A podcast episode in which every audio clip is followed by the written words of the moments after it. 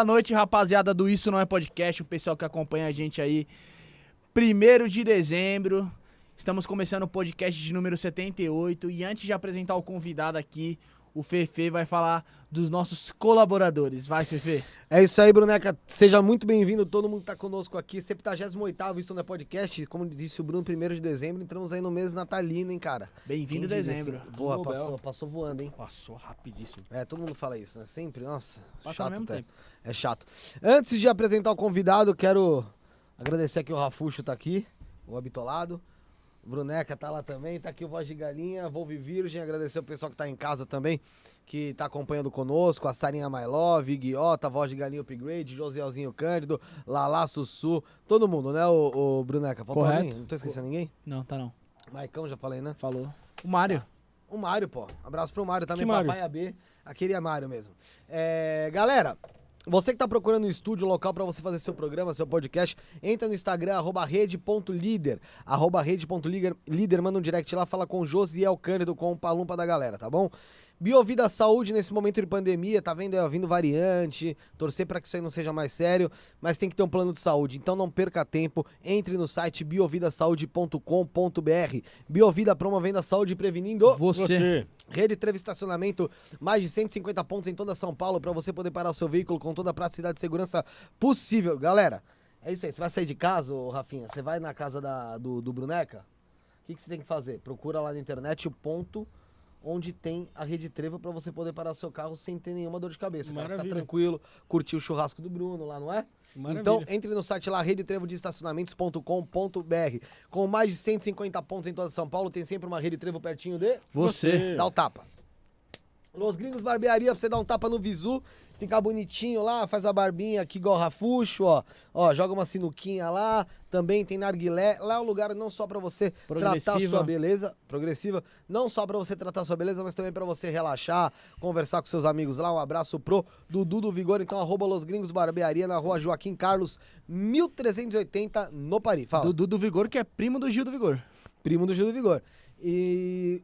Tô esquecendo. Ah, King of Print, pô. King of Print. King of Renatão. Print, é, do Renatão. Você quer fazer seu copo personalizado, seja ele descartável, copo de acrílico, tulipa de acrílico, taça de gin champanhe, balde de acrílico é, de gelo. Cara, procura lá a King of Print, então no Instagram, arroba King of Print underline, arroba King of Print underline no Instagram, você chama no direct o Renatão. É isso? Isso, Correto. perfeito. Então, beleza. Vou apresentar o convidado de hoje aqui, Ulisses com dois L's, Campbell, autor desses dois livros maravilhosos que estão aqui, ó. Elise Matsunaga, a mulher que esquartejou o marido, e Suzane, assassina e manipuladora. Seja muito bem-vindo, Ulisses. Obrigado, cara. Muito obrigado pelo convite. Ulisses, como que você começou nessa carreira de jornalista? Você é jornalista, né? Isso. Então, antes de te, te perguntar o por que, que você começou a escrever, Linha de cara, gente. é, por que, que você, por que, que você se interessou pelo jornalismo, a formação do jornalismo? Então, cara, eu comecei muito cedo. Quando eu estava no segundo grau, que hoje se chama ensino médio, eu no primeiro ano do, do segundo grau, eu já fazia um jornalzinho na, escola. Eu já nós fizemos uma juntamos uma turma, a gente tinha um jornalzinho.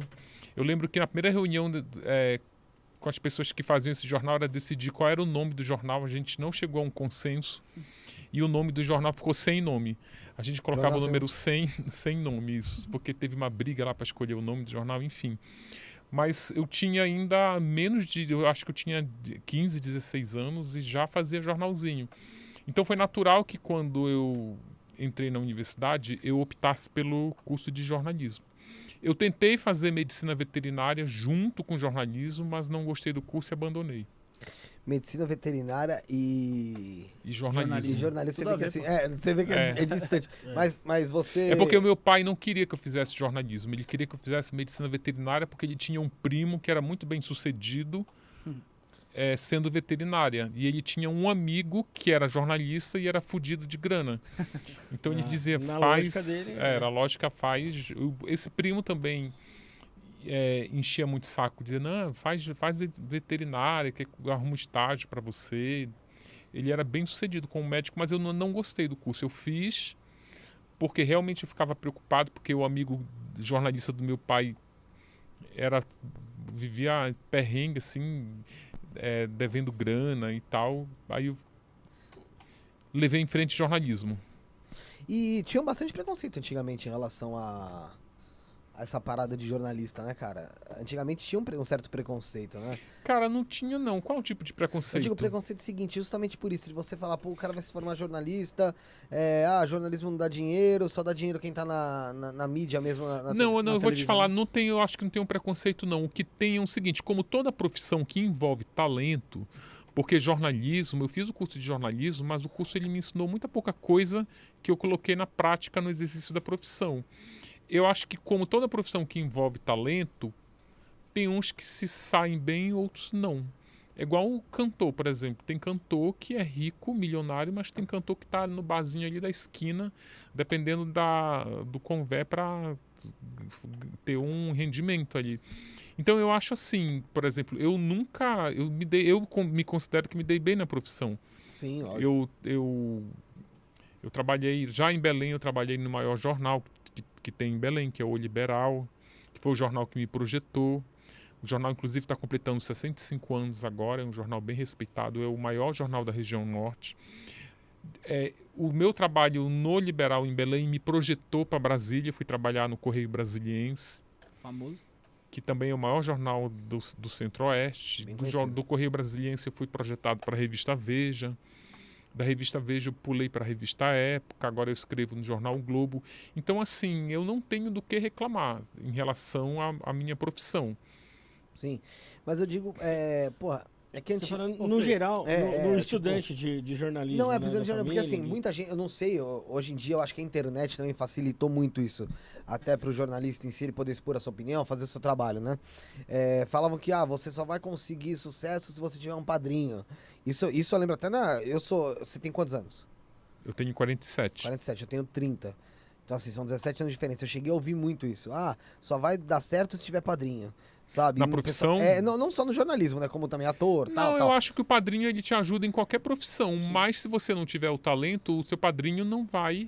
Por exemplo, no jornalismo, eu vou te dar um exemplo. Eu trabalhei no, no jornal O Liberal, que ela é uma empresa é, administrada por uma família que é muito tradicional lá em Belém. E obviamente que como ela era uma família tradicional, as pessoas entravam muito pela janela. Uhum. Indicado por um dos donos do jornal, colocava na redação.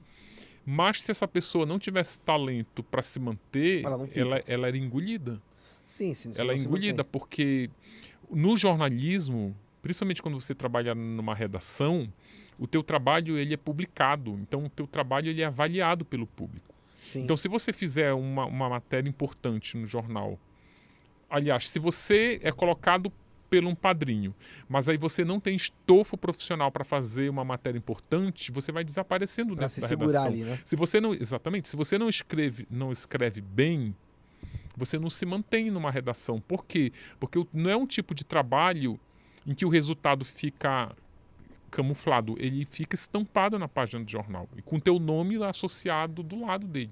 Você assina as matérias. É complexo. É, por exemplo, tu posso ser dono de uma gravadora. Aí você trabalha lá no- na diretoria da gravadora. Eu digo, olha, esse fulano aí é meu padrinho, bota aí pra gravar um disco. Se o cara não sabe cantar, o cara não Ah, sim. sustenta. Não, não adianta. Vai Sim, mas lançar ali. O padrinho, ele abre a porta, mas ele não mantém a pessoa dentro do- da sala. Mas a eu- verdade é essa. Por exemplo, fala aí, Não, pode, pode, fala aí, pode, pode falar que eu Tem- vou dar Eu preferência pra você. Não, eu prefiro você que. É, só Mas pra- eu não entendi o preconceito Então, precon- preconceito justamente com a, da família, eu digo, né? Em relação Não, a eu isso, não acho ah, que vai tenha preconceito, dinheiro, não. tal, não, tal. eu acho que tem uma. Existem algumas profissões que não é que exista preconceito contra ela, mas é que nenhum pai quer que o filho faça. Tipo, é muito natural isso. Tem um, nenhum pai deseja que o filho seja gari, por exemplo. Acontece Sim, sim. dele ser gari. Inclusive, eu conheço garis que são. ganham até bem assim, sabe? Tão bem de vida e tal. Mas lá atrás, quando pergunta pra criança o que, que você vai ser quando crescer, ela não fala que vai. Você gari, É, você serviços gerais, você. mas o preconceito que eu digo é tipo assim, é, você já ouviu falar, na, eu não sei se, se em Belém é assim, mas aqui eu ouvia muito falar que quem faz administração, por exemplo, é faculdade ou de vagabundo ou de indeciso.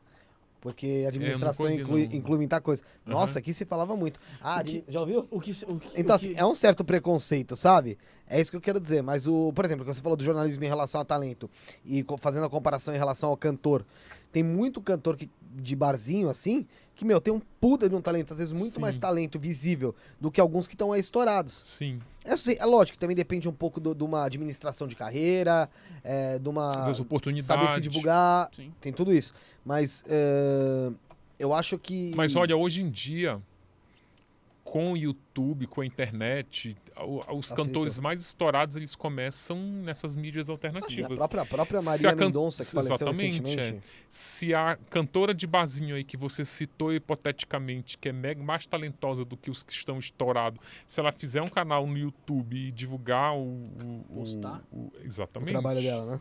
E falando, falando já assim, é, por exemplo, desse, desse exemplo que você deu mesmo da cantora, a gente vê hoje que tem muitos blogs que falam que são jornalistas, né? E, e até os podcasts entrevistas também pode-se dizer que seria uma entrevista jornalística em algum caso. O que, que você acha dessa, Cara, dessa essas exposição pessoas do não- jornalismo sem jornalismo? Essas pessoas não sabem nem o que é jornalismo, na verdade, né? Porque, é, primeiro que eu vejo muito pessoas se, se intitulando jornalistas e elas exercem a profissão de maneira tão equivocada que elas não oferecem nem o contraditório, nem o outro lado, nem, sabe? E também, é, depois que uma resolução do STF desobrigou o exercício do jornalismo, é, desobrigou que o exercício do jornalismo tivesse que ter, o profissional tivesse que ter o diploma, então aí todo mundo passou a se intitular jornalista, né? Mas o jornalismo é muito mais profundo do que isso que as pessoas estão fazendo, né? Principalmente os- es- esses esses blogueiros é, partidários que tomam defendem posição. Um jornalista sério, profissional sério, ele nem se posiciona politicamente, por exemplo. Ele tem que ser neutro, porque, por É, exemplo, eu quando cobria política, eu tinha que navegar na esquerda e na direita.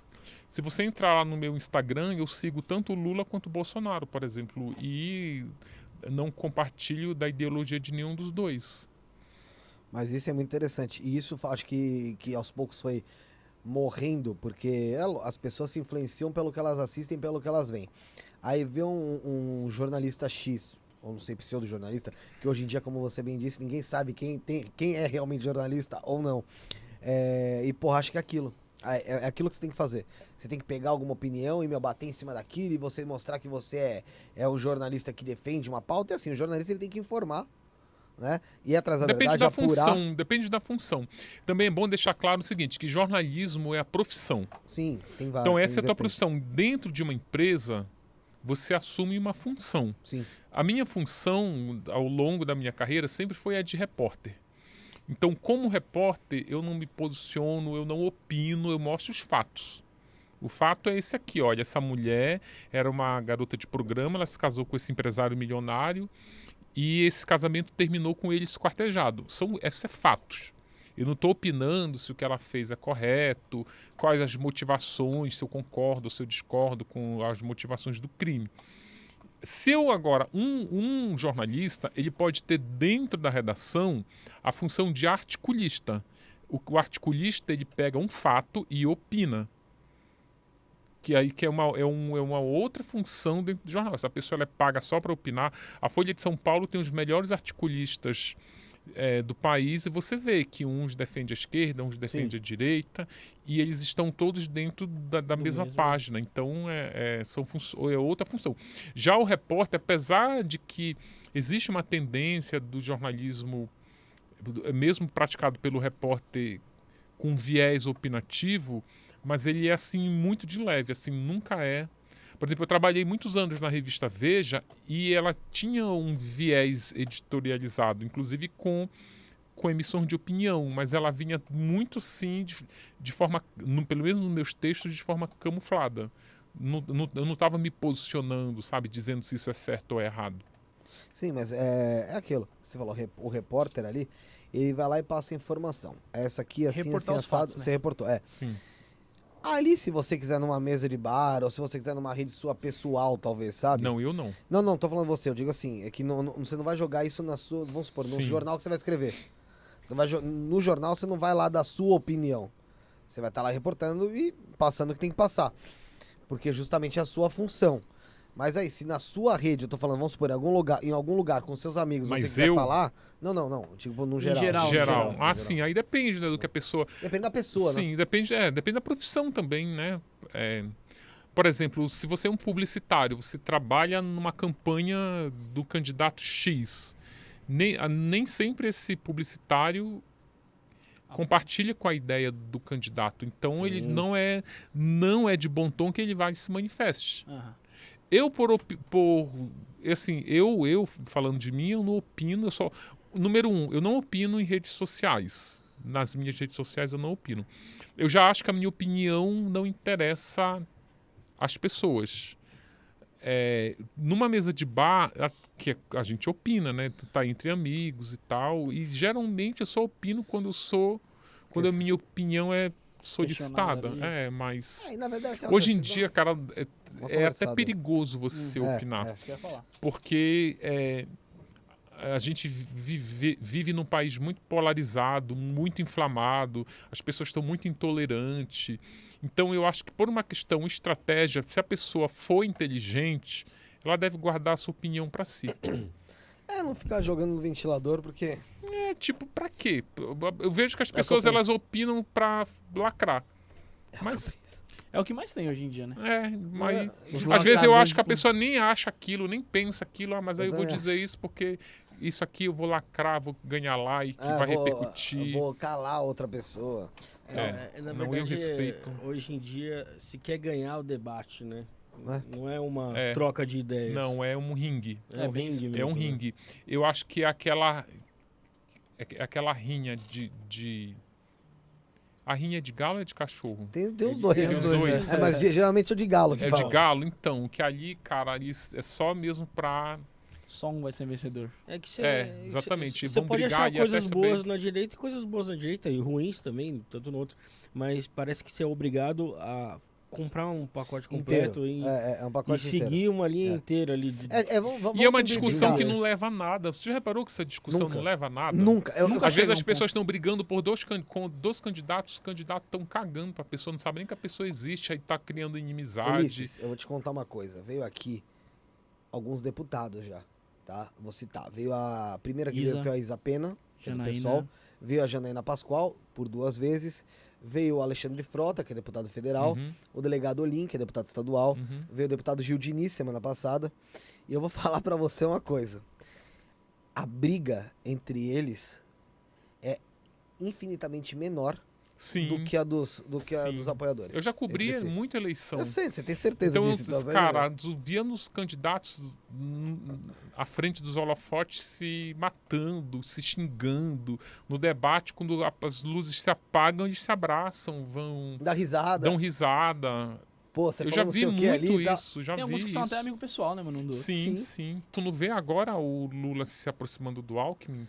Quando É, você imagina Quantos- isso? Pois é, lá atrás você via os dois lá se xingando. Disputa lá do... é. Quantos anos eles já Então é por isso que eu falo, Aí as pessoas que estavam lá atrás se xingando na época que o Lula disputava a eleição com o Alckmin, tu vê agora os Vai caras agora se xingaram à toa, né?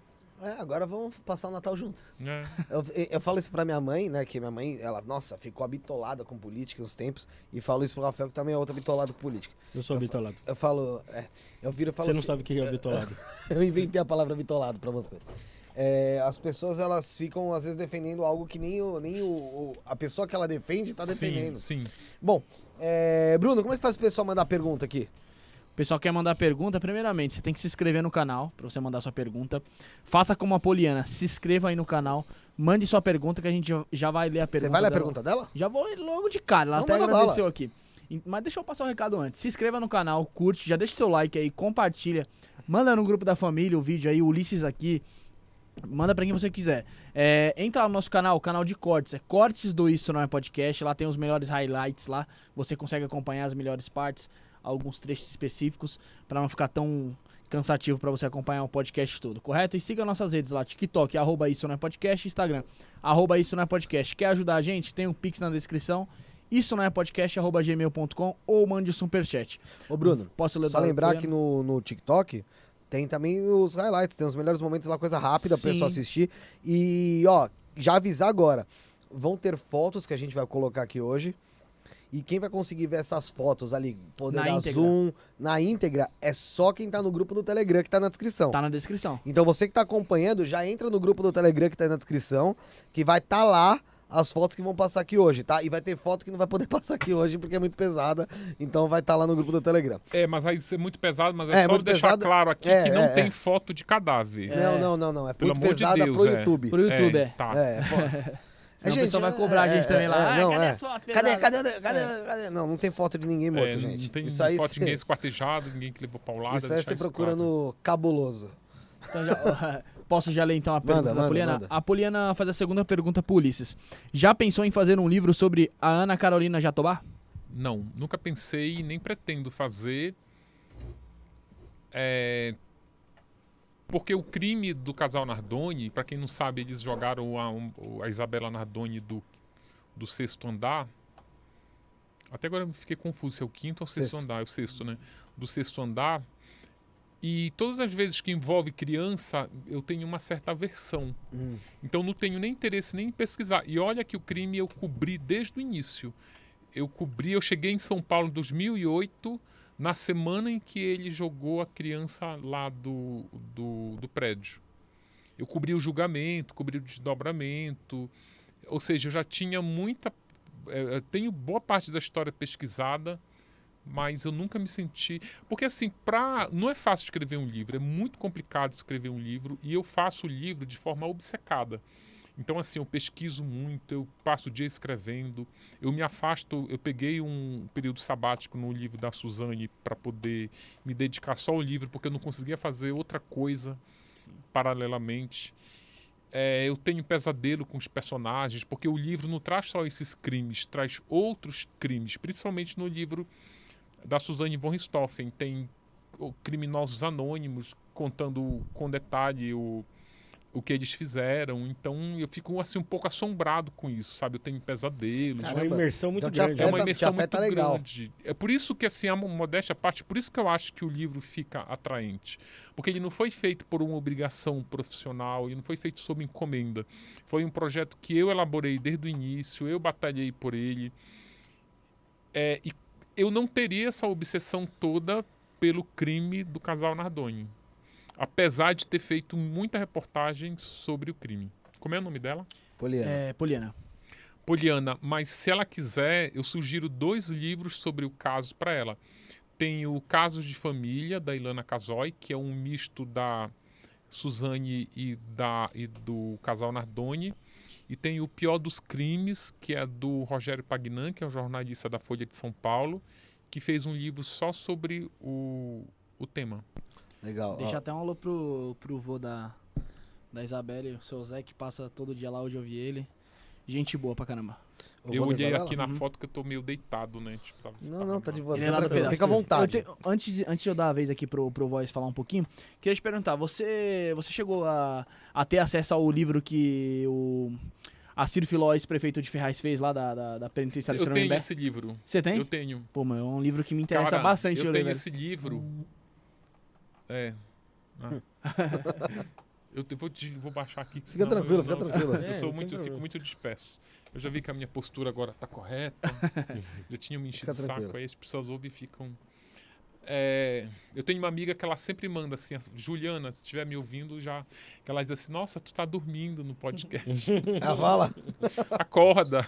Imagina, fica tranquilo, cara. Tem que É, elas mandam senta direito, a postura tá. Olha a dicção. Como que tá a enfim. voz aí, ô? Tá, tá bom? O áudio? Tá bom? Tá. Então, é. O que, que você perguntou? Eu perguntei se você teve acesso ao livro Ah, do sim, Acir sim. Filó, ex-prefeito de sim, Ferraz. sim.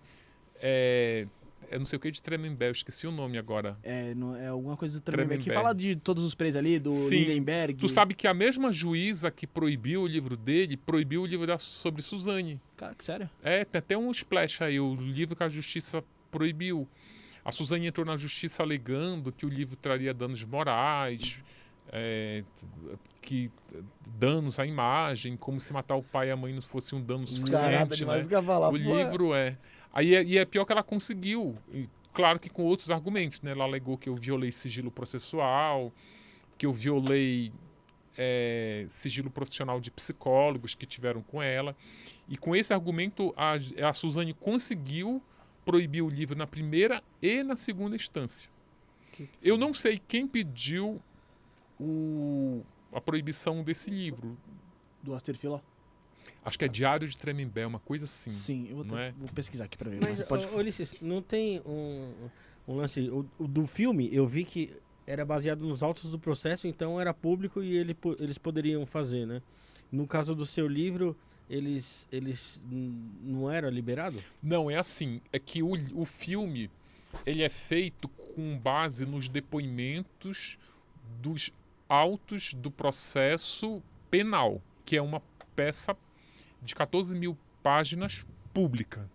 Ela é pública, ela é pública, ela é aberta, mas não é também cheguei aqui, bate no balcão, me dá aí para eu dar uma olhada. Tu tem que fazer um pedido para a justiça, você tem que justificar por que, que você quer ter acesso. Aí o juiz libera os, o autos do processo que condenou a Suzane e os irmãos Cravinhos. Para eu escrever o livro, eu tive que ter acesso, além desse processo penal, aos autos do processo de execução penal, que é um outro processo que corre numa vara de Taubaté, que, é o processo que acompanha a execução penal da Suzane. Esse processo é sigiloso. Ele era sigiloso até 2016. E eu consultava praticamente toda semana, que é uma peça robusta também, com autorização da própria juíza que proibiu o livro depois. Só que aí depois, em 2016, ela decretou o sigilo do processo. E é, aí virou uma discussão jurídica, ah, mas se tu decretou, porque eu, eu tinha acesso e fazia cópias do processo. Aí acabou gerando uma discussão jurídica, ah, mas a partir de agora ele está sob sigilo, mas o sigilo ele vai para trás, ele retroage, ou ele é a partir de agora? Sendo de que se você chegar no balcão lá do fórum, você nem consulta mais, a não ser que você seja parte. Mas aí como eu tinha as cópias, eu usei o que eu já tinha. Eu não, eu não considerei uma peça sigilosa, uma vez que na época que eu xeroquei ela não era ela não era uma peça fechada, era aberta. Entendi. Tem pergunta, fala. Chegou. Mas o, mas o. Você fez essa pergunta em relação à proibição do livro, porque o livro ele foi proibido. A decisão da, ju- de- as decisões dessa juíza eu costumo ler só para rir, porque isso é muito engraçado. Ela diz que o livro não traz interesse público, que o livro é cheio de fofoca, que o livro gera um tumulto no que foi o argumento que ela usou também no Do do Filó. Que o livro era fofoca, que gerava um tumulto dentro da cadeia, que os presos estavam insatisfeitos, sendo que os próprios presos deram entrevista para ele. Isso que eu ia perguntar, você teve acesso à íntegra do livro? Sim, eu tenho o livro. Porque ele chegou a ser vendido, né? Ah, não. eu- Ele putz, chegou, ele- era doido ele- pra comprar esse livro, velho. Não, ele chegou, ele... Diário ele- de. Diário de Tremembé, Tremembé. É o Presídio dos Famosos. O Presídio dos Famosos, exatamente. É um livro muito mal escrito, viu? É, se foi que nem a gestão dele lá em É. Ferraz lá, tá. Não, é porque ele mesmo. conta, ele ele fazia anotações, muitas anotações e passava para a esposa. E a esposa, com a ajuda de mais alguém, escrevia o livro. Mas assim, não tinha, não tinha um jornalista ou alguém que soubesse escrever. Eu li porque aquele eu tenho um interesse muito grande em tudo que acontece ali naquele universo prisional eh, de Tremembé. Mas quando eu comprei, eu lembro que eu comprei ele por 60 reais na época. Ele vendia só direto com a editora, ele nem foi para as livrarias, vendia só no site. Aí eu comprei por 60 reais, eu já estava pesquisando o livro da Suzane. Eu peguei e comprei, que eu queria saber se tinha histórias dos irmãos Cravinhos, e até tinha histórias. Mas é, aí uma semana depois o livro foi proibido, agora ele vende no mercado negro por 500, 600 reais. Ah, tá. Só porque eu ia procurar no Mercado Negro, deixa quieto. É. Melhor não.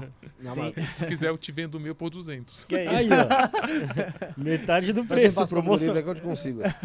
Mentira, eu não vendo não. Esse livro virou uma, virou uma peça de raridade. Lá né? na Virou- frente lá vai valer é. bem mais. Ou vou pegar esse livro aí no Mercado Negro e fazer impressão, sair distribuindo. Que é isso? Aí você vai queimar Aí o você vai negócio. ser preso por pirataria, né? não, mas aí é, faz, Faz na, na maciota. Fefe, Fala, tem Bruno. mais uma pergunta aqui, ó. A Micaela, Micaela Karine, ela pergunta Ulisses. Então, pessoal, faz que nem a Micaela aí. Já se inscreve no canal, manda sua pergunta. A gente vamos lendo aqui ó, conforme vai chegando as perguntas. Se chegar muita pergunta, manda seu superchat que sua pergunta fica em destaque e a gente consegue acompanhar, ok? É, pode mandar no Pix lá também, tá na descrição. Isto não é podcast, arroba gmail.com. E, e lá na descrição também tem nosso link do grupo do Telegram, onde a gente, algumas imagens que não dá pra colocar aqui na televisão, vai ser colocada lá, você consegue acompanhar melhor. Que não são imagens de cadáveres. Sim, reforçando, não são imagens de cadáveres, pelo amor de Deus. Só no, só no cabuloso, imagem de cadáver. Ó, a Micaela pergunta aqui, Ulisses, já pensou em fazer uma trilogia com homens assassinos, tipo, tipo exemplos, é, Goleiro Goleiro Bruno, Bruno. Dr. Jairinho e Luiz. Isso. É, tu sabe que as pessoas elas costumam muito perguntar, fazer livro disso, daquilo, daquilo outro. Claro, as pessoas perguntam, eu até agradeço, porque elas têm interesse no meu trabalho. Mas, gente, não é fácil escrever um livro. Porque quando fala, tem interesse em escrever um livro sobre tal, um livro, ele vai dois anos da vida profissional da pessoa. No mínimo, no mínimo. Noites e noites. É, então, por exemplo, tem interesse eu tenho, mas é um projeto que ele é muito dispendioso, assim, sabe? É muito. E, enfim, eu tô fazendo o livro da Flor de Lis agora. Acabaram de perguntar aqui também. É, então, é, vão mais dois anos de trabalho. Assim, desejo eu tenho de escrever livro. Se eu pudesse, eu escreveria um por dia. Em que pé que Sairia. tá o da Flor de Lis? Cara, o da Flor de Lis, tá, tô na pesquisa, mas é um livro que. É um livro que ele é muito complicado. Primeiro que ele Só é uma um pouco mais pra você aqui, ó. ele é uma gama muito maior de personagens, o livro da Flor de Lis. É uma história muito mais complexa. Não é uma menina que mandou matar os pais a paulada e nem é uma, uma mulher que esquartejou, matou e esquartejou o marido. É uma coisa muito mais complexa. É um livro cheio de camadas. É um livro cheio de. Ele tem um pano de fundo. Que o livro sobre Suzane tem um universo prisional como pano de fundo. O livro sobre Elise Matsunaga tem a prostituição como pano de fundo. Que, querendo ou não, são universos que eu já. Não que eu domine, mas que, como jornalista, eu já sei assim muito como funciona. E são universos pintados com uma tinta de uma cor só. O universo da Flor de Lis, o pano de fundo, é o universo da religião. Isso aí, meu amigo, é muito complicado. É Complexo, muito complexo. perigoso, é delicado. Não é nem perigoso, eu não acho perigoso não, mas ele requer muito estudo, sabe? Eu tô falando de pesquisa ainda, ainda não tive uma imersão. Sim. Eu vou ter que passar uma temporada lá no Rio, porque não é nem no Rio, é em Niterói.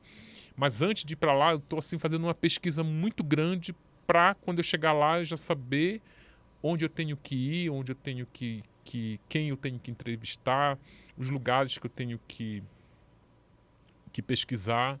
Então, assim, é, é muito complicado. A previsão é para lançar em 2022, no final do ano que vem.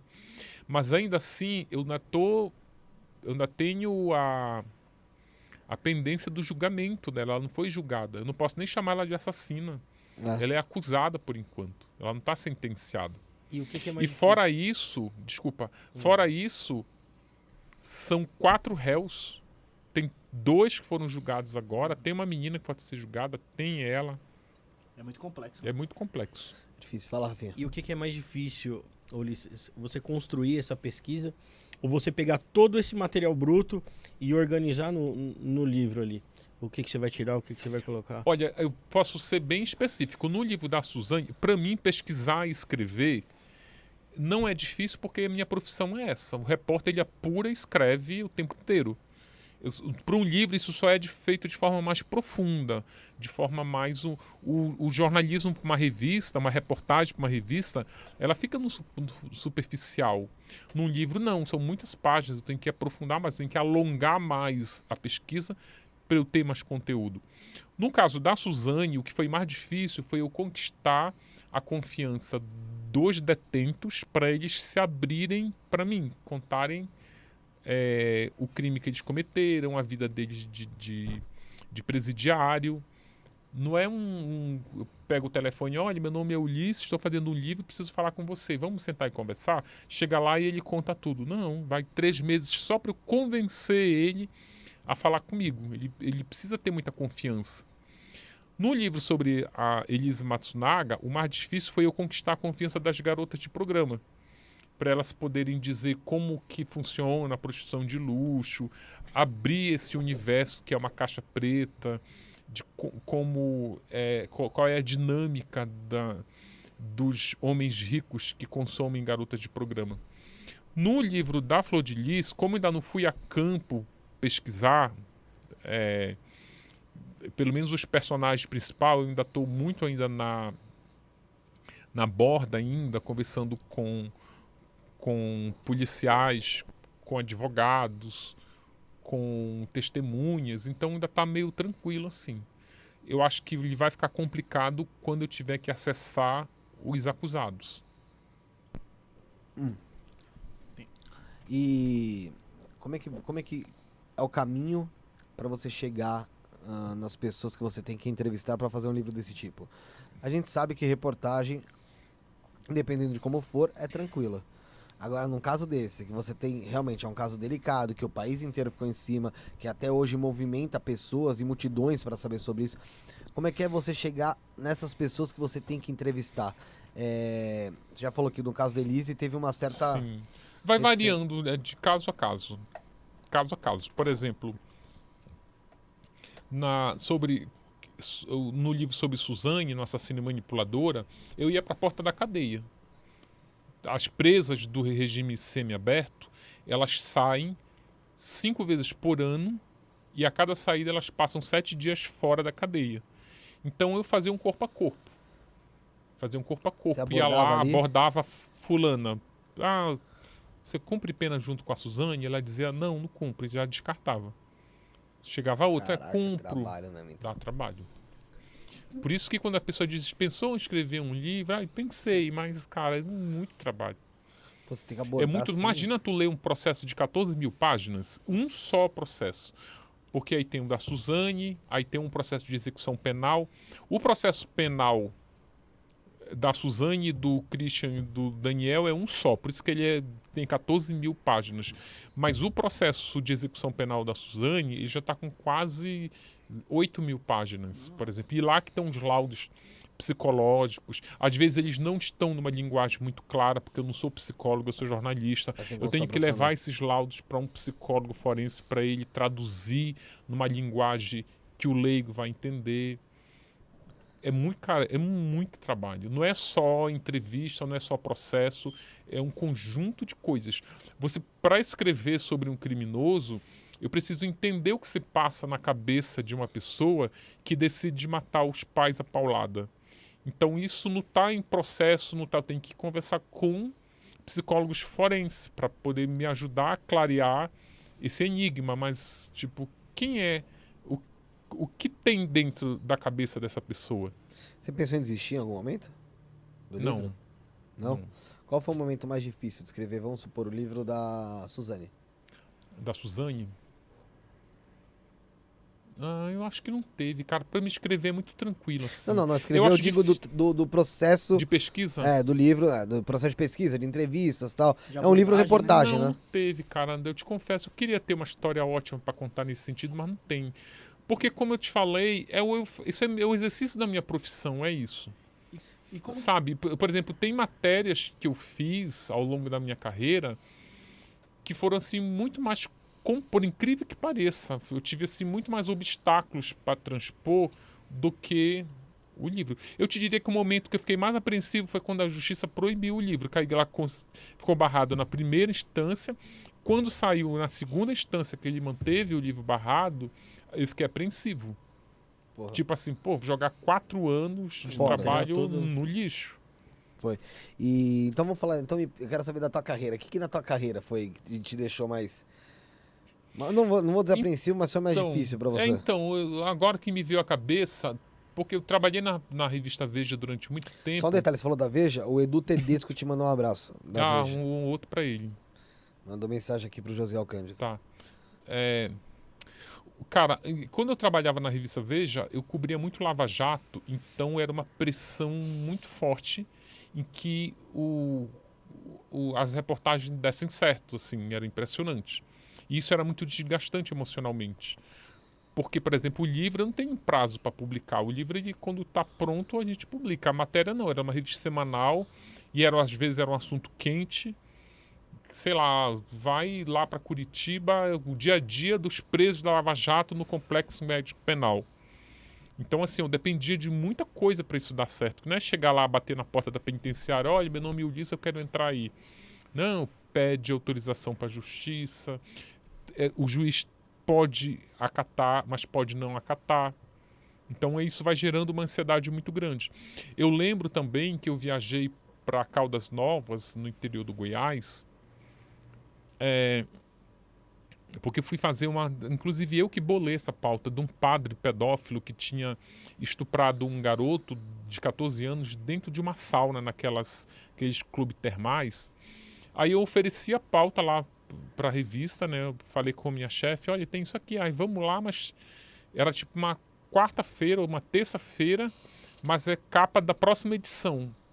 Então imagina, dá pegar um avião para ir para lá, chegar lá, o padre já estava preso, eu tinha que entrevistar o padre, eu tinha que é, aprontar isso e não é só entrevistar o padre, eu tinha que contar toda a história, entrevistar a família do garoto, então Muito pesado também, né? é. Aí eu lembro de uma outra coisa também que eu fui para quando caiu aquele avião da Chapecoense lá em Medellín, eu fui para lá pela revista Veja.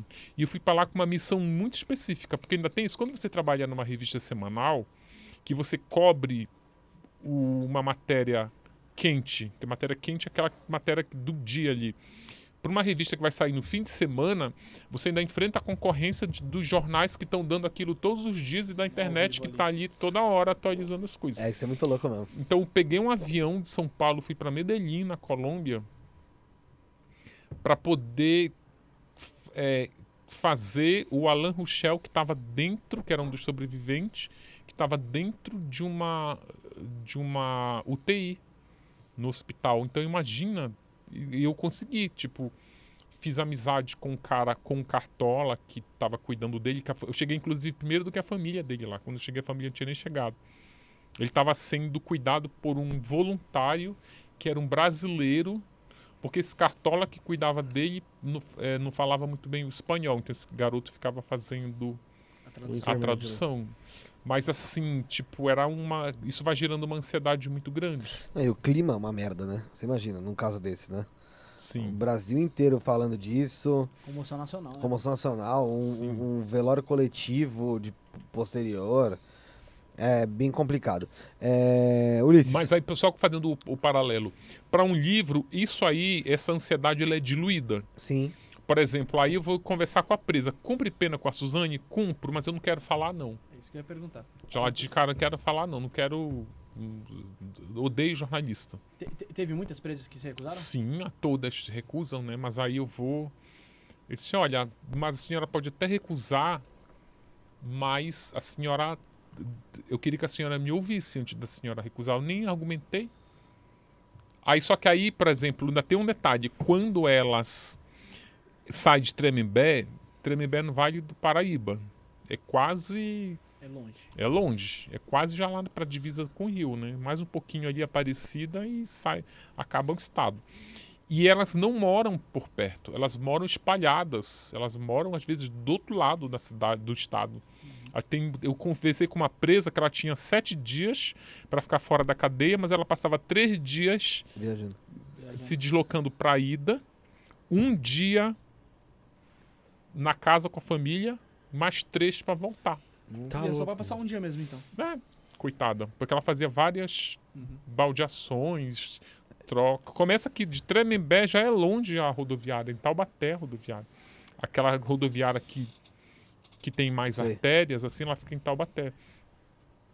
E elas já diziam isso, olha, eu não tenho nem tempo para falar com você, porque senão eu vou perder o ônibus que sai tal hora, não sei o quê. Aí eu ia acompanhando ela. Se ela, se eu, porque tu percebe se ela diz não, mas se ela foi simpática.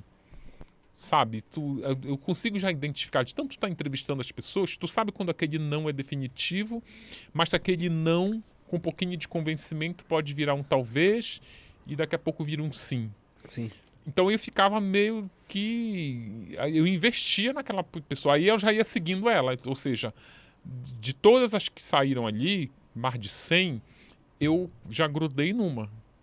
Aí eu ia, aí eu dizia, olha, a senhora vai como lá para Taubaté pegar o. Ah, eu vou pegar um. Vou ali pegar um ônibus. Eu falei, olha, eu, eu tô de carro ali, posso tomar carona pra senhora.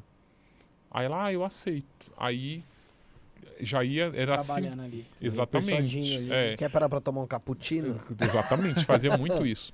Sabe o que eu fazia depois que eu descobri que isso dava certo? Que eu ia para Taubaté, nessa época eu trabalhava na revista Veja, eu ia então com um motorista da editora Abril e um fotógrafo.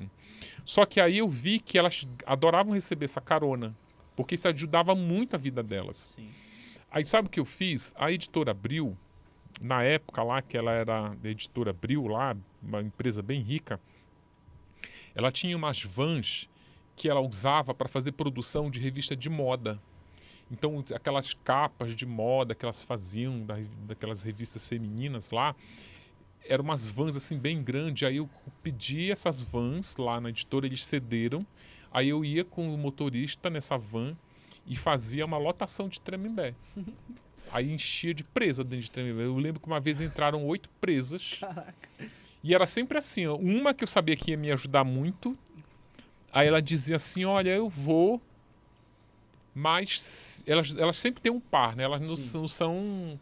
Eu vou, mas se a fulana for também. Sempre apegado a alguém, né? É, sempre tem de par. Elas estão nos masculinos também. É sempre o, o melhor amigo lá, vai sair junto. Ah, eu vou se a fulana for. Eu falei, ah, traz a fulana também. Sem problema. E às vezes a fulana atrapalhava, porque a mulher começava a falar, ela dizia, olha, tu tá falando demais, viu? Isso aí, tudo que tu tá falando vai sair no jornal, vai sair na revista, vai sair no livro.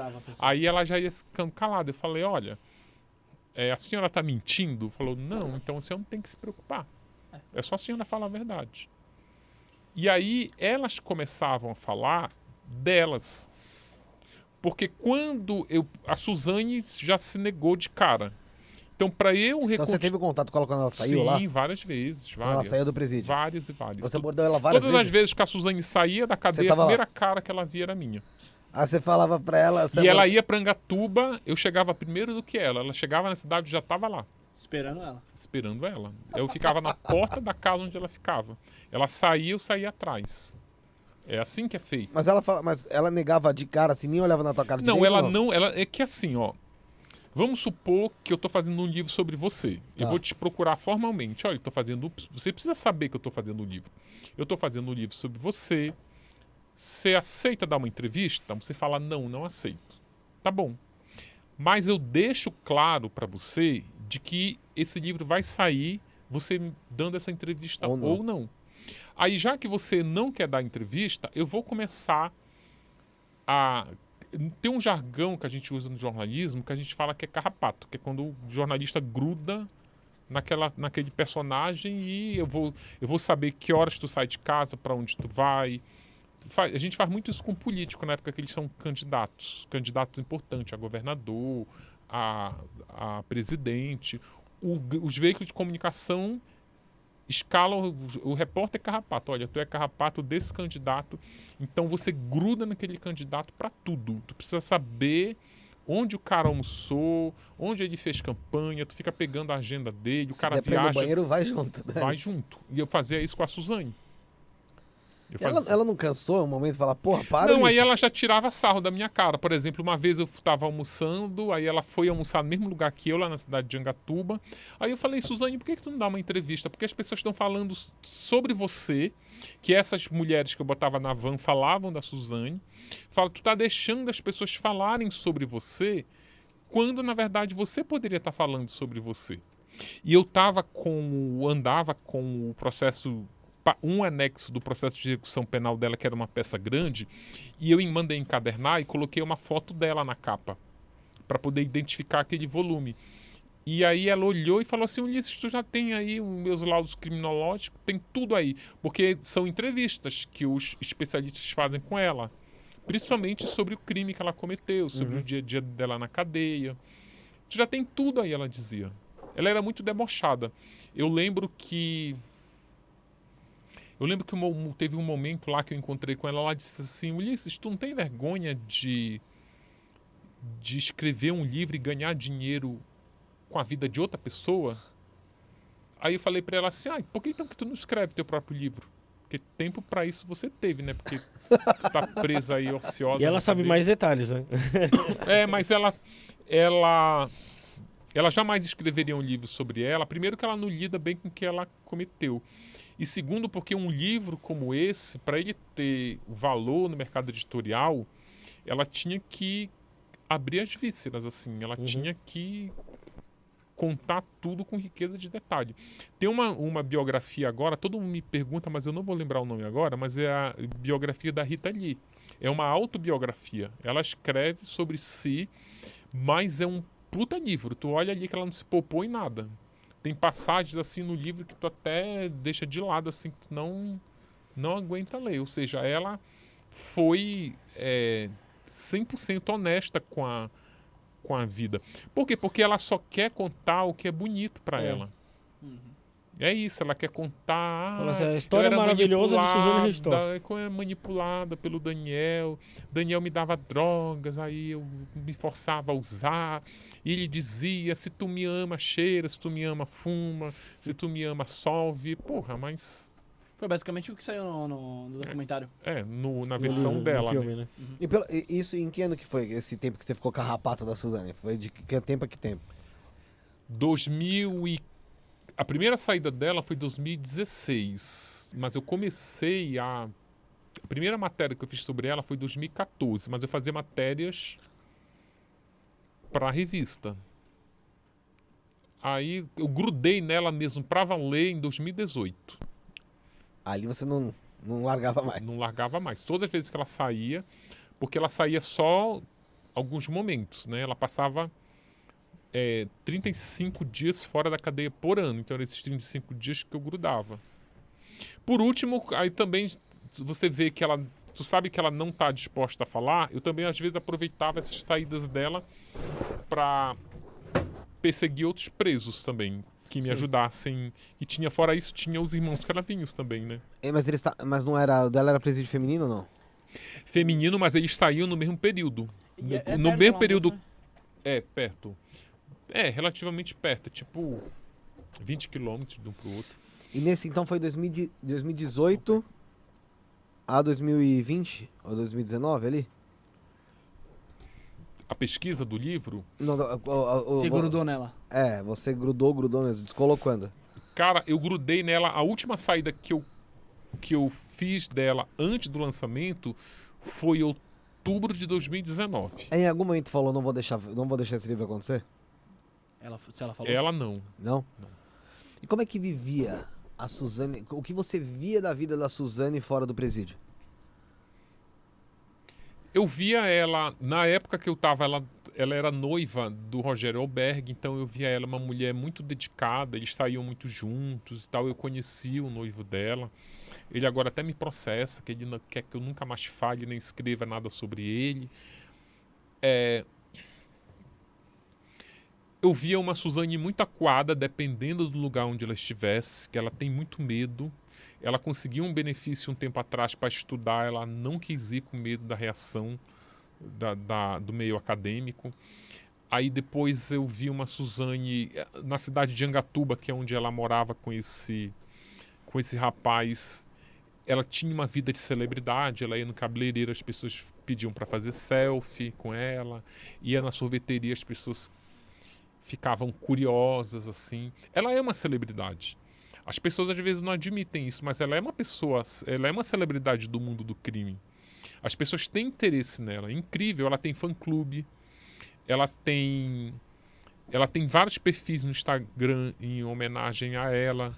As pessoas, ela sai muito bonita da, da penitenciária. Ela sai com o cabelo escorrido, ela vai mudando. A cada saída ela tá com um tom de louro diferente, às vezes ela tá ruiva. Ela sai, ela pinta nas unhas.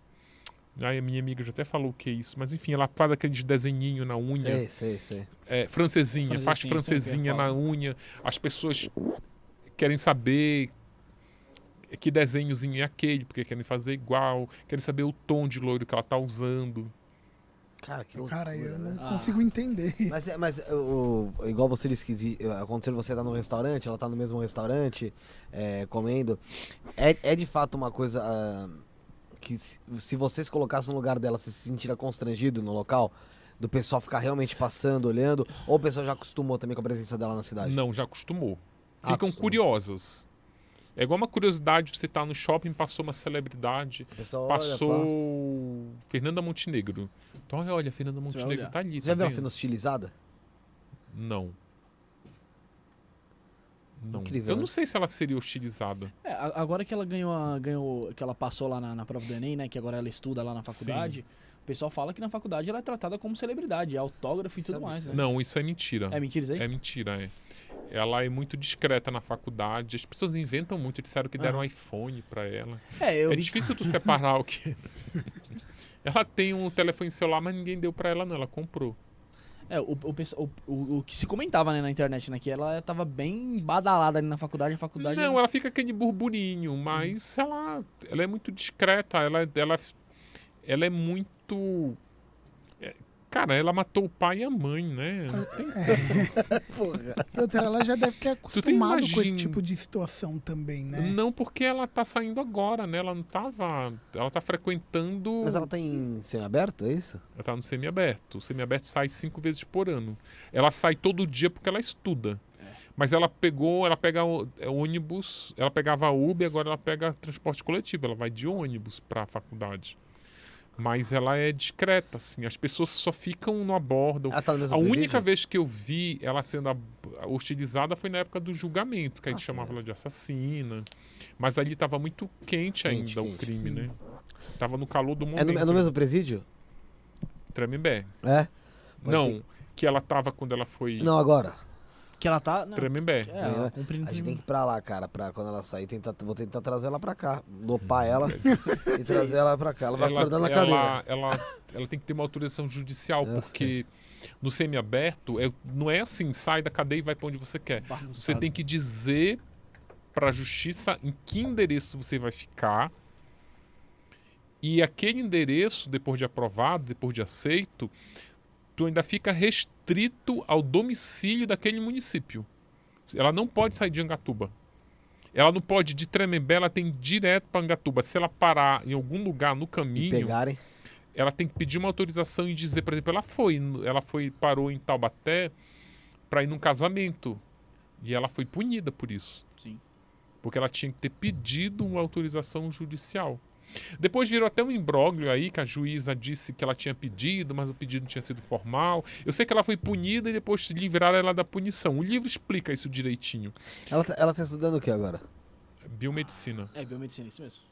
Caraca, hein? Suzane, Ela fez, passou em farmácia, mas ela trocou. Suzane. Tem uma coisa incrível que ela passou em farmácia, que é o mesmo curso do irmão do Andreas von Stoffen, e depois ela trocou para biomedicina, que é o mesmo curso da esposa do Daniel Cravinhos, que é o ex-namorado dela que matou o Manfred amando dela. E, É, ela, que- e ela- e ela chegou a passar em, em uma das primeiras, não foi? Não, não assim, não tá tão. Uma das vezes que eu pesquisei, as vezes que ela passou que eu botei no livro, ela passa muito bem colocada, mas não tá entre os, Os primeiros primeiros, não, não. Então, É, é, Mas ela tem um QI muito acima da média. O que, que você acha de quem traz, vamos supor, vai, o Pedrinho Matador, esse tipo de gente pra dar entrevista em podcast eh, hoje em dia? Olha, eu nunca fui. é, eu nunca achei que o criminoso tivesse que andar com uma mordaça. Eu Uhum. tenho interesse no que eles têm para falar. Agora depende muito do, do- da- do tipo de entrevista. eu Não sei, é muito relativo isso. É, porque ho- ho- hoje em Que dia... uma coisa, por exemplo, eu vou te dar um exemplo. Tá. Se ele for num programa jornalístico, eu acho que o leitor, o telespectador, ele vai extrair muito mais conteúdo daquela entrevista. Mas aí, se ele for para um programa de entretenimento, um programa sensacionalista, eu acho que ah, o, o público sai perdendo. Então, mas é, muita gente diz o seguinte, igual, vou vou dar um exemplo pra você, tá? Ah, tem uma menina chamada Lê Menezes, tá aqui no chat, manda um abraço pra, pra ela. Se inscreve aí, Lê. Apesar que se ela escreveu, ela É, se se ela inscreveu. comentou, ela tá escrito. É, deixa o like aí no vídeo, você tá assistindo, deixa o like aí. Ela falou que dar voz, dar, dar voz a isso é ser conivente, aplaudir o assassinato. Discordo completamente. Sabe o que é, sabe o que é curioso? Primeiro que assim, as pessoas têm o direito de se manifestar, criminoso ou não. A pessoa não é condenada a ficar calada para sempre, ela é condenada a ficar privada de liberdade. A, a punição é essa. Sim. E segundo que quando você coloca o criminoso num lugar onde ele não tem fala, onde ele não tem voz, você não está apenas calando um criminoso. Você está calando é, uma, uma mente que foi capaz de cometer um. Eu estou falando de criminoso, não é do ladrãozinho que assaltou o banco, do traficante, do que bateu a carteira. Eu estou falando desses criminosos que cometeram crime violento contra a vida. Essas pessoas, elas precisam ser estudadas. Os psicólogos forenses, os psicanalistas, os psiquiatras forenses, eles estudam essas pessoas ouvindo elas. Os laudos psicológicos dessas, desses sujeitos é feito com base em entrevista, comportamento. Quando você ouve um criminoso, você na verdade não está ouvindo a voz do criminoso, você está tentando entender um universo muito maior do que a voz dele. É o que, que levou ele a cometer um crime. Porque não fique achando que a Suzane ela é única, não. É assim, ó, É. de, de pessoas, de filhos que matam os pais. Elise Matsunaga, eu recebi em uma semana 20 mensagens por direct de mulheres que ou estão tentando ou tentaram matar o marido. Por que, que você não vai ouvir a Elise Matsunaga para saber por que diabos as mulheres estão tentando matar os seus companheiros? Há esse estudo também, é, igual da Suzane, para não sur- é, para identificar outras Suzanes, né? Sim, Possíveis exatamente. Suzanes. olha, com certeza. Quem, quem, quem compartilha dessa ideia de que dar voz ao criminoso é bater palma porque ele fez, eu sugiro que assista um seriado na Netflix chamado Mindhunter, que é, mostra como o Departamento de Psicologia Forense do FBI foi criado na década de oit- 70, 80, que aí tu vai entender como é importante ouvir o criminoso. Que aí eles pegam os crimes mais bárbaros e como ouvir o criminoso ajuda a identificar possíveis criminosos. Porque fica parecendo que a Suzane, a Elise e o Pedrinho Matador, o Roger Bidelmaci, o casal Nardoni, o, o Goleiro Bruno. goleiro Bruno, Lindenberg. parece que eles são criminosos definitivo. Sabe aquele criminoso definitivo que cometeu o crime e aquele crime nunca mais vai ser cometido por ninguém? Então vamos esconder, vamos de- deixar esse criminoso calado? Não, vamos ouvir esse. esse- A vida é cíclica, isso pode acontecer várias, várias e várias outras vezes. Olha, se essas pessoas que pensam isso conversassem com os psicólogos que eu converso, com os psicólogos que atendem famílias que têm crianças e adolescentes extremamente violentos, que inclusive já tentou matar o irmão, tentou matar o coleguinha da escola, extremamente violento, já matou animal doméstico, essas pessoas entenderiam como é importante a gente ouvir esses criminosos para entender que essas pessoas elas estão ao nosso redor na sociedade, O pegando o inteiro. metrô junto com a gente, pegando o elevador, sentado no cinema, dentro do shopping, dentro do ônibus, dentro da sala de aula. A gente está cercado de potenciais homicidas. E como é que tu vai pegar e, e, e calar essas pessoas? Não, a gente tem mais é que estudar mesmo. Você acha que existe algum tipo de. Você, como jornalista, tá? Não tem um cafezinho aí, não? Café? Dá pra fazer, ó. Sabe fazer café aí? Não? Se você segurar aqui, eu faço lá. O voz sabe. Não, não precisa. Ele, Ele faz. Ele faz, ele faz. Não é que eu tô com aqui- sono, não, mas eu preciso dar uma acordada. Quer mais água aí? Eu quero. Então, vou te explicar. Você como jornalista e também como pessoa, existe alguma pessoa que você acha que não se possa dar voz? Vamos supor, Não. Vou te dar um exemplo. Eu sou contra isso. Não, mas deixa eu só te dar um exemplo pra ver se você concorda. Que alguns, algumas pessoas dizem que sim. Um neonazista, um racista assumido, um homofóbico assumido, você acha que tem que dar voz a todo tipo de gente? Não. Tem que dar voz a todo tipo de gente. Legal. Tem que dar voz a todo tipo de gente. Rafael, você. Porque a partir da voz, quando um racista se manifesta, você tá vendo essa pessoa, esse racista, essa pessoa escrota que manifesta um preconceito racial, ela não é um extraterrestre, ela tá aqui no meio da gente. Exatamente. Essa precisa, tu precisa saber em que mundo tu vive. A pessoa que ela é homofóbica, que ela mata um gay na rua, essa pessoa ela pode ser teu vizinho. Uma forma, inclusive, de tu te defender é deixar essas pessoas se manifestar. Quando você cala um racista, não fica achando que aquela pessoa deixou de ser preconceituosa. Não, ela só tá guardando para ela o preconceito porque ela sabe que se ela se manifestar vai ter é, 10 pessoas para tirar pedra nela. Mas aí sabe o que eles fazem? O que está muito comum agora? Eles praticam o raci- o racismo velado. Que desse tu não tem nem como te defender. Porque tu entra numa loja. Você que tem a pele preta, entra numa loja e o vendedor, uma loja ali da Oscar Freire, o vendedor, já que ele não, ele não é racista porque as pessoas estão calando ele, ele não vai destratar o negro, mas ele vai olhar o negro de baixo para cima, com um olhar fulminante, que o negro vai sentir isso, não vai ter nem como se defender. Isso acontece muito, né? Igual eu- a É. perseguição dentro Tá. do mercado. Sim. Não tinha uma loja famosa aí, Aí que tinha quando, códigos? aí quando. Aí você fica calando os, os racistas. Não deixa eles se manifestarem. Aí quando acontece, como aconteceu lá naquele mercado lá, No, Rio, no Carrefour? No Carrefour, No sul lá, né? exatamente, aí é um choque. Como se aquilo não existisse. Gente, aquilo ali só foi o que foi porque filmaram. Uhum. Mas aquilo ali acontece todos os dias no, no supermercado aí Em do, vários do Brasil. No Brasil inteiro. No Brasil inteiro. É. O, o Rafael tem uma opinião já diferente, né, Rafael? Ah, eu acho que tem esse tipo de conteúdo racista, nazista, eu acho que não deveria dar voz. Porque eu, eu acredito que possa inflamar mais gente, esse- esses que são ocultos, a, a se manifestarem e aí se organizarem, e aí surgir mitos.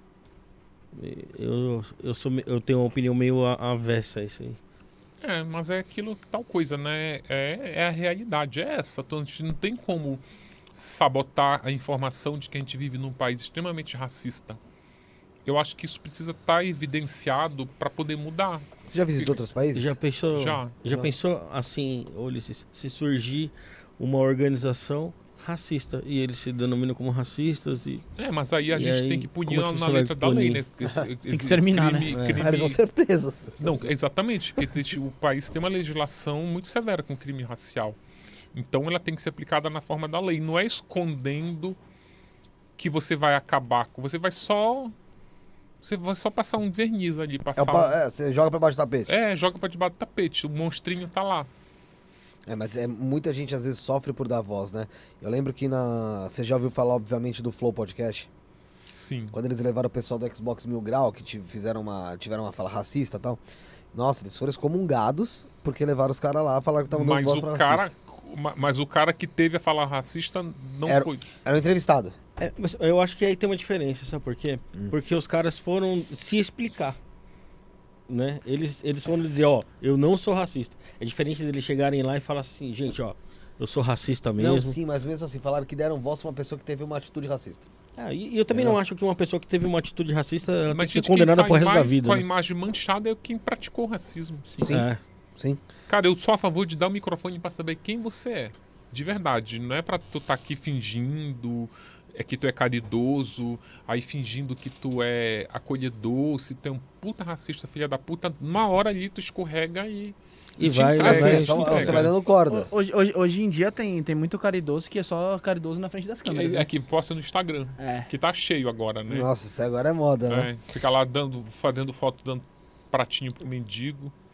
Mas é só ali, Dá- só naquela dá- hora da câmera só ligada. dos- câmera. Ô, Dá 500 reais de, de caixinha pro motoqueiro. Pra tem- mim ninguém tem- deu ainda.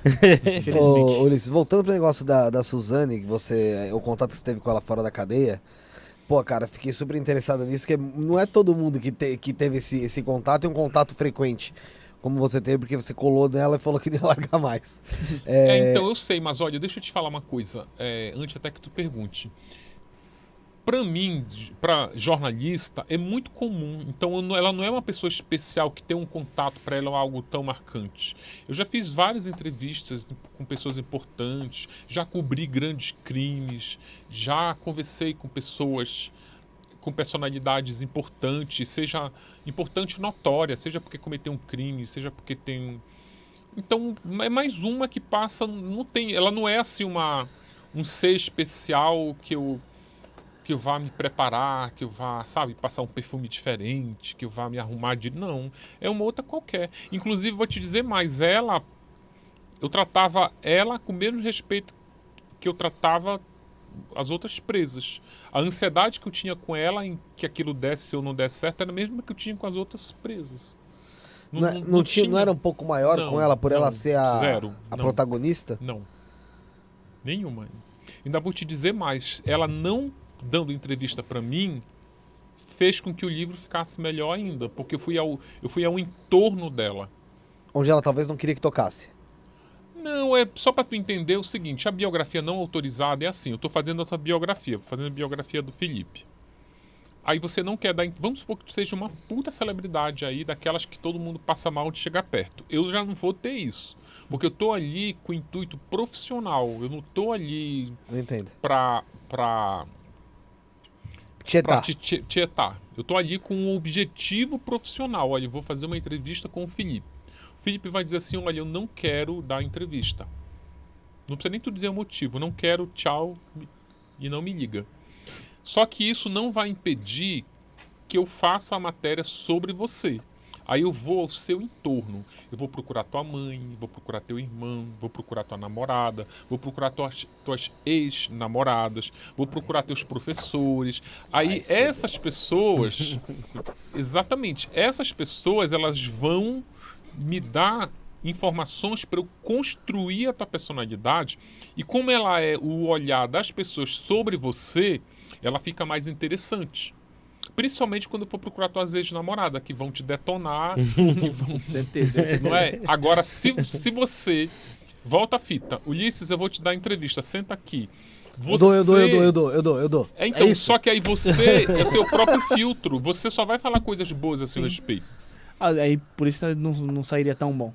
É. Ô, ô, A Ulisses, Suzane era capaz até de dizer, não, é que aliás, quem, quando a gente vê na versão dela do filme, Uhum. não, quem matou foi ele. A Suzane diz no, no, no livro. Quando a Suzane sentiu que é que ela é uma pessoa muito esperta. Quando ela sentiu que a casa ia cair dali a três dias, porque os- ela dava depoimentos praticamente todos os dias e ela via o cerco se fechando, Inclusive a delegada disse: "Olha, nem precisa mais você confessar, porque a gente já sabe quem fez o quê". Então, tipo assim, se você Fica quiser confessar, isso só vai ser vai um atenuar um benefício. detalhe Exatamente. Não, um detalhe não, ela vai ter um atenuante ali, porque pena. quem confessa ganha, vai ganhando ali benefícios, né? Sim. Antes dela confessar, que ela acabou confessando em três dias, ela chamou o Daniel no canto e disse assim: Olha, eu queria te dizer que eu te amo muito, te amo além da vida. E queria fazer um pacto com você, porque eu não matei ninguém, quem matou foi você. Mas se você se entregar sozinho, você vai preso sozinho e eu fico livre. Só que eu estando livre, vou te visitar todo fim de semana na cadeia. Se eu for presa, se tu me entregar como mandante, eu não vou poder te visitar na cadeia. A É, gente vai- ficar afastado para sempre. É Sabe quando que ela ia me dizer isso Nunca. numa entrevista? Nunca. Nunca. Ela no próprio filme mostra isso. Ela contou isso dentro da cadeia. Não, aí isso quem já conta são as- a- os investigadores. Essa conversa ela foi testemunhada, pô, foi feita dentro de uma delegacia.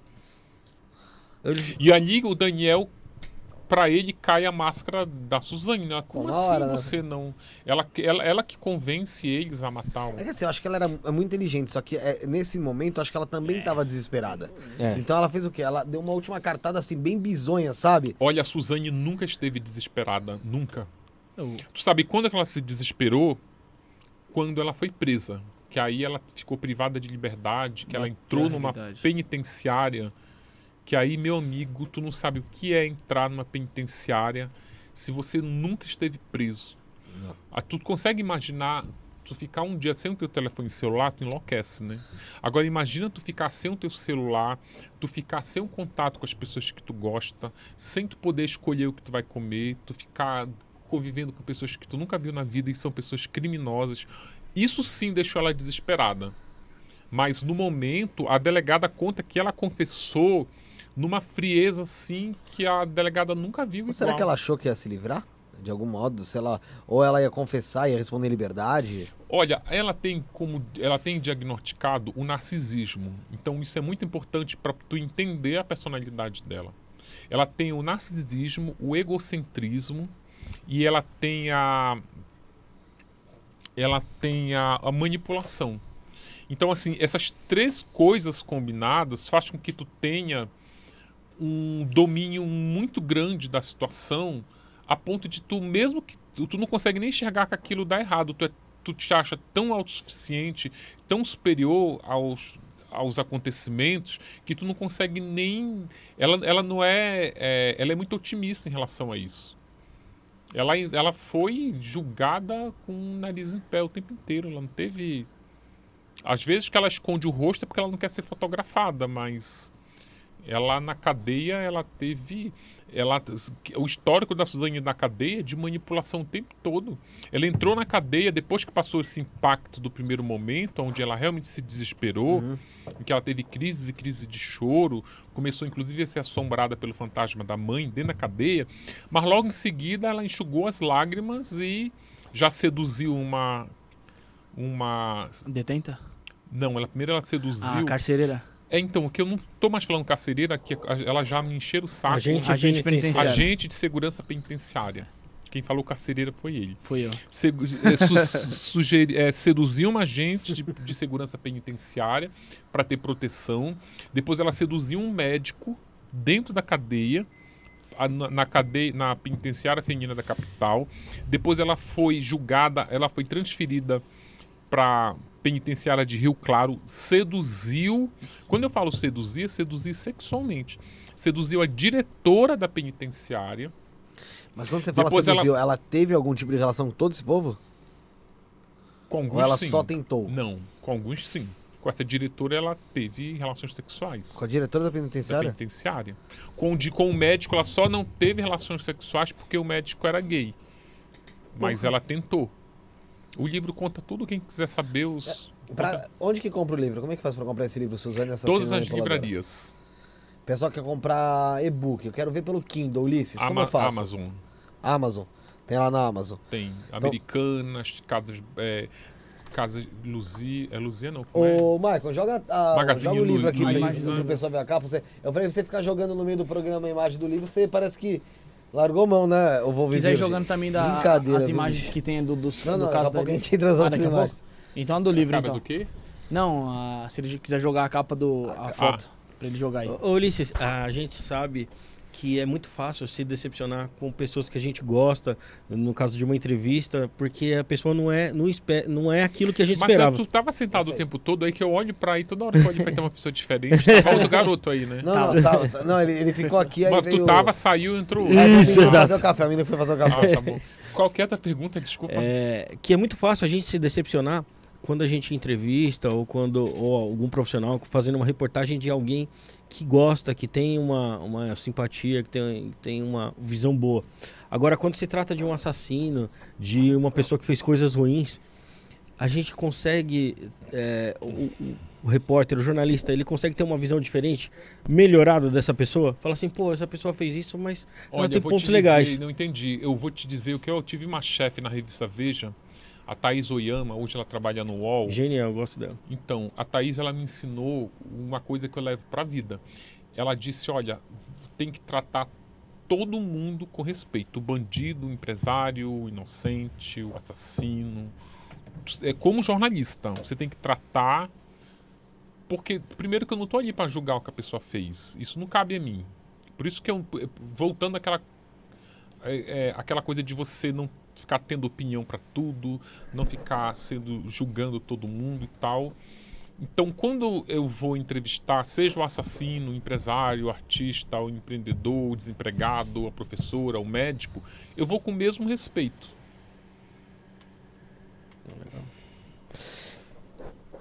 No livro. Fala aí, Bruno, o que você vai falar. Não, não, aqui eu ia falar que tem um pessoal que tá comentando aí, pessoal. Vai mandando suas perguntas aí que vamos ler aqui pro Ulisses. Olha essa É, carinha já- de anjo. Olha né? aí. Ele já respondeu algumas. É, então vai mandando sua pergunta, curte aí, deixa o like no vídeo, compartilha, se inscreve no nosso canal de cortes, que é cortes do Isso Não É Podcast. A Bruna Mais tá aqui com a gente aqui, a Flávia, a lei que você já leu, o seu tio José Roberto te elogiando aí, Papai. papai. Pessoal mandando, mandando um alô pra você, Fefe. Pode Um continuar. abraço. Ô, Ulisses, Pessoal, a- fala, no Betinho. caso da, da Elise, tem muita gente que, que se identifica com Sim. o caso dela, né? Tem muitas mulheres Você aí também que, teve que contato gostam, com ela ou não? Sim, Teve? Né? sim, mas é quando eu. É diferente do... eu- sim. É diferente. A Suzane, ela é mais odiosa. A Edise, as pessoas têm mais empatia.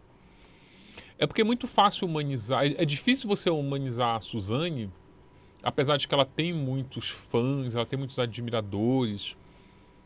Mas eu considero que. Quem admira a Suzane pra você? Então, cara. A maioria, por incrível que pareça, é adolescente, é jovens assim, bem. Sabe? O meu? Ah, eu vou arrumar pra você. Mas assim, você acha é, perigoso, preocupante as pessoas que admiram uma, uma, uma mandante do assassinato dos pais tão fria, manipuladora como ela é? Apesar que a manipulação acho que é de pessoa pra pessoa, mas a frieza dela, você, não, você acha perigoso quem admira isso?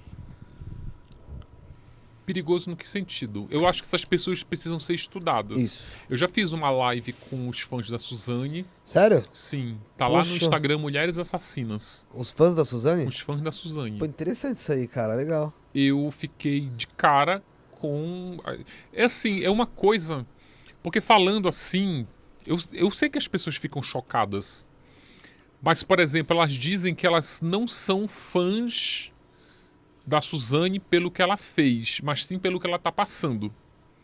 As pessoas são solidárias a, a essa ressocialização dela, essa tentativa de voltar a viver em sociedade.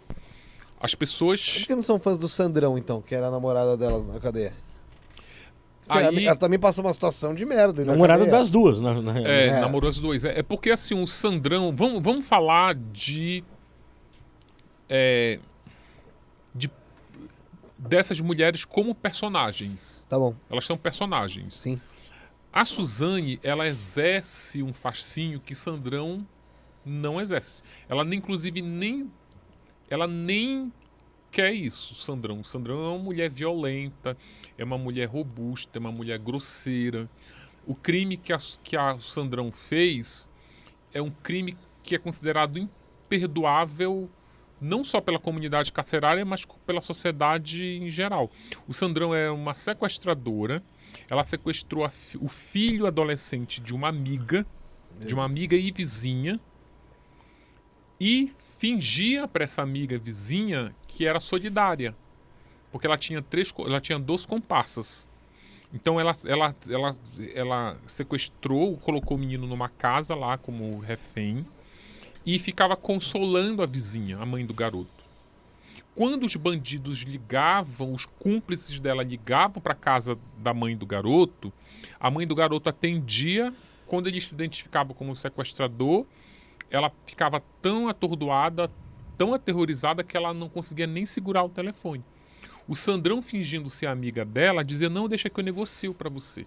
Ela fazia a conversa. Ela fazia conversa com os cúmplices dela. Putz. Então, assim, isso é. Ela, como personagem, ela é extremamente odiosa. Não tem como Cruel, tu né? ter cruel. E o desdobramento, para não entrar em muito detalhe, é com ela ter, ela pega o dinheiro do resgate nesse esquema de fingindo ser amiga, escondendo que é a sequestradora.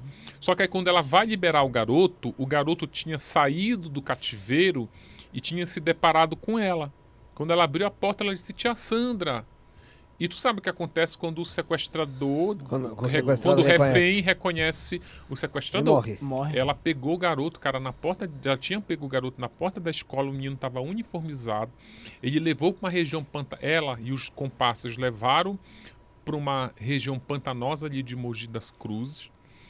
Amarraram o menino lá, no, jogaram na mala do carro, enfiaram ele lá na- no lamaçal. E ela ia atirar no garoto. Aí ela disse assim: Não, eu não, atira você pro comparsa, que você tem 16 anos e você, se for preso, vai pegar só dois. Aí ela deu a arma pro garoto, o garoto mirou dentro da boca que a bala varou Nossa. pelo crânio. Meu Deus, eu não sabia do- desse caso Ah, dela. então, então ela, assim, ela é, é- Quando eu falo como personagem, que tu tem que analisar só o crime, tem todo o conjunto, a, a perversidade, o requinte de crueldade, a falsidade, a, A maldade mesmo, né, ali si. a né? maldade e como personagem a aparência física também. Ela é uma Uhum. mulher extremamente horrorosa, não só na aparência física, mas também na- no que ela fez. Já a Suzane, como personagem, ela exerce um fascínio que o Sandrão não exerce. Primeiro que ela é uma mulher bonita. Ela é ela seduziu o namorado para matar os pais. Aí ela diz que matou os pais porque os pais mantinham ela dentro de uma prisão. Olha como isso é até poético. Matei para me livrar da cadeia. Uhum. Você quer com açúcar? Chegou café. Não, eu tomo sem açúcar. Sem açúcar. Chegou o café, vou pôr aqui pra você ficar. Oba. Não, tá bom, eu adoro. Vê se tem mais um copinho desse lá, pega pra mim lá, o, O pessoal que perguntou aqui no chat cadê o café acaba de chegar. Acabou de chegar, né? Tá bom aqui, mas... Tá bom. Então, a Suzane, ela é, ela é de... Assim, você olha Como aqui... personagem, tá aqui assim. Eu não apoio, assim, eu gosto muito de deixar claro que eu fico falando sobre elas. Fica parecendo que eu, tenho, eu não tenho simpatia por nenhuma delas. Assim, para mim Uhum. são todas criminosas, Que papo, todas né? pagam pelo crime que cometeram, Pega um paninho. Todas são viol- mulheres violentas e tal. Mas se a gente usar uma régua para medir a, a, a crueldade, que aliás existe essa régua, né? Que é o meio cruel, o motivo torpe, a sem chance de defesa. E outra coisa, matou uma, uma criança, um adolescente de 14 anos. Complicado. Poxa. É, crime que envolve criança, assim, é, Não, aí, é que nem cara, você falou. é- Ali no sistema carcerário. E como é que pegaram a- sociedade esse caso do Sandrão? Como é que foi é chegaram nela? Eles chegaram, eles fizeram, quebraram mais. é, eles quebraram sigilo telefônico e rastrearam a ligação que faziam para casa da mãe do garoto. Chegou no comparsa da Sandra, que aí foi preso. O Sandrão fugiu. Como ela fugiu, ele confessou tudo. Quando ela, ela foi julgada à revelia, inclusive, e quando ela foi capturada, ela já tinha ela já tinha que ter cumprido três anos de pena, mais ou menos. O Ulisses, o que, de- o que tem no... Esse, o, o seu livro, ele... Não, para isso, tu entendeu direitinho essa questão da. Da, da, da- A ressocialização Sim, ali. sim. não, da. Que você falou, por que, que as pessoas admiram a Suzane e não admiram o Sandrão? Sim, entendi. Porque, na verdade, o que, que, que eu queria dizer? É que você falou que os fãs da Suzane. É bom até que a gente vai vai dar pra eh, trabalhar mais um pouco esse assunto. Que os fãs da Suzane. Na verdade, é por que, que Suzane tem fã e Sandrão não? É, é, é, porque assim, ah, a gente não é que a gente admira a Suzane o que ela fez. A gente admira, ela tá tentando voltar. Tal, tal, tal, tal. Eu Não, falar, não é pô, admirar. As pessoas são solidárias à jornada da Suzane é, como como cumpridora da sua pena. As pessoas são solidárias. As pessoas, esses fãs acham que a Suzane merece ser reintegrada à sociedade, merece ser esquecida. Ela não tem que ser. Eles dizem que ela é perseguida pela mídia. Você, Eu vou- eu você acha que você acha que ela depois de ela solta e depois ela pagar a pena dela, ela pode voltar a cometer algum tipo de crime? ou Ó, como aí- este ou, ou outro? Tá, então aí é, eu não vou te dizer o que eu acho, eu vou te dizer o que dizem os psicólogos forenses Boa. que é, tiveram contato com ela na dentro do exame criminológico. Quando a juíza, é assim, ó, quando um preso que cometeu um crime contra a vida de um parente de forma violenta, tipo a Suzane, a Elise, os irmãos Cravinhos, quando eles começam a, a progredir para regimes mais brandos, eles são é, obrigados a serem submetidos a exames criminológicos. A justiça quer saber se essa pessoa está pronta para voltar a ver com a sociedade, se ela vai cometer um crime de novo, se ela está arrependida do que ela fez. No exame da Suzane, diz que ela poderia cometer um crime se ela fosse submetida a uma. Se ela tivesse uma demanda muito importante e se ela fosse submetida a uma pressão do ambiente para obter sucesso nessa demanda. Então, se ela for submetida a, a esses fatores, ela poderia cometer um outro crime. Mesmo os psicólogos, quando dizem isso, eles são muito cautelosos. Eles não cravam, vai voltar um crime de novo, É, vai porque cometer. Não, é, não é- tem como, né? Exatamente. Mas, por exemplo, o Christian Não, Cravinhos cometeu outro crime e voltou pra cadeia, né? É, ele foi. Teve uma briga de bar, não foi isso? Foi Uma briga com de bar, munição. sim. Foi pego com munição também? Mas não- não- não, ele não chegou a cometer um homicídio, né? Foi. Foi Não. uma briga, teve agressão somente. É, Não, mas- ma- mas... quando a pergunta que, a- que tem que ser respondida não é se vai matar alguém, Sim. é se vai voltar, se vai. É bem específico, é se vai voltar a entrar em conflito com a lei. É uma coisa mais ampla. Não tá preparado pra, é que, na pra volta ali é da, que- da na sociedade. Exatamente, Porque você porque não vai a sair so- num bar é brigando com a pessoa, né, Exatamente. mano? é- é- é- Você, para viver em sociedade, eu não sei se você sabe, mas existem regras. Ela- todos os lugares, o que tu Sim. tiver fazendo, existe regra. Se tu entrar no elevador ali, tu já tem uma regra para cumprir. Tem. Tem que estar de a máscara. máscara, não é? É, é. E tem um negócio, não entra. Não pode cagar no Não, elevador. não, É. não, não entre se o elevador não tiver parado se no você entrar, se você descer aqui na Avenida da Liberdade, eh, botar teu pinto pra fora e mijar, tu infligir uma regra. Ou seja, as coisas mais simples que tu acha É. envolvem punições. Se você passar no sinal É vermelho, porque eu, eu você- acho que se for assim, é, nenhum preso pode voltar pra sociedade. mas amigo, eu vou te falar uma coisa, uma pessoa que matou uma outra pessoa paulada, como o Christian Cravinho, e recebeu uma Benefício? um benefício para estar livre antes de Um ter puta cumprido a benefício, pena. um o caso puta- dele a é- mãe dele dizia que era uma bênção divina. Ela dizia, meu filho, o que tu fez não era nem para tu estar solto. A própria Pensa no que fala. tu fez. A mãe falava. Ela, a mãe dizia, você não está pronto para viver em liberdade. E dizia mais, eu prefiro você lá dentro, porque aqui solto eu fico preocupado, eu não consigo dormir, porque tu sai à noite. É cheio de regras. Regra número um, não pode sair da cidade de domicílio. Ele estava lá em Sorocaba. Regra número dois, você tem que estar em casa entre 20 horas e 6 da manhã. Ele estava lá uma da, da madrugada. Não pode beber, frequentar bar e estava num boteco. boteco. É então, evidente que ele voltou com. Se ele for voltou- elencar o número de regras que ele infringiu ali, Não, fora sim. com uma bala, com uma munição restrita, Restrita. do- da- das Forças Armadas, aí tava mais. É... que mais ele tinha? Ele tinha uma outra coisa lá. É, ah, é, subornou, tentou é. subornar policial. Ao- Ou seja, é uma escalada de regras. que que eu acho- Agora, só concluindo, a pessoa que matou uma outra paulada, como o Christian Cravinhos, ele, meu amigo, se nós temos regras a seguir, ele devia ter. Se a gente ainda infringe regras de volta e meia, porque às vezes a gente bebe e pega o carro e dirige, às vezes o sinal tá fechado, mas aí tu tá com pressa, tu fura o sinal. Ele tinha que andar na regra, ele tinha que mijar o tempo todo fora do pinico. Eu acho que ele Aliás, não deveria nem ter do saído, na real, né? Mas Não, o, aí, o, problema, é. o problema é que, assim, Mas isso que eu ia falar. é, não, o problema é na lei. Então, se outros caras que cometeram coisas parecidas têm o mesmo direito, então ele tem que ter o mesmo direito. Não, Esse que é o Sim, problema. sabe qual é o problema, Rafael? Que é o seguinte, vamos supor, você tá dirigindo. Meu caso, tá? Com a carta suspensa ou caçada. Você, teoricamente, não pode estar dirigindo. Tá Você sabe dirigir. Tá cometendo um crime Sim. de trânsito.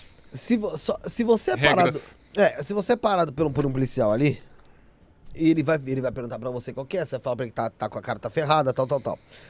Toda vez que você é parado, o policial pergunta, você tem passagem?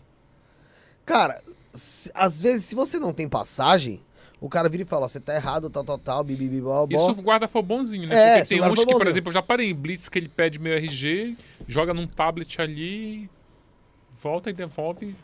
Mas assim, se eu tivesse passagem, eu iria saber lá na. Então, mas eu consulta. falo assim, aí ele É. fala, você tem, pa- é, você tem passagem? Não, Ele não, pergunta é, pra não, saber é, a sua não, é, pra saber Pra se ver se tu é é, você fala, né? não, não tenho. Aí vai falar, beleza, ele vai consultar de qualquer jeito. Sim. né? Consultou. Cara, se você não tem, velho, você tá cometendo um negócio errado, mas, meu, ó, você tá, ó, isso aqui é errado, você vai dançar, tal, tal, tal. Às vezes ele fala, vai pra tua casa, some. Se você tem passagem, meu irmão, você andando com a carta, com a carta bichada, o escambau, é um ponto a mais pra ele falar. Acabou. É. Você tá já- porque cê- você cê- é branco. é, Você porque já se errou fosse- ali. É, porque Agora, você, Branco, anda se na fosse... linhazinha, porra, sabe? Você já tá na rua, vamos supor. O cara matou três negros tá na rua. Sim. Pô, você é, você é homicida, cara.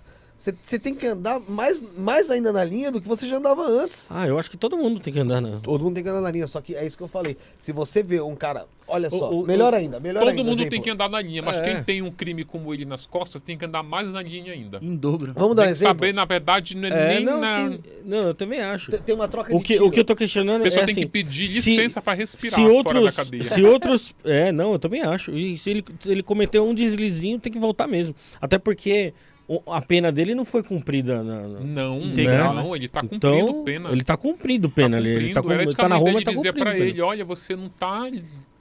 A pena dele acaba em. É. 2040, se não me engano. Então, poxa, é, o que eu questiono é o seguinte, se, tem que Agora se mudar a lei, mais- tem que se mudar a regra. Porque não é justo esse cara não cumprir a pena toda em regime fechado. Agora, se outros presos têm o mesmo direito Mas de- olha, deixa eu te dessa falar saída, uma coisa. então eu ele já tem que ter pensei assim, sabia? Mas depois que eu fui estudar a lei de execução penal, eu era contra a saidinha, sabe? Dizendo que absurdo. A Mas faz Suzane parte da- matou da ressocialização, do, né? Matou os pais e sai no dia dos pais. Matou a mãe e sai no dia das mães. Mas aí depois que eu entendi, que eu estudei a lei de execução penal e inclusive estudei os fundamentos da lei, eu comecei a entender de que ela realmente tem que sair. Porque é o seguinte, primeiro que não tem prisão perpétua no Brasil. Então um dia essas pessoas vão sair. E outra coisa, não sei se tu sabe, mas a penitenciária ela é igual o metrô. O metrô, vou chutar aqui, vamos supor que cabem dentro de um metrô um número hipotético aqui, vamos supor que cabe dentro do metrô 500 pessoas numa, num vagão lá, naquela aquela linha amarela que é um vagão emendado no 500 pessoas. Só que de uma ponta a outra circularam por esses vagões 3 mil pessoas. Cabem 500, en- por quê? Porque ficam entre e sai. A Sim. penitenciária ela é assim. É Ela rotativo. entra um monte, sai outro monte. Tá todo dia tem um induto, Entrando e tem alvará de soltura, exatamente. Se você, se a lei de execução penal, ela não for branda ao ponto de deixar essas pessoas saírem da cadeia antes delas cumprirem o total da pena, não vai ter espaço para onde vai enfiar os presos. A população carcerária do Brasil é uma das maiores, né, do mundo, falam. Proporcionalmente. Absurdo. Proporcionalmente, é. E tá crescendo, né? É, Só pra- Sim, é cresce. exponencial. Mas é uma- isso é um ponto, né? É uma questão física. Tu precisa dar espaço, mas não é por isso que ele vai dar. Aliás, eu já até vi juiz dando alvará de soltura para resolver problemas de superlotação. Que aí ele vai nos presos que ainda não tinham direito ao regime semiaberto, mas aí o cara cometeu um crime brando, ele já libera logo. Tipo, roubou, o, furtou o shampoo no supermercado. Não, solta esse para dar vaga pro que matou, esquartejou o marido. Agora, o fora isso, que é uma questão física, de espaço físico, tem uma outra questão.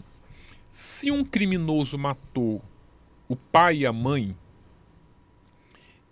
quando ele cumprir a pena dele, ele che- chegar ali no momento da da, da, da, da calculadora prisional que já está na hora dele começar a migrar para o regime semiaberto, para onde essa pessoa vai? Vai voltar a conviver em família.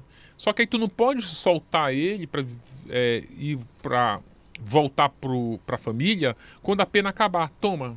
Não, você tem que soltar ele aos poucos. Por quê? Porque ele vai, passa sete dias lá e volta e- esse acolhimento é estudado pela Departamento de Assistência Social da cadeia. Como foi? Eles ligam lá. Como foi que você recebeu o fulano? Como foi esse acolhimento? O que, é que ele fez? Vocês saíram? E aonde? Porque a lei de execução penal, o preso, ele não está ali só para cumprir uma pena de forma matemática. Ele está ali a rigor para se ressocializar. Verdade. Se ressocializar é vamos voltar a, a conviver em sociedade? Vamos. Como está sendo esse teu convívio à sociedade? Eu vou te botar aqui sete dias na casa dos teus parentes para a gente avaliar.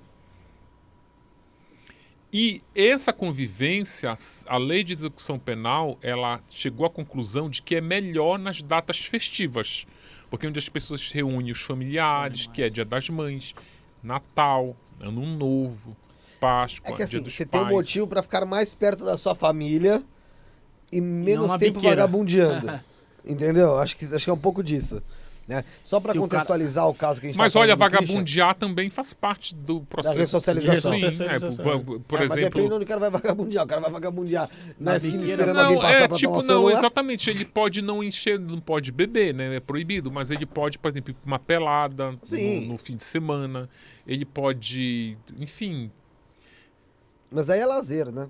O vagabundear que eu tô falando é, É o vagabundear de, de, de voltar cano. Ou, ou fazer pequenos Ah, delitos. cometer crime. Ah, não, aí é ou, coisa, ou usar- ou, ir pra algum tipo de, de- de usar droga e tal. não, Então, assim. meu amigo, quando eles cometem um outro delito como o Christian, eles voltam pro fechado, E perde, perde benefício, né, gente? pede Cara, bene- ainda volta pro fechado. O Christian teve um acúmulo de quatro anos na pena dele. Por causa disso daí. Então, tá lascado esse aí. E tu sabe uma outra coisa Só também, uma outra coisa que eu é, percebi com os presos de Tremembé, que quando o cara tem o direito, o Christian é um ponto fora da curva, mas quando o cara tá na saidinha, que ele já, quando tu já tem um benefício de sair e voltar pra cadeia, tu tá mais fora do que dentro da cadeia, porque o próximo passo é cumprir a pena no regime aberto, aonde tu cumpre o resto da sentença em liberdade. Então as pessoas ali, elas já estão tão contentes com esse benefício que elas andam na linha. Elas não vão, elas só se elas Elas não forem querem muito perder, loucas né? de cometer um, é, Elas sabem como é que é. exatamente. Ô, ô, Ulisses, cê- você conhece bem o sistema prisional que a gente vê no Brasil. É, eu já vi alguns políticos falarem é, que, a- assim, uma cela que cabe em 10 pessoas tem 80 presos. O político vai lá e fala assim: ah, se tem 80 é porque cabe 80. Você acha que uma pessoa que ficou presa num ambiente desse tem condições de ressocializar? Não. Não tem condição de ressocializar. Tem que ser mais humano o sistema prisional? Sim, sim, tem que ser mais humano. Eu acho que sim. É mais seguro para É, porque tu tá, no, população. né, tu tá criando uma, tu tá criando ali, tu tá potencializando o viés criminoso daquela pessoa. E, a- e fora... Aqui em São Paulo eles conseguem. é, São Paulo e Brasília eles são modelos assim, eles conseguem é, ter uma, um sistema prisional assim mais humanizado. Por exemplo, na medida do possível eles conseguem separar os criminosos por tipificação do crime cometido. Por exemplo, no complexo de presidente Venceslau, presidente Prudente, presidente Epitáfio, São segurança máxima ali, né? é, estão os traficantes. Cabeças, né? Ali É, da-. Tem muitos traficantes ali do PCC, do cabeça aos. O cabeça geralmente eles botam pra. O Marcola, por exemplo, tá na papuda, né? Pra evitar comunicação. Mas em Tremembé eles botam os crimes contra a vida. Então eles vão assim. Mas eu não, eu, eu não sou a favor de penitenciária lotada, não. E- Eu tenho até vergonha disso. Se de- tem 80, cabe 80, então essa frase aí não, não. Não, aí você é um esse político, coitado. Em vez dele estar. ele devia estar melhorando. Ele deveria tentar melhorar índice de criminalidade pra não falar uma besteira dessa. Pra não ter os 80 ali. né? É. É, Só pra contextualizar a parada do Christian que eu tava tentando, tava tentando pro Rafael entender, também é aquele negócio, vamos supor, saiu um, um- um- tiroteio ali dentro de um bar. Ou uma briga. E aí, porra, o Christian toma três tiros. Mata um cara lá. Meu irmão, obviamente, é é, ninguém vai virar e falar, porra, ele não tinha nada a ver. Mesmo que ele não tinha nada a ver com o caso. Vão puxar Ele o não tinha histórico que estar do lá. cara. Ele é, tinha que estar É, em bar. não tinha que ah, esse aí é o cara que matou já não sei o quê. Ah, a- aposto tava arrumando confusão de novo. Sabe? Aquele papo. É, é, é o julgamento da Sim, sociedade que é. existe. Se Agora tu pega, por exemplo, o irmão dele, o Daniel Cravinhos, que também ia estava no perguntar mesmo benefício. O cara é super. Tipo, segue todas as regras. Danado. Inclusive, é, ele chegava na. Se era pra estar em casa às 8, ele chegava às 7. Porque ele contava com a possibilidade do imprevisto um pneu do carro estourar e ele atrasar, do bater o carro dele. Mas eu acho. tu assim, sabe o que o Christian posso estar fazia? Porque a polícia ligava. A polícia liga. A polícia não, a, a, justiça liga. O fórum liga para saber se o pre... liga no telefone fixo para saber se o preso tá lá naquela hora. Principalmente esses presos de mídia, que fica além da população, fica a, a imprensa fiscalizando, né? É diário isso? Diário, nesses sete dias que eles estão Sim. na, na Liberdade. saidinha, é na, é na, na saidinha.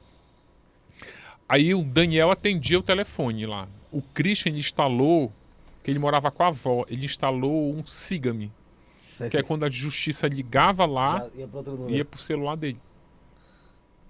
Aí ele mesmo atendia, não, tô em casa aqui de É. boa. Não, tô aqui em casa. Isso antigamente era asterisco 22, asterisco e o número que você queria que fizesse que a chamada É. caísse.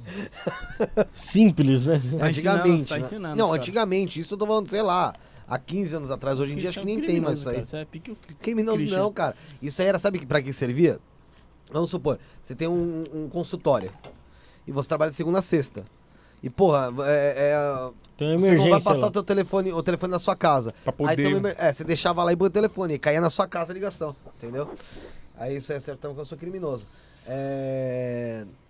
Só que usava, cara, é impressionante como eles usam pra. Pro mal, né? É. Ah, mas isso sempre vai ter, né? Sempre vai ter, não adianta. As pessoas vão usar pro mal. Ulisses, falando um pouco sobre, sobre o livro em si, tá? A, a construção do livro da Suzane. Ele se passa, então, é, no Suzane antes do crime também. Sim. No, a, a Suzane antes do crime, Sim. sobre o crime e ela na cadeia. Que, Na verdade, começa com o momento em que ela conhece o Daniel, Legal, que ela tinha 15 anos. legal. Então aí o, o livro fala um pouco de como foi construído esse romance. Quer mais café? Eu quero. Ei. Como foi construído esse romance? Tá. que era um romance assim altamente tóxico e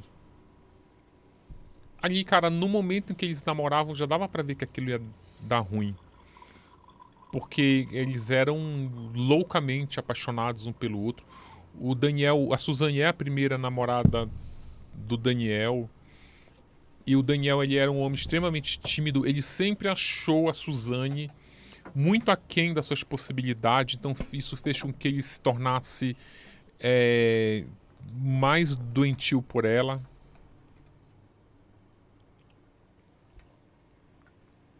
E como esse romance descamba pro assassinato. O... Agora, o que eu acho que que, eu tem acho- de mais interessante no livro sobre Suzane, no Assassino e Manipuladora, nem é a história da Suzane. Porque a história da Suzane todo mundo sabe. Tem uma história que tu já sabe o começo, meio e fim. É. Tu tem os, os detalhes, ah, o enredo, as, os desdobramentos e tal, os bastidores desse romance. Mas o que tem de mais impactante é as histórias paralelas. Inclusive, muitas pessoas dizem que chega à seguinte conclusão: o que a Suzane fez chega a ser fichinha perto do crime cometido por outras personagens do livro, como é, Sandrão, por exemplo. Essa história do Sandrão tá com começo, meio e fim no livro. Engra- Tem- Ah, então tem essas tem- histórias. tem. Fala, Bruno, da Tem Cissa, o- né? É isso, o pessoal até pediu pra você comentar sobre a história da Cissa. Ela faz parte da- da- do livro aí? Faz, gente, mas ele tem que me lembrar, porque muito personagem. Outro dia me pediram da, de uma. A Cissa é o qual? É a... Ó, eu vou falar aqui pro ó, Daniel Viana. Pede Daniel, pra ele dar mais Dani- referência. Dá mais Eu referência. tava no outro podcast, eles falaram, fala da fulana, ele teve que ser um pouquinho, que é muito. E ainda tem outro detalhe, eu, eu, eu construí mais de 50 histórias pra colocar no livro algumas que tinham mais a ver com os personagens. E às vezes eu falo de história que eu penso que tá no livro e nem tá. Ô, Ulisses, tem algum momento. Pede pra ele dizer quem é a Cissa que eu conto a história. Então, Daniel, comenta aí de novo aí. Que a tia do fogo é a mais. Celeste, né? Detalha mais aí referente à Cissa aí a que o. Cissa é do que que, o Ulisses- namorava Eduardo, será? É, ele só comentou, comenta sobre o caso da Cissa, sobre a história da Cissa, só isso. Então, mas ficou meio em aberto aí. Então, Daniel, eh, manda aí ou manda lá no grupo do Telegram. e o lá que a livro gente foi escrito em 2019, então é muito. Tem dois anos já. Tem que ter boa memória. Ô, Ulisses, tem algum momento, além do Sandrão, lógico, que as histórias da, da Suzane e da Elisa se cruzam lá dentro da, da prisão? Não. Só o Sandrão, que é um elo entre as duas, e elas trabalham na mesma oficina de costura. Na, na, na oficina de costura, mas em cargos diferentes. Achei que tinha um crossover. O- né? Vamos, vamos passar algumas fotos do caso aí, Michael. Do... Tem, tem, um, tem um comentário, só pra não Não, passar pode batida valer aqui, do, comentário. Eu vou ajudando o do, do Mendes Mendes, o do Mendes, né? Ele falou assim: Eu trabalhei em um local que fazia carteira de trabalho em 2016. Se não me engano, o Daniel foi lá tirar a carteira de trabalho. É, tempo de espera aproximado era umas 3 horas. É, ele pediu pra passar na frente com medo de ser reconhecido pela população que aguardava. Teve que aguardar mesmo assim. Reforçando o que você falou, né? Ele sempre Sim. tenta andar na linha, sempre tenta passar batido né, dos Sim, holofotes do sim. Daniel. né? É, o Daniel, ele não lida bem com o que ele cometeu. Ele tem muita vergonha. Tu sabe que tem um batidor, quando o Dan- o Daniel, ele matou o Manfred e o Christian matou a Dona Marísia. Quando o Daniel. O Manfred morreu muito rápido, a Dona Marísia morre- demorou mais a morrer. Depois que o Daniel desferiu lá pouco mais de uma dezena de pauladas até ele, o- a vítima ir a óbito, imediatamente ele teve um rompante de arrependimento e ele começou a fazer carinho no, no, no, No Manfred. no, Manfred, no, no cabelo do Manfred, assim, já estava morto. Aí ele se ajoelhou, pedia desculpa, é, ficava clamando: Meu Deus, meu Deus, o que é que eu fiz? Imediatamente ele demonstrou arrependimento. A Suzane, ela não dem- conseguiu demonstrar esse arrependimento nem é, anos e anos depois do crime, nem 10 anos depois do crime. O, o, o Daniel, o Daniel comentou aqui, ó. A, a história da Cissa que eu falei é sobre a filha dela que se apaixonou pelo padrasto numa Ah, sim, festa junina. Sim, já sei quem é. Que é isso? Essa, inclusive, eu conto. Ó, e an- antes de você comentar, ele falou assim: observação. morava lá? É, ou- observação, em outro podcast fui eu que pedi pra ele contar a história da, da outra presa, a Sofia. Ah, a Sofia, exatamente. Tem uma foto aqui, ó. Vê se é onde ela morava, que você falou que você ficava de carrapato atrás dela. Pera aí. Volta lá, o. Não, não, vai, vai Ah, passando. Espera um pouquinho, vai chegar lá. Isso aí, mostra antes dela. Isso aí ela entrando, essa é a reconstrução do crime. Ela tá entrando. Não, vai, volta lá. Não, ele vai ele vai- vai voltar, vai voltar, já. isso. Ó, ela tá entrando, tá mostrando que ela entrou. Essa luva aí ela usou porque antes deles matarem o, o casal, eles assistiam aquele seriado lá de investigação criminal, CSI, CSI, é, Que e coloca pra não deixar de digitar. É. É nessa época aí que você isso ela tá numa ela? saidinha. É, nessa época. Isso é o enterro. Nossa, mas tá fora da ordem as fotos. Tá, tá, porque o Michael ele tem Ó, problema. isso aí ela, ela tá mostrando que ela ficou sem. Não, volta Vol- lá. Ela guardando. É que tá em slide. Ah, tá slide. É, ele tá tendo que segurar lá, mas. É, então, isso aí, é, eu não consigo narrar em tempo. Dá um Não, pause não. Tem, ô, Michael, não tem como? Calma aí que o Michael vai tentar fazer, que o Michael ele é menininho novo. Ele é mirim ainda. Tá É, tem 17 Juvenil. aninhos, ó. É... Posso contar? Posso contar, Michael? Menininho É, porque as 17 fotos anos. elas seguem uma historinha, mas aí. É que, é que assim, o menininho ali não sabe nada. Quando ela matou os pais, Deixa ele tava, ele ele tava no, no saquinho do pai dele ainda. Faz quanto tempo isso mesmo? Foi 2002? O 2003? crime 2004. 2004? Então fazem Não, 17 peraí, 17 2002. Nasceu que ano, Michael? 19 anos. Que Michael que você 2002. nasceu, Ma- Olha, antes dele nascer. Sabe nem o que é isso. Vai lá, ma- o... Vocês também... Vamos, vamos... Antes deles se arrumarem lá, porque os meninos é todo deficiente. É, então, aí como é o nome do, do, do, do leitor do que, que Daniel, fala? é Daniel? Daniel Viana. Daniel Viana. Daniel Viana é a história da Cissa, né? Cissa. Então, a Cissa, essa, essa história é curiosa, porque a Cissa eu conheci na van, Foi uma das da van. uma das da van, exatamente, que Legal. ela cumpria pena, com, ela nem cumpria pena com a Suzane, mas a história dela acabou entrando no livro porque ela, é, primeiro que é uma história muito forte, e segundo porque ela, o livro ele conta muitas histórias passionais de pessoas que decidiram cometer crime movido por é, sentimentos assim muito fortes. E a Cissa era o seguinte: ela tinha uma filha adolescente, Uhum. é Maria Cecília. Ela tinha, eu acho, nem lembro, que essa história foi uma das primeiras. Essa história eu catei ela em 2015, para ter uma ideia. Ela tinha uma filha adolescente e ela namorava um padeiro. O padeiro não era pai da menina, era enteado. Tá. Tá? Era, o segundo marido dela. É padrasto da menina. O padrasto da menina. É, e ela era enteada dele. Tá. Daí, a menina se, tinha acho que 14 anos, se apaixonou por ele. A filha dela. A filha dela se Tá. apaixonou pelo padrasto. Só que aí ela colocava, adolescente colocava declarações de amor nas capas do caderno e tal. E a mãe foi lendo, lendo E e viu. uma declaração de amor. Mas no início nem tava ainda que era pelo padrasto. Não tava nomeado Não estava nomeada, era ah, eu te amo além da vida, não sei o quê. Aí ela perguntou pra ela, tá apaixonada, que ela acompanhava muito a, A filha. o desenvolvimento da, da, da filha como adolescente. Tá apaixonada pelo. Ela é um coleguinha da escola, coisa e tal. E daqui a pouco a mãe foi xeretar o caderno da menina, já tinha uma outra declaração de amor, já endereçada ao padrasto, Com o nome dele. com já. o nome dele. Aí o que, que a mãe fez? Foi tirar satisfação com ela e disse assim: mãe, eu não sei, é isso. Como se Aconteceu. fosse algo que ela não conseguisse controlar. Aham. Tipo. E é muito comum isso, por incrível que pareça, é muito comum. Tem, se apaixona de- por professor e tal. Sim, principalmente no momento ali da adolescência, Sim. né, em que ela começa a desenvolver a sexualidade. Ela se apaixona muito com a figura que está mais próxima a ela. Só que a mãe foi tirar satisfação com o padrasto. Disse: Olha, eu nunca senti ela dando em cima de mim, nunca vi nada, mas fica tranquila que eu trato a tua filha como se minha filha fosse. E a mãe então levou isso. Só que as declarações foi Continuavam. e a mãe, e ela a menina foi enfrentando a mãe. Olha, agora eu tô assim muito louca por ele. Ai, que doideira, cara. Não, não, que loucura é isso. Eu tô muito caralho. louca. Aí o que que a mãe fez? A mãe resolveu mandar ela pra casa de um parente. Ai, vai. Passar um tempinho lá. É, inclusive ela disse pra mim, eu disse, mas por que, que a senhora mandou sua filha? O mais certo era a senhora mandar O cara. o cara embora de casa. Ela disse: Não, mas a minha filha. Olha como as coisas estão loucas. Ela dizia assim: Não, mas a minha filha tá na flor da idade. E ela dizia coisas assim: Olha, os peitos dela eram duros ainda.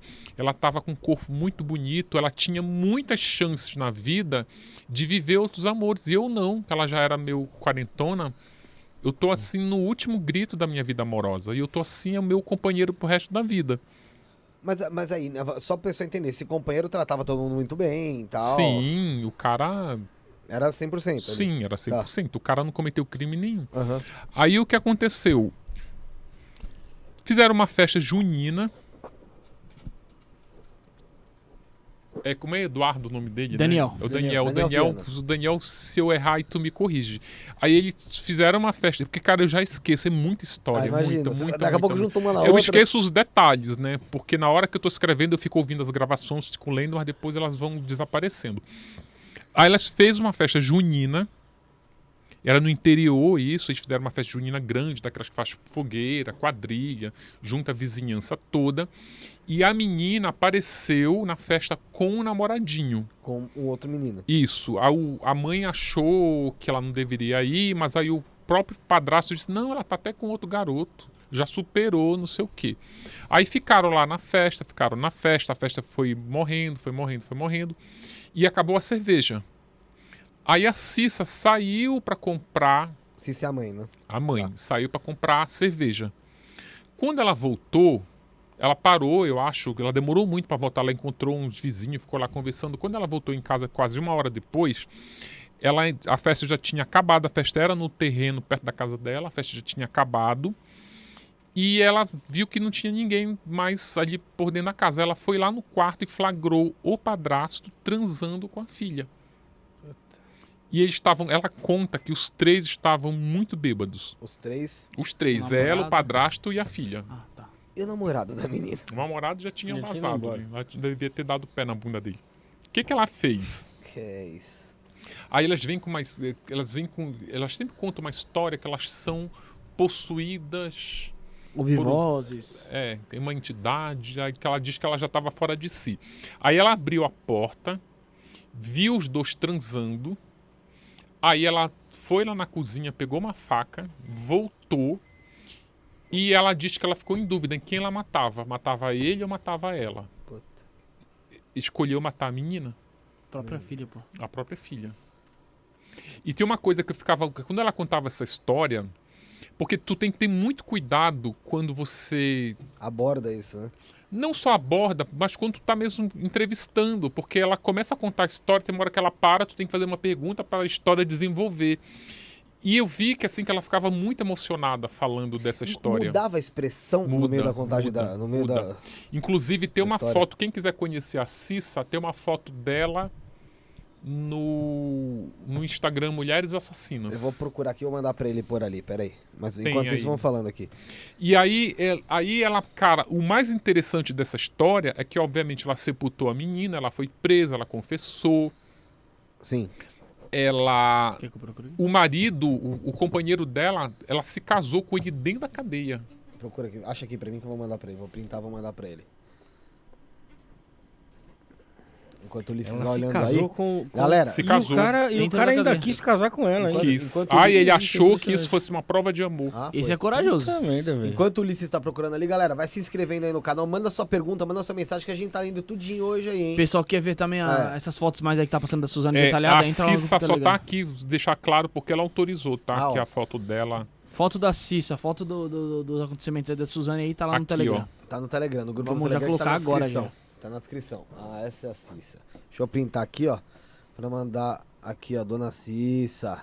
Mulher Ô, Fê, boa. e o pessoal que tá acompanhando a gente. pro- O pessoal, o, o pessoal que tá acompanhando a gente também. Tem também, tu sabe o que tem aí no Instagram? Cara, tem a um Cissa voltando pra cadeia. Um dia que eu fui deixar ela lá na penitenciária. Cara, Ela ainda dá um tchauzinho pra mim, Você assim. fez a- o serviço de pirueira ali. É o serviço de pirueiro, é. O. Meu. Qual que.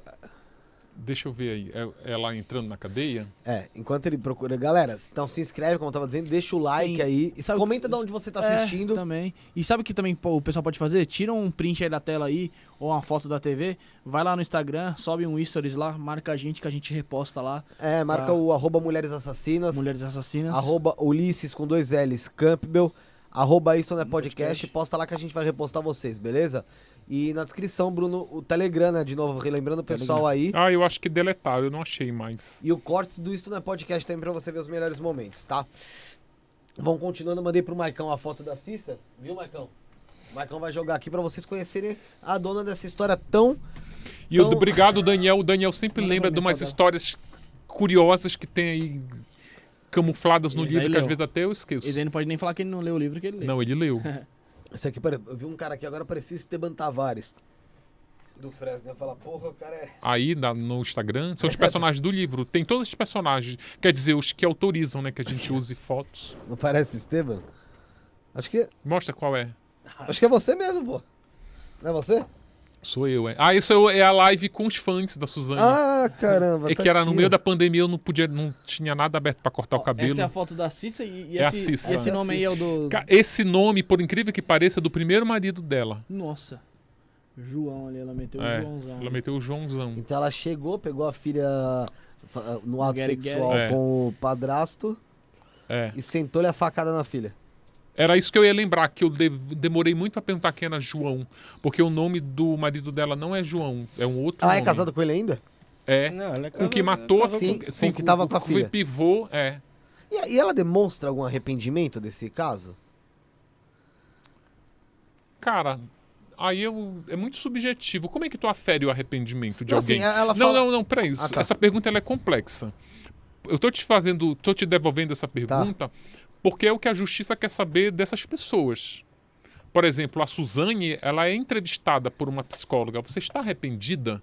Ela fala, tô, tô muito arrependida. Aí a psicóloga pergunta na sequência, mas você está arrependida por quê?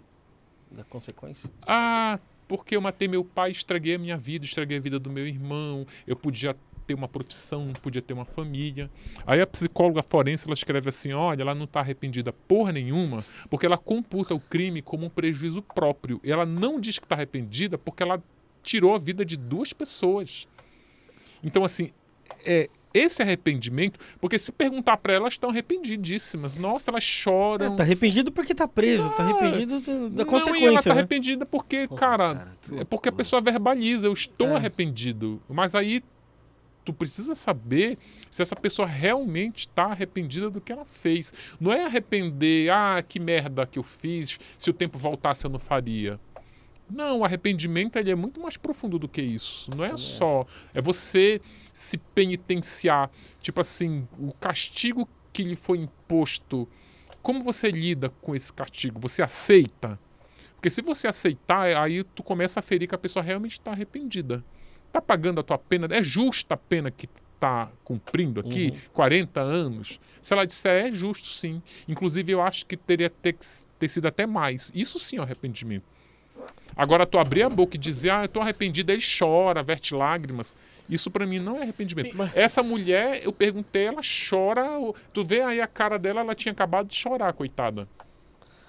E ela é uma senhora tão simpática, tão Parece simpática. Sim, eu grudei nela, ela me contou todos. os- Ela não contou só a história dela, né? A história dela eu pus no livro porque eu achei a história interessante. Mas ela me contou o funcionamento de Tremembé, ela me contou a história de outras presas, ela me indicou a agente de penitenciária, de segurança penitenciária que era mais legal para eu conversar. Ela começou a me dizer, um braço direito aí, tá vendo? sim, ela era uma fonte.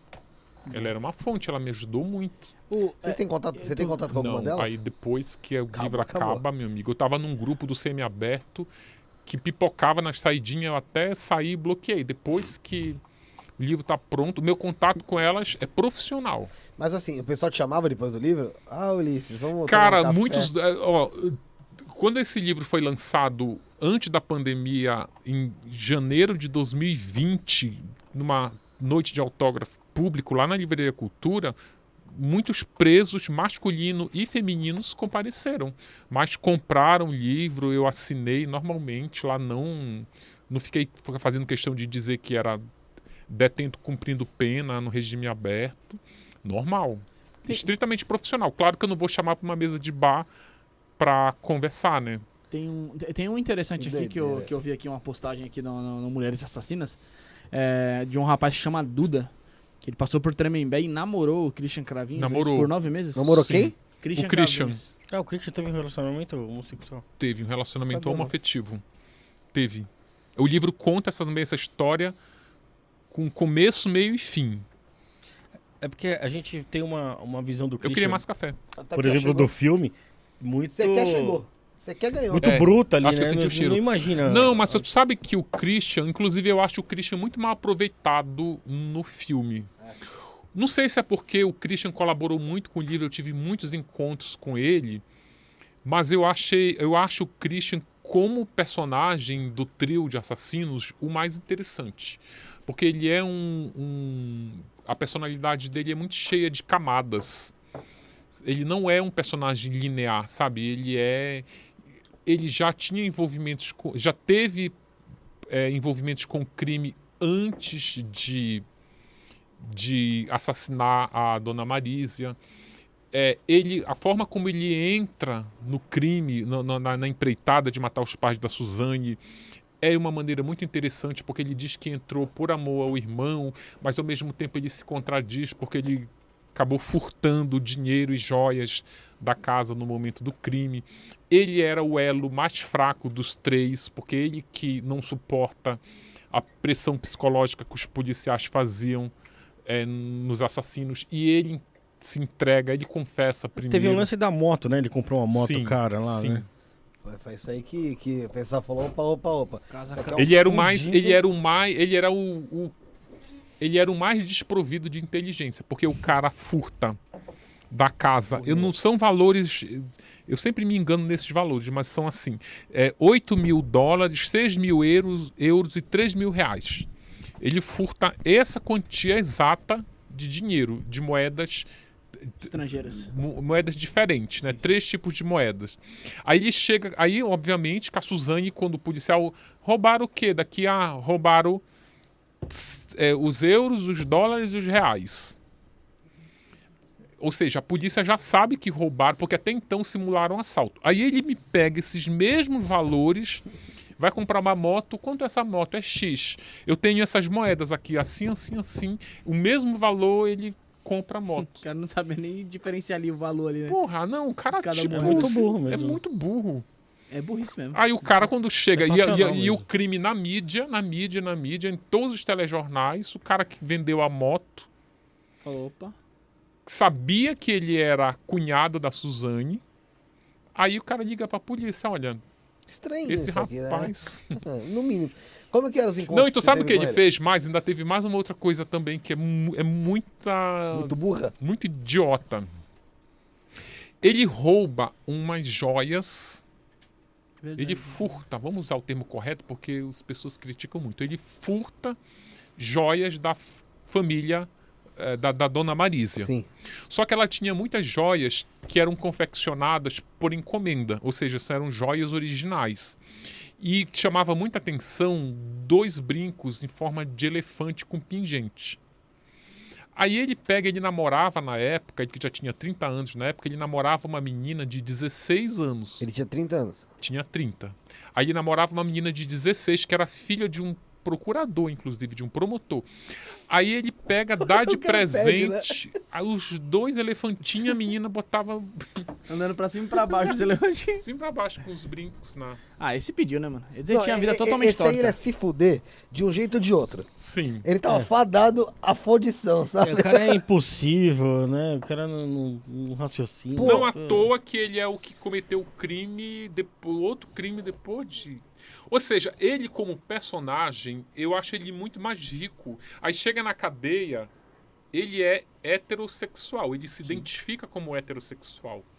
Mas na cadeia, ele cedeu aos encantos desse rapaz chamado Eduardo, Tá. que gostava de ser chamado de Duda. Duda, no feminino, é a Tá. Duda.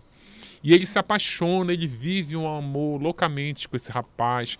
E ele era, assim, muito apaixonado, escrevia cartas de amor. O Christian. O Christian, o Christian, o menino, o, a Duda, é, que é um, um homossexual assumido, e o Christian, que se intitulava heterossexual, era o que fazia. Era o, a, a- a- o, o romance Mela Cueca era no lado do Christian, assim. Ele escrevia cartas. Cara, eu li essas cartas, eu não acreditava. Parecia que, tá- que era uma menina de 15 anos Sério. apaixonada, sabe, se rasgando de amor.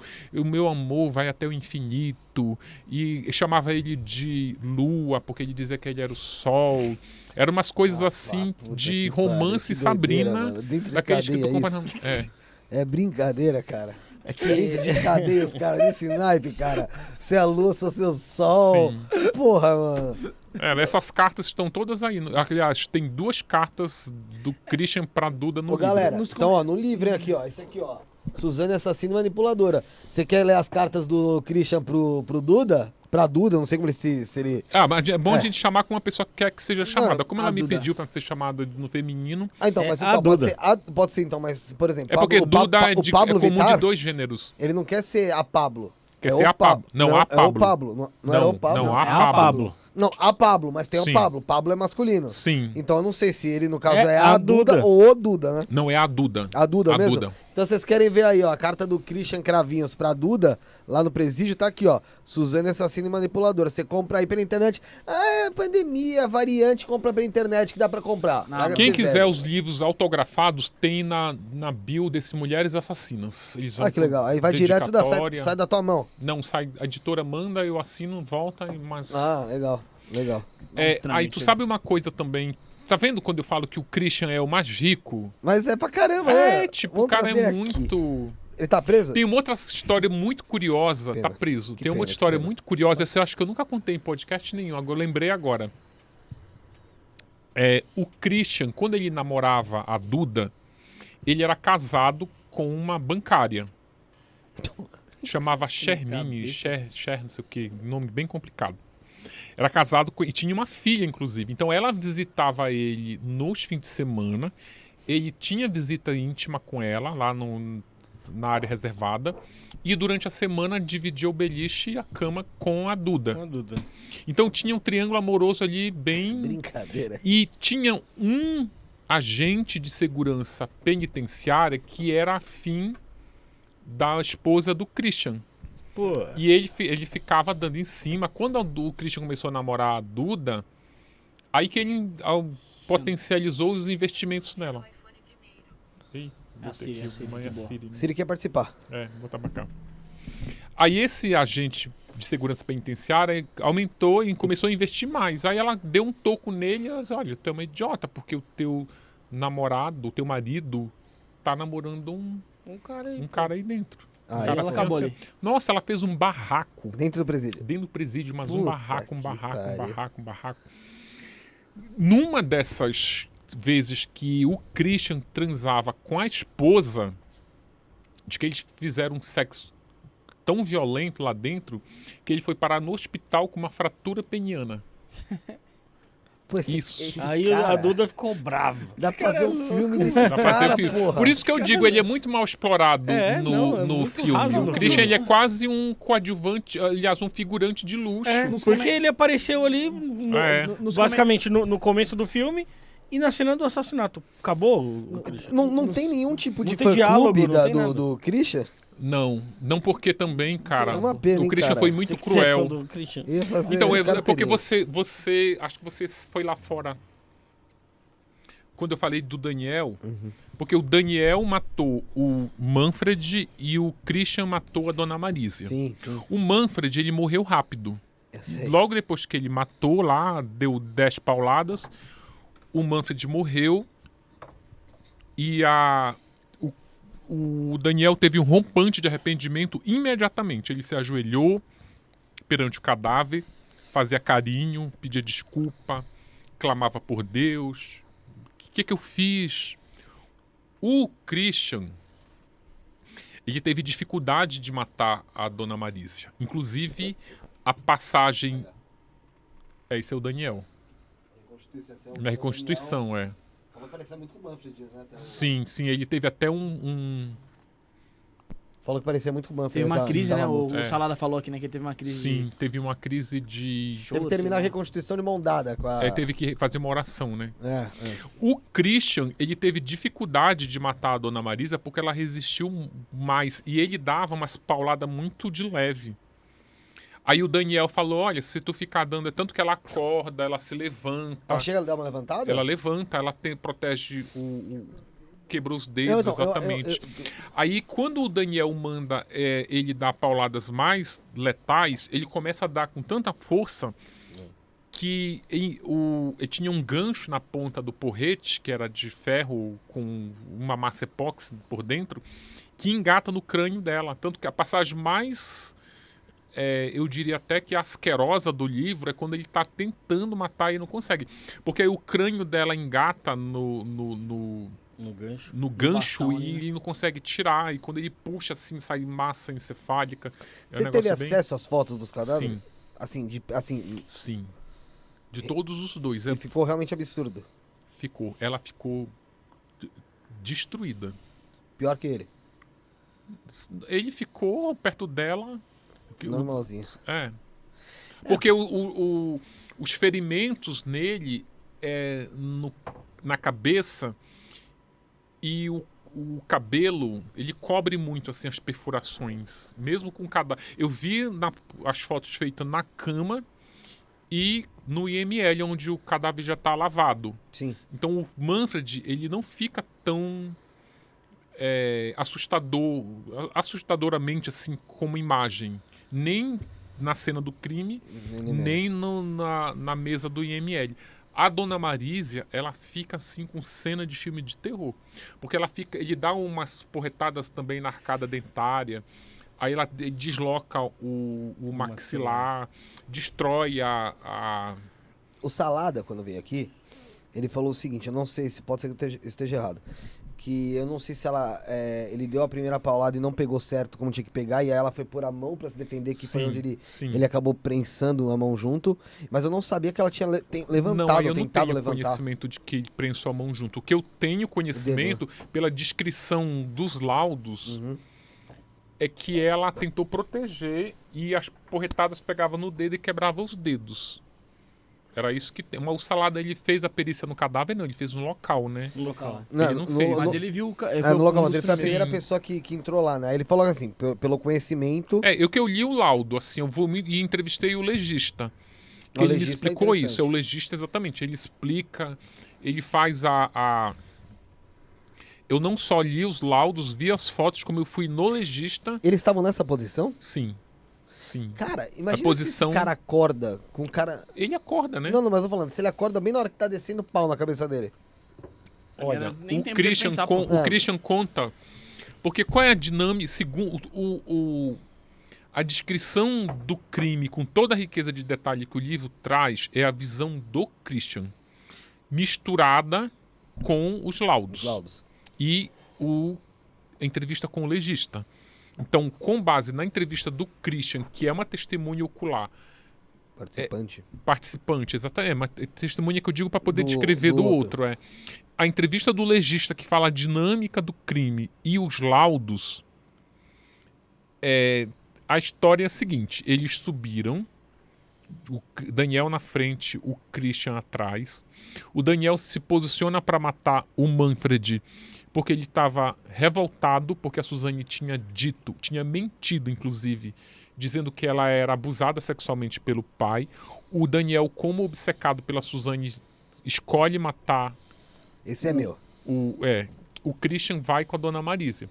Só que quando eles chegaram na- no cadáver, é, na, na frente dos dois dormindo, desculpa, o Christian, segundo eles, disse assim: Eu só vou desferir uma paulada depois que ele desferir a primeira paulada. Só que o Daniel ficou calado assim. Primeiro você, primeiro É, você. ficou aquilo assim, o Daniel, o, o, o Christian conta que tentou melar o plano, tipo, quando eles descem do carro, ele bate a porta de maneira forte para ver se eles acordavam. Quando ele vai andando, que eu pisa de madeira, ele vai dando pisadas fortes para fazer barulho. Tanto que a Suzane fica tão irritada com o, o barulho que o Christian propositalmente faz, que ele só, ela sobe, ela diz: "Espera que ele pode ter acordado com esses barulhos que você tá fazendo. Controla o teu irmão aí", ela diz pro Daniel, que eu vou ver se o os ainda. meus pais ainda estão dormindo. Se eles estiverem dormindo, eu vou é, apertar no interruptor de luz três vezes para piscar a luz, aí vocês sobem. Tanto que aquela cena, aquela foto lá que ela tá apertando no interruptor que ela mostra na reconstituição. Vai voltar aqui, ó. Volta, volta, ela na prisão, ela sentada. Não, eu acho que eu nem passei essa Você não foto. mandou, não? É, não Tem uma mandei. que ela tá É. na porta só. É. Tem uma que ela tá no, com a mão no interruptor, é isso? Isso, tem uma que ela tá com o mano interruptor. Aí o, o Christian conta que o Daniel ficou mudo, calado, na frente lá do, do- dos pais da Manfred. Suzane dormindo, do Manfred. Só que aí o Manfred acorda. Puta, ele abre o olho. ele né? abre o olho. Aí quando ele abre o olho, Aí que que ele ele. Exatamente, que Pô, ele já tô sente. aqui já. Pro- Tem um, um dos laudos diz que, inclusive, que ele sentou. Mas uma coisa que é. O que você ia falar? Será que existe a possibilidade, caso ele não tivesse acordado ali, deles terem recuado? Ai, cara, eu acho que não, porque foi Porque anos assim, de imagina assim, vamos supor, ele abre o olho. Aí fala, meu irmão, já tô com o pau aqui na frente do cara. Se eu não fizer nada, vai dar merda de O que, qualquer que vocês jeito. estão fazendo aqui, né? É, esse você entendeu? aí? Tipo, porque foi o que você falou, o Christian tentava melar o negócio. Então, assim, se ele tentava melar, tem essa ideia que ele não seria o primeiro a dar porrada, Sim. né? O Daniel, eu acho que sentiu um pouco do peso do que ia fazer na hora que parou na frente do cara. Eu não sei, sei, é né? muita É só no conjectura. é. sim, sim. Quem não É, sentiria, né, mano? Também, não, velho. Eu acho que a única pessoa que não sentiria seria a Suzane, pelo. Cara, eu acho que a Que pessoa que tá decidida. A fase, entrar na casa já. É, já era tá. tudo muito planejado. Tirar o irmão da casa. Cada um tem Você sua encontrou o motivação. Christian- O Christian seja pelo dinheiro, o Daniel por uma possível vingança ali do pai É. ter abusado da filha. Diz Sim. o que ela inventou, Você, né? enco- você encontrou o Christian quantas vezes? Cara, eu encontrei muitas vezes. Eu só parei de encontrar porque ele foi preso. Inclusive, quando ele foi preso, a mãe dele até me ligou de madrugada perguntando se ele estava comigo. Porque a gente se encontrava muito é, 9, 10 da noite, que era a hora que ele escolhia. Escolhia muito bar também. Ele já violava. Lugar, lugar que ele não podia, no horário que ele não podia. Era, mas então, era, eu não podia escolher. Sim, Tanto que a mãe ele- dele ele reclamava. aí, ele nem das vezes eu fui deixar ele na casa dele, a mãe dele me chamou e falou: Olha, Ulisses, tu não tem que encontrar o Christian em bar essa hora. Vem aqui em casa. Eu falei pra ela: Olha, quem escolhe o horário e o local é ele. Bem que eu gostaria, né? Você É. fala, ficar em paz. Não, inclusive, é, se ele marca um encontro comigo num bar depois de 8 da noite, ou seja, ele tá violando o regime aberto, eu vou no encontro porque ele marcou nessa hora e essa violação do regime aberto já é uma informação pra mim. Eu já vou colocar Uhum. no livro É, que sim. o cara violava o Não regime tá nem aí. Mais conteúdo. e não só essa informação de que a mãe dele, quando me chamou e disse meu filho não está pronto para viver a vida em liberdade, eu coloquei no livro também. Foi uma coisa Agora, o que eu não posso fazer é interferir na realidade. Sim. Eu dizer, não, eu não vou encontrar você nesse horário porque você vai estar violando o regime aberto. Ele- Não. até parece que ele não vai, vai deixar de sair porque você falou É, isso. é. exatamente. é. Mas ele só, você, ele só falava sobre o crime ou ele tentava puxar outros assuntos, falar não, sobre falava outras coisas? tudo. É igual às presas. Nunca entra o crime entrar. Por exemplo, eu conversei muito com o Sandrão. Sandrão nem sabia que eu sabia que ela tinha feito, porque ela achava que ela era uma mera fonte informante e estava ali para falar da Suzane. Ela estava muito puta com a Suzane, porque ela achava que a Suzane tinha usado ela. Só que o livro conta o que ela fez. Quando ela descobriu que eu ia colocar no livro o que ela fez, ela até parou de ter contato comigo. O Christian não. O Christian, a minha relação com ele azedou quando ele descobriu que eu ia colocar no livro o relacionamento homoafetivo que ele teve dentro da cadeia. Como é que ele descobriu isso? Você contou pra ele? Não, eu tinha que perguntar, né? É. Porque eu tinha a versão da Duda, com- a Duda abriu tudo. Ela me mostrou as cartas, contou a história, provou, provava muito, sabe? Não é só contato, precisa provar, né? Pra poder acreditar nisso. Porque é uma Tinha informação. evidência. Sim, tinha as cartas e tal. Ele tinha. O Christian. Olha só como o Christian. É, quando eu falo que ele é o mais interessante, é, nos, é, no- é por conta dos detalhes. O Christian era tão louco por esse rapaz que esse rapaz ele trabalhava na barbearia da penitenciária. Então, quando ele saía de uma ala para outra para trabalhar, ele passava por uma revista. E essa revista, segundo a Duda, ela era muito. Ela caracterizava um abuso. Ela dizia pro Era Christian invasivo. Que o cara passava a mão nele muito além do que precisava. Aham. Aí ele foi contar pro o, o Christian teve um, um acesso de ciúme que foi tirar satisfação junto com esse cara.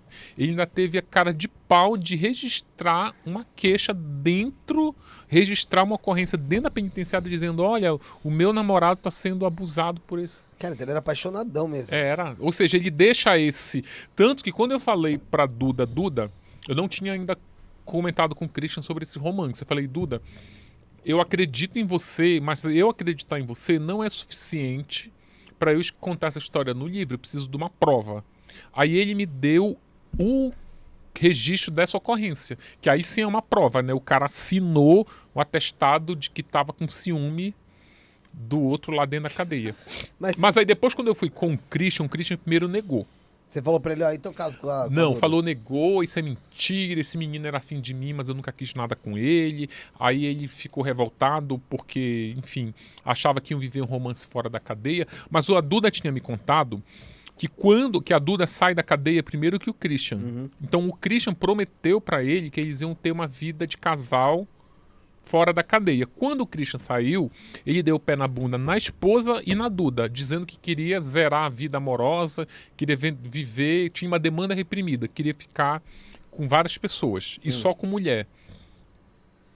E disse pra Duda que ele era um equívoco, que ele não era gay, que ele Aconteceu no momento. É, aconteceu- A carência. é, e disse que o que aconteceu ficaria do lado de dentro da penitenciária.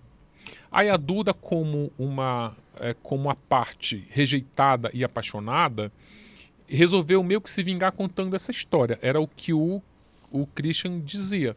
Só que aí, como o Christian negava, negava, negava, negava, aí o que eu fiz? Eu tinha a cópia das cartas, aí levei uma dessas cartas pro Aí, a Christian. aí azedou mesmo. É, eu falei, exatamente. Falei, olha, Christian, essa história. Que ele perguntava, essa história vai estar no livro? Até então eu não sabia se essa história tá no livro, porque ela ainda tava. É, ainda tava meio.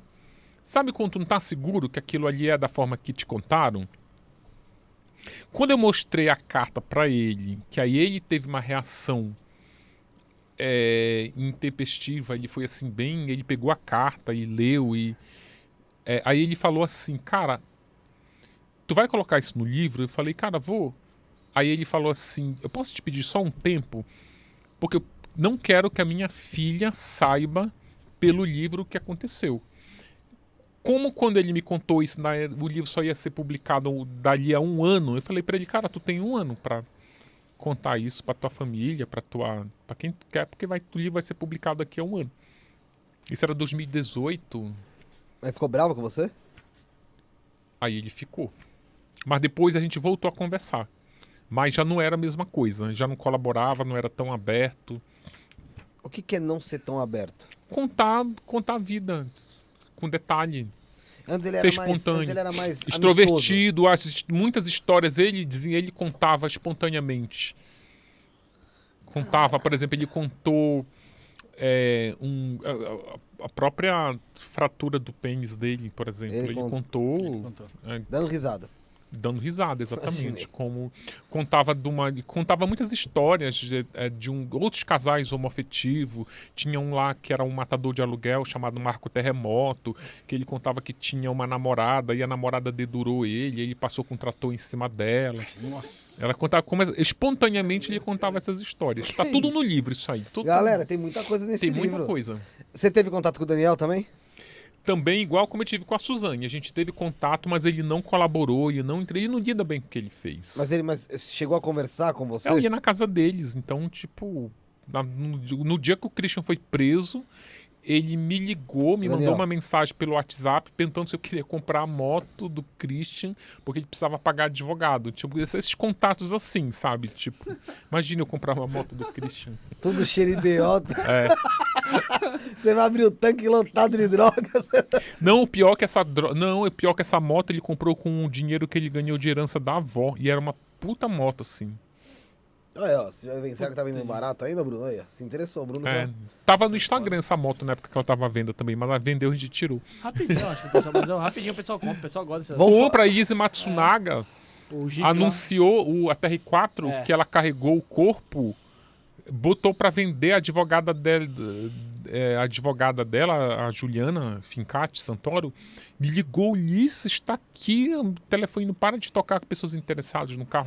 Tem um nicho, sabia, de carros, o UOL até fez uma matéria sobre isso, carros Envolvi- envolvidos em crime, o carro da Suzane, aquele Gol dourado lá, É. que era de uma série limitada. Tá onde aquele Tinha carro? o- Cara, eles identificaram, Tá no interior de São Paulo aí. Sim, Eu né? vi numa página é, é, de carros aí. Até o. Se eu não me engano, o pai dela tinha uma. Era uma Blazer e a mãe ela tinha uma Blazer, tinha um Santana.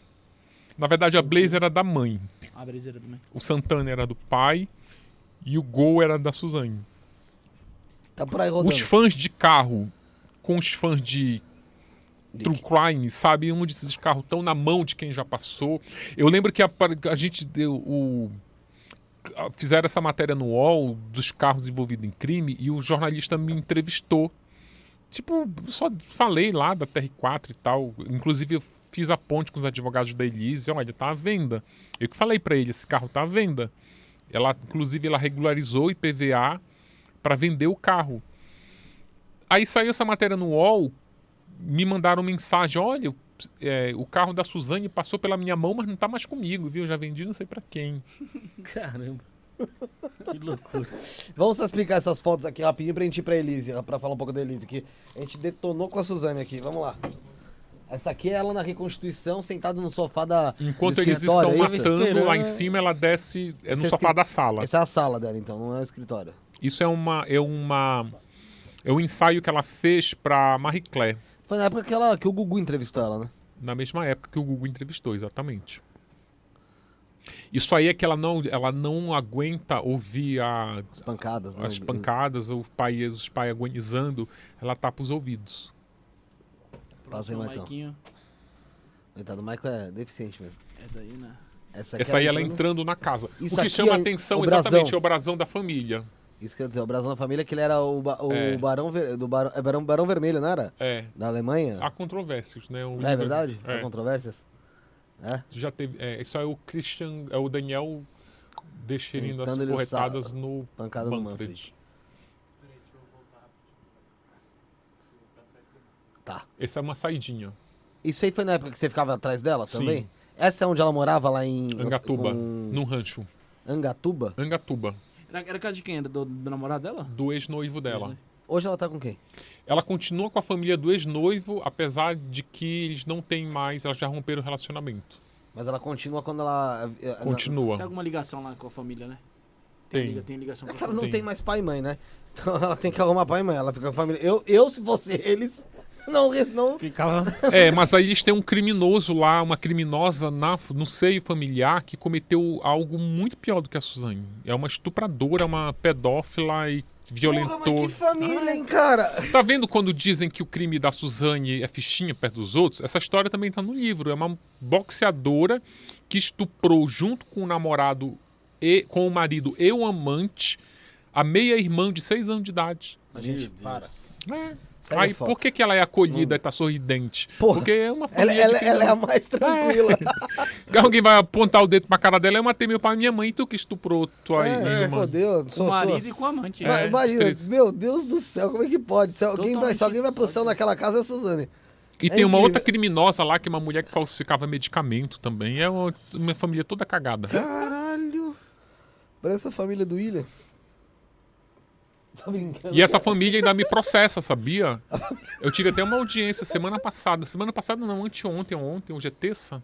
Hoje é quarta. Hoje é quarta. Segunda. É, mas se, Terça, se- ontem. Se existem os crimes, existem os processos. Não, eles né? processam porque eles não querem que eu fale mais o nome deles. Eu vou até aproveitar e falar enquanto não saiu a decisão. É a Josiele Alberg, que é, a- é o Rogério Alberg, que é o ex-noivo. Alberg. Alberg, é lá de Angatuba. Aí ele é casado, ele é, tem como irmã a Josiele Alberg, que é quem acolhe a Suzane. E eles têm como irmã a Luciana Alberg, que é essa pedófila. Quem quiser ver a cara da Luciana, também tá no Instagram Mulheres Assassina. A Suzane e ela grudadinha numa festa de Réveillon. Pô, que bonitinho, É. cara. Porra, pedófilo. tipo, ela matou o pai e a mãe. Deixa eu achar aqui ela pra gente mostrar a carinha Imagina dela. o papo né, desse Réveillon, né? Porra, Ah, cara, É. imagina. Essa aqui não. É, essa, Você exatamente. achou? Printa e manda pro Maicão aí. Printa e bota lá, porque daqui a pouco eu já, no- a justiça é tão Pô, louca, né? gente, Vai que. bonitinho, Porra, É. olha. Porra, cara. Família bonita, velho. Aí ela me processa dizendo Filhas que ela, ela não quer que eu fiz uma matéria pra revista Época dizendo quem é a família Alberg, quem acolhe uma- a Suzane. Não entendi, Bruno. Carregador. Ah, o carregador? Meu, mas que família bonitinha, né, cara? Porra, imagina só. Meu, não- é te falar, viu? É, essa daqui ela no, no Essa enterro dos foto ela pais, né? viralizou por conta dessa barriga chapada, essa cintura baixa. Isso no início Isso da na década de era- 2000, 2002. Era moda. É, e ela olha o figurino dela no enterro dos pais. O bicho tá É, mostrando pô, a praticamente. É. Barriga negativa. Barriga Quer saber a negativa. dieta? Arrasta pra cima. Agora clica no link. Isso também é uma saidinha. Essa aí ela no. Ela Ó o na- sorrisinho. Ó o sorrisinho dentinho bonitinho, hein? É. Lente, é lente, pô. Porra. Gente, tu vê a pessoa Tá matou o pai e a mãe. Como é que e, pode, né, disse, cara? cara? Quem disse? Eu não dava um real E que ela tá tinha. sorrindo feliz, né? É. Quem vê dente não vê coração, né? Verdade, meu. Agora, você tá passando o que aí, ó? Ah, essa aqui é a. Aí, ó. Essa é a Luciana Alberg. O monstrinho. Que matou lá a criança ma- lá. Não, não matou, estuprou, não. estuprou, Estuprou, a meia-irmã, que era filha do pai, mas não era da mesma mãe. Você tem noção do que, do que representa essa foto, cara? Olha o nível de criminalidade nessa foto, irmão. É o Pelé e o Maradona junto. É do, do futebol, é isso mesmo, cara. Como se fosse isso. Simplesmente ali numa foto, É. como nada aconteceu. No Réveillon. Eles estão comemorando. Estão comemorando o ano Mas, novo. gente, agora deixa deixa eu fazer o papel do advogado do diabo. Se tu tá lá em Tremembé, tu matou teu pai e tua mãe, tu tá sem referência familiar, ela não recebe visita de ninguém, a Suzane. Aham. Com quem tu vai fazer amizade? Com os colegas de cela. Sim, com em Tremembé só tem isso aí. Se Tá. tu matou com 10 facadas, tu não vai pra lá. Se tu matar com 70, tu vai. Então, Mas ela. Mas É, ela... é a mesma coisa, por exemplo, você vai trabalhar numa empresa de tecnologia. Você vai ter um- ao seu redor um monte de gente Ah, voltada um bando de- de- um a- bando Não, de- não, Um monte de sei, nerd eu lá. sei. Bando de nerd, Eu é. sei, imagina, é aquela coisa. Como dinheiro. Dizem que dinheiro atrai dinheiro, crime acho que atrai crime. é. Só que assim, você tem noção? Uma estuprou a meia-irmã com, com o namorado duas e o gêmeas. Estuprou duas crianças de seis anos. E tu Pô, quer tá saber botando mais ainda, essas duas crianças que na época tinham seis anos, que agora é adolescente, tá na mesma casa que elas. Putz merda, que. Agora, não foi como, é que, como é que cresce uma criança? Foi, não, ela foi presa, uma as, as vítimas. Eu tô A, falando ca- a vítimas. capa desse teu livro tá errada, cara. tem muita coisa pior aí É, dentro. tem, tem. Meu, mas Essa história é também. doentio, Olha, essa né? história é tão bizarra que aí quando ela foi presa, junto com o amante e o marido, eles contrataram um advogado. O advogado, elas contaram por alto, aconteceu. Cara, quando o advogado estudou o caso, ele gravou um áudio, tá até esse áudio aí transcrito no livro. Ele fala assim: olha, vocês são indefensáveis. tipo assim, é, eu vou pegar a causa de vocês para vocês terem um julgamento conforme a lei. Mas assim, não, não, tem o que fazer aqui não, não tem o que fazer, não, cara. É, pra você ver como. como Porque as- ela filmou. Ainda tem isso. Tá ela com filmou. J1 na mão ali, demais. Ela ó. filmou. Ah, ela tem a filmagem do. Ela do- do filmou, abuso. é a participação dela no. Quem estupra é o marido e o amante. A função dela foi embriagar as duas crianças usando tequila numa chupeta. Seis anos. Seis anos. Na chupeta, tequila. Na chupeta. Aí a criança foi dopada, Meu irmão, como alcoólica. Ó, Isso não dá pra ver, aguentar. a Suzane, a gente se vê na rua, a gente reconhece, a gente sabe tudo é que ela fez. Essa merda Agora aí, a não. gente tá no supermercado e tem uma pessoa na, na fila lá na sua frente, puxa assunto com você e você não sabe o quanto doentio pode ser aquela pessoa. É, parece uma das sete monstrinhos. E, porra, Sem pescoço. É, Ah, cara, o, o cabelo do. Conde Drácula, Não, e, e o mais engraçado é. Você olha na foto como elas o são. pezinho do Conde Drácula. Como elas são parceiras, né? O rostinho colado, rindo. Ela, ela tem torta pessoa Sorriso, sorriso de gente inocente. Isso aí, isso aí é gringo, uma... É um tapa na cara da sociedade, mano. Isso é, isso é. É, isso Não, É mas barbaridade. É que, eu não sei o É que que, falar, é vai o que tomar. falar, né? Ó, não dá. se tivesse sido enterrado de cabeça pra baixo, não estaria nessa foto, mano. Meu, Deus, meu, é, o Aí Rafael falou a né? verdade. Encontra uma, uma, uma, uma satanás dessa no mercado, na farmácia. Caralho. Ainda, ainda, fala pra, ainda fala pra você, ô, que bonitinha sua filha, hein? Aí eu falo, ah, obrigado, desgraçada. Próxima vez que fala que minha filha é bonita, alguém na rua, eu vou dar um murro no olho já. Não interessa quem é. É. Meu, O pior isso- que essas. Por isso que as pessoas. Quando pergunta, tipo, a empatia que esses admiradores têm pela Suzane, é muito também quando se compara, né? O, É. Outros crimes. é. Porra, meu Deus do céu. Porque, cara, tu. Você. Tô bobo, cara, das crianças gêmeas, seis anos, com Sim. tequila na Meia irmã. chupeta pra estuprar o namorado e o amante ainda. É. Safada. E ela era filmmaker ali também. Ela, era- ela fez a. Safada, mano. É. Ela, ela. Sem escrúpulo uma pessoa. É, Por quantos anos pegou essa, essa- esse satanás aqui? Cara, ela pegou mais de 30. E tá solta. é, porque esse Albergue? crime. Luciana. É Guarda que essa. dessa Tem progressão de vagabunda. pena. Não, é que também esse crime foi muito tempo atrás, assim. Ela cruzou, ela foi a ponte que ligou a Suzane ao Rogério. Onde mora uma merda dessa daí? Angatuba. Angatuba, São Paulo, né? Angatuba, São Paulo. Entendi. Angatuba, Luciano Albergue, gente. Tá vendo quando dizem que a, que a Suzane fez é fichinha? É fichinha Porra, perto do que tem tá aí. A outra pa- matou é- é cidade uma praiana? facada a filha Porra, é porque tava transando com o namorado. É interior, né? Nossa, tu falta de ar, viado. Fala sério, mano. Você é louco. Se eu, se eu moro num lugar desse daí, viado. Imagina. Cidade pequenininha, né, mano? Imagina. Você deve trombar uma coisa dessa O sempre crime na não rua. foi em Angatuba. O crime foi numa cidade vizinha, que eu esqueci o nome agora.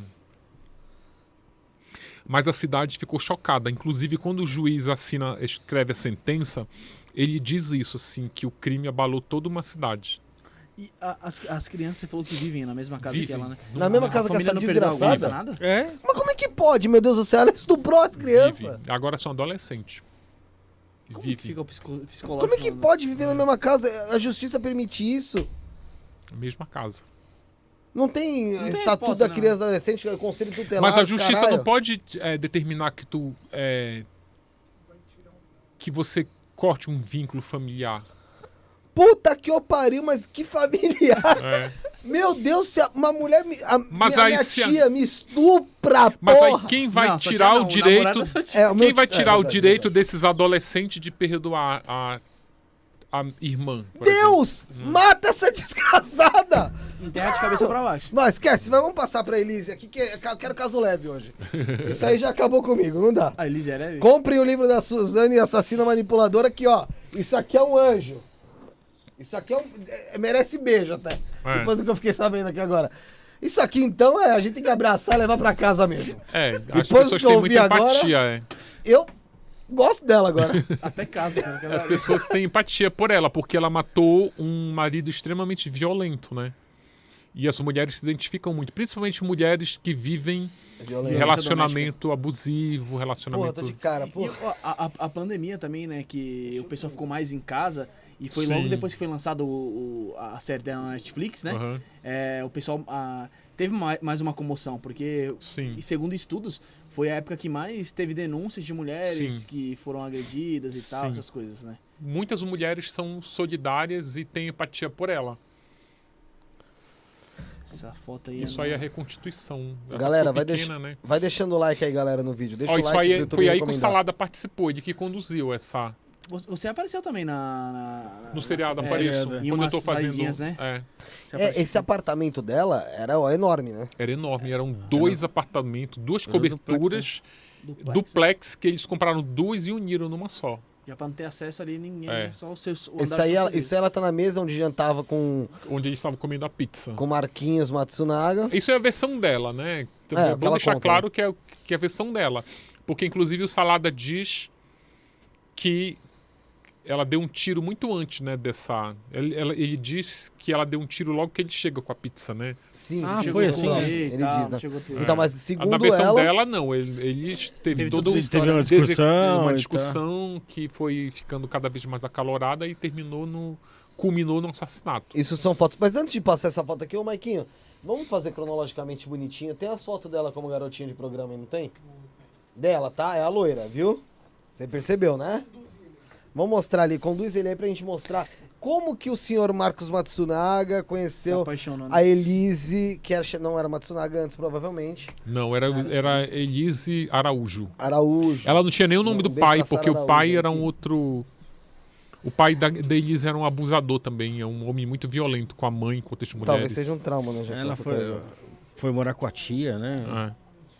Não, não, não. A- Tem da, tem da Elise A, a também. tia dela que, inclusive, que. Foi, foi essa mesma tia que rece- recepciona ela fora da cadeia lá? Sim, Um apartamentozinho que eles alugam sim, lá sim. e tal, né? Em, Na série detalha tudo é, mais. em São José dos Campos. O pessoal que tá. A gente vai passar ali eh, cronologicamente ali as fotos da, da Elise. O pessoal que tá chegando aí na live aí, já deixa seu like, curte, compartilha aí, manda seu comentário aí do que você tá achando aí dessas, dessas histórias que foi. Foi pesada, né, Rafinha? Essa história aí da, Não, foi pesadíssimo. da né? amiguinha da Suzane lá, do, do ex- ex-namorado dela lá, foi, foi Não só uma, como várias revelações aí que a gente vê que o livro é, é interessantíssimo. É, se quiser saber mais a fundo, tem no livro. É, tá vendido nas livrarias aí. Se você quiser o e-book, entra lá na, na Amazon. é, que tem, tem um link lá da- desse livro aí pra você dar uma lida aí e saber mais sobre essas histórias horripilantes aí. Essa daí é- M-Class. É engraçado, tu fala que o, o YouTube vai derrubar porque tava um peito, agora tu bota uma bunda. mas a bunda, bunda é normal. A É, bunda parece pode? que tem uma calcinha ali, ó. Tá Isso aí, não, é- calcinha. isso aí não é é uma bunda não, um gente. Isso aí é, é uma, é bonita uma pra calcinha caramba. cor de pele. É... Olha, aqui estão todos os dados dela, olha. Idade 19 anos, ela mentia, ela já tinha 21. A altura. Ela dizia, ela se, ela se descreveu assim no M-Class. Sou uma loirinha muito carinhosa, você não vai se arrepender. Idade 19 anos, ela mentia, ela já tinha 21. Altura 1,65, peso 50 quilos, manequim 36. Cidade de São Paulo, ali estava o celular dela. Clique aqui para ver mais 22 fotos. Tinha Porra. que pagar, tinha que pagar. como- E ali tinha um vídeo, olha, Nossa, na época Tinha que banda pagar. Hoje larga. já tinha um vídeo ainda.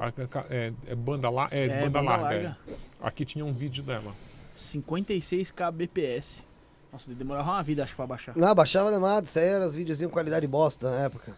E, che- e era ela Kelly, flashzinhos, Kelly, Kelly. Kelly, é exatamente, Kelly. Kelly, que era Ainda o alter ego existe dela. Existe. Era Kelly Linguiça. Kelly. Kelly o quê? Kelly Linguiça. Ô, Michael. Sem piada. Joga do casamento. Michael, vai, o Michael. casamento, casamento. Porque daí o Marcos Matsunaga conheceu a Kelly Elise. Sim. É, Ke- L, Kelly, L, Elise. É, pode ser que tenha uma ligação. Conheceu ela e, porra, começou Esse a sair é com o, ela. a Kelly é um alter ego. O livro explica muito isso, porque É? ela é muito tímida. Então, para ela fazer programas, ainda mais que em alguns momentos ela assumia a posição de dom- dominatrix, segundo as Hum. outras prostitutas e alguns clientes dela que eu entrevistei, ela, ela era extremamente extrovertida quando ela estava se prostituindo. O- Olha a cara desse japonês. Aí ela já. Aí, bom, o Marcos Matsunaga conheceu ela, começaram a sair, tal, tal, tal. Fazer programa e ele falou: quero te tirar dessa vida. Provavelmente fez papinho de Sim. mole do cara. Quanto você ganha por mês, ganho se prostituindo, ganho X. Se eu pagar X por mês, você Para. Você larga, né? Você fica só comigo? Exatamente, porque uma coisa não é largar. Eu acho que ela vai ser prostituta de um homem só, É. né? Ah, É. É muito diferente. Verdade, isso, porque verdade. ela continuava praticando o sexo mercantil. verdade, bem, bem, bem colocado. O sexo mercante. Olha que palavra bonita pra falar que a pessoa é prostituta. Porra, cara. Tá, e Coloca fica- outro. Coloca outra. Essa aí no dela? casamento, É o bonitinho, ó. casamento. chorou. é. Ela chorou. Aí, Bota casamento, quero ver casamento. Quero me emocionar junto com eles, vai. Vamos relembrar. Highlights. Os highlights. Melhores momentos. Caralho, Ma- Mike, você realmente tá com dificuldade. Nossa, realmente tá um. É a gente porque vai é sair um daqui duas da manhã. Não, vai passando na setinha, ó. Não dá, É. não tá indo. Ah, não tá É indo? porque hora. tu tirou do slash, do Do slide. slide, né? É. Beijinho Isso aí também no ali. casamento, o beijinho da, da víbora. Gente, sabia que por baixo dessa roupa ela tá usando uma cinta liga? Caramba. É. Caramba, Pra você, segurar também, você também sabe coisa pra caramba Eu mesmo. sei porque a. Eu vi o álbum inteiro. Passa, Maicão. Ela tem um álbum também meio proibidão que ela fez assim. De casamento? É. Como assim? Ah, tipo, parece mais sensual, É. É, ela fez umas fotos mais sensuais. e Ela tá sem roupa. Ó o bolinho. Com essa carinha dela de camponesa aí, né? Essa foto eu acho muito simbólica, porque ela já tá ali cortando bolo. Mas É. Já tá você- com uma espátula. Combina, combina com, com o cara. Porra, tá cortando. Você não percebe um- um- um- uma cara meio fingida mesmo dela ali, cara? Não, eu não percebo uma cara fingida. Eu percebo olhando assim essa foto. Eu não sei se é porque, obviamente, eu escrevi o livro, mas já eu vejo assim que já tá escrito em algum lugar aí que vai dar merda. É, então, mas eu não assim, sei onde é que tá escrito, mas tu olha as fotos isso é quanto assim. tempo antes do, do crime? Ah, dois, quatro anos depois. Acho que quatro Mais anos. ou menos isso. É, eu fico meio perdido com datas, mas a cronologia no livro tá bem explicadinho. Esse livro aqui, ó. A filha tinha um. Elise Matsunaga. Passa a próxima aí, Mike. Ah, ela já eu tinha filha data, casamento. Ah, tá aqui, ó. Aqui, vol- vira aqui pra ó, Aí, a 2009. 2009. 2009. 17 do 10. É, ele morreu em 2012. Três anos. Foram três. Três anos. anos. Então, mas. Aí ela já tá mais natural, parece. Mas na hora do bolo ali. Sei lá, cara. Foi a espátula, né? Foi a espátula. Não, não tem nada a ver com a espátula, não. Não, não é espátula, não, mas eu vejo que é um. É, que nem- sei é que- lá, é- você não é sente que- que parece uma coisa tipo. é forçado, né, naturalzão, É forçado, sabe? É meio. É, não sei, tá? É puta casamento de gente rica, do caralho também, né? É um. Fala a Sei, verdade. cara, a às tá vezes eu fico me controlando pra. Eu fico me controlando pra não ser preconceituoso, mas é um casal que não dá liga, assim, sabe? Eu entendo o que você quer dizer. Tipo, meu, é.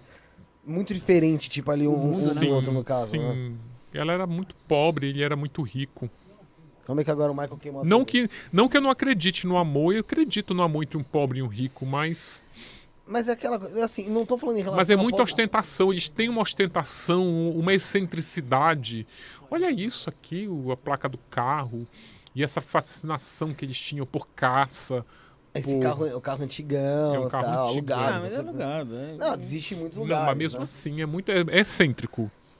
Michael, você consegue passar ou você não. não- Dá pra passar? Da casamento acabou? Encerra casamento. Então vamos voltar. Agora acabou o casamento. Acabou, vamos pra morte. Vamos pra morte. Aqui faz parte da reconstituição que ela tá mostrando o tapa que ela tomou na, levou na cara. Sim, ela, ela conta que ela levou um Nossa, tapa. Christian. que ela levou um tapa no momento em que ela jogou na cara dele, porque a discussão começa porque ela já sabia que ele tinha o amante, porque ela tinha recebido o relatório do detetive. Põe a amante dele, esqueci, é verdade, tem amante. Tem amante, é bota amante aí. Bota amante, a amante tá com os emojis, pelo amor de Jesus Cristo, cara. Não me ferra, não. Amante é Natália, que é outra prostituta. Mas é, mas é, mas é Natália mesmo ou é... É Natália, é o nome real. Natália. Ela se escondeu, né? Por, por um bom tempo, né? O pessoal falava. Aí, Essa ó. aí. Fotos completas, fotos completas no Telegram. As fotos Mas, eu, mas eu, Telegram. tu não me convenceu nessa explicação aí. Tu não, tu não mostra os seios da Natália e mostra a bunda da Elise. Mas aí que tá, deixa eu te Também dar um você nem tinha visto a bunda. Você já viu TikTok? É, TikTok? Já, mas já- quantas vezes você já viu no TikTok as meninas dançando de biquíni? nenhuma. Nunca viu dançando de biquíni? Não, eu não Aparece sei, eu não mexe. acompanho o Então, TikTok. eu a acho muito aparece. tóxico. Agora eu nunca vi ninguém dançando de peito pra fora no Ah, TikTok, entendi. entendeu? No YouTube Entendi. mesmo também. Esses clipes de funk por Essa é aí. a Natália. A Natália, ela, o né? Marcos ele repetia padrões. Então ele. A Natália também ele conheceu no M-Class, tanto que tá aí o anúncio dela no M-Class. E ele mantém um relacionamento paralelo. Quanto tempo ele manteve um relacionamento com a Natália? Mas quase um. Não chegou a um ano. Eu- eu Com a acho que ele Elise, aí, quando ele conheceu a Elise, ele era casado, ele manteve por quatro anos. Caraca! É, Ele ficou quatro anos com a Elise ali na, casado. na é. clandest- na- no, no clandestino.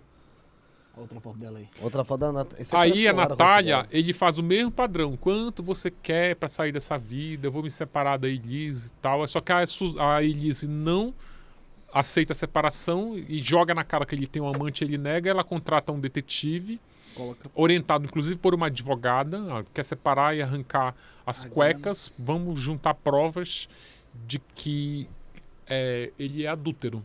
Uhum. Aí ela contrata esse detetive. Quando ela vai, a advogada manda ela ficar na surdina. Pega as provas e traz pra mim. Só que aí ela desobedece a advogada. O Marcos diz que vai sair naquele sábado à noite e diz: Pra onde você vai? Vou pra casa dos meus pais. Ela não aguenta e diz assim: Mentira, você vai se encontrar com a sua amante. Não tenho amante, tem sim. O nome dela é Natália. Ela tá hospedada não sei aonde. Ela passa o A resumo do relatório. Aí ele vira e diz assim: Quem. Com que dinheiro tu contratou um detetive? Com o meu, né? Porque tu não trabalha, tu é uma. Uma vagabunda, uma ofender ela. encostada, A exatamente. família também, né? Parece que, ele, Sim, dá um tapa na cara dela. que eles não tinham... Que é aquele tapa que tá lá. Volta pro. No, no, no, no documentário até ela fala que ele ofendeu bastante a família dela, Sim. né? Que era, Ele dizia que, que era pobre, né? Essas coisas. que era pobre, caipira, que vai voltar pra calçada. Que era do Paraná a família dela, né? É, shoppingzinho. Cara, mas você se pôr no lugar também um pouco dela nessa, nesse, nisso daí, porque. Lógico, ninguém tá falando que ela tá certa. Mas ela já era humilhada Não tem ali. gente certa É, nessa não- história, né? O que a gente acha é motivação, não Motivação, justificativa, né? né? Não, olha, a gente precisa entender. É porque eu acho muito maniqueísta a gente ficar pensando no certo e no errado, nem quem tem razão, quem não tem. É, a gente tem. Pra gente entender um crime como esse, você tem que fazer um esforço para não ser Que maniqueísta o tapão passou. e poder tentar entender o, o combustível que alimentou esse motor a ponto de culminar num crime, sabe? É que assim, é algo. Porra, um assassinato, cara. É o extremo ali, né, velho? Tipo. Cara, o, assassinato é o fim de uma onde linha. né? termina uma história que começou muito lá atrás. Você acha que toda, toda história que termina no assassinato começou errada?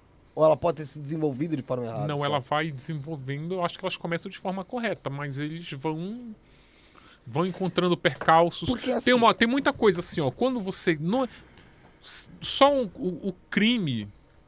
Ele é chocante, ele é chocante. Mas tu tem que também ter em mente que a personalidade daquela pessoa foi capaz dela cometer um crime dessa natureza.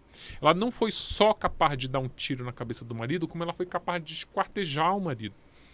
Então, assim, essa personalidade, ela já ela já estava ali voltada para o crime. Uma pessoa que- é capaz de esquartejar, ela não desenvolve essa capacidade Sim. de esquartejar naquele momento. Sim, do- Não é... Ela deu traços da personalidade, né? Mas, mas ela não, é tão racional, né?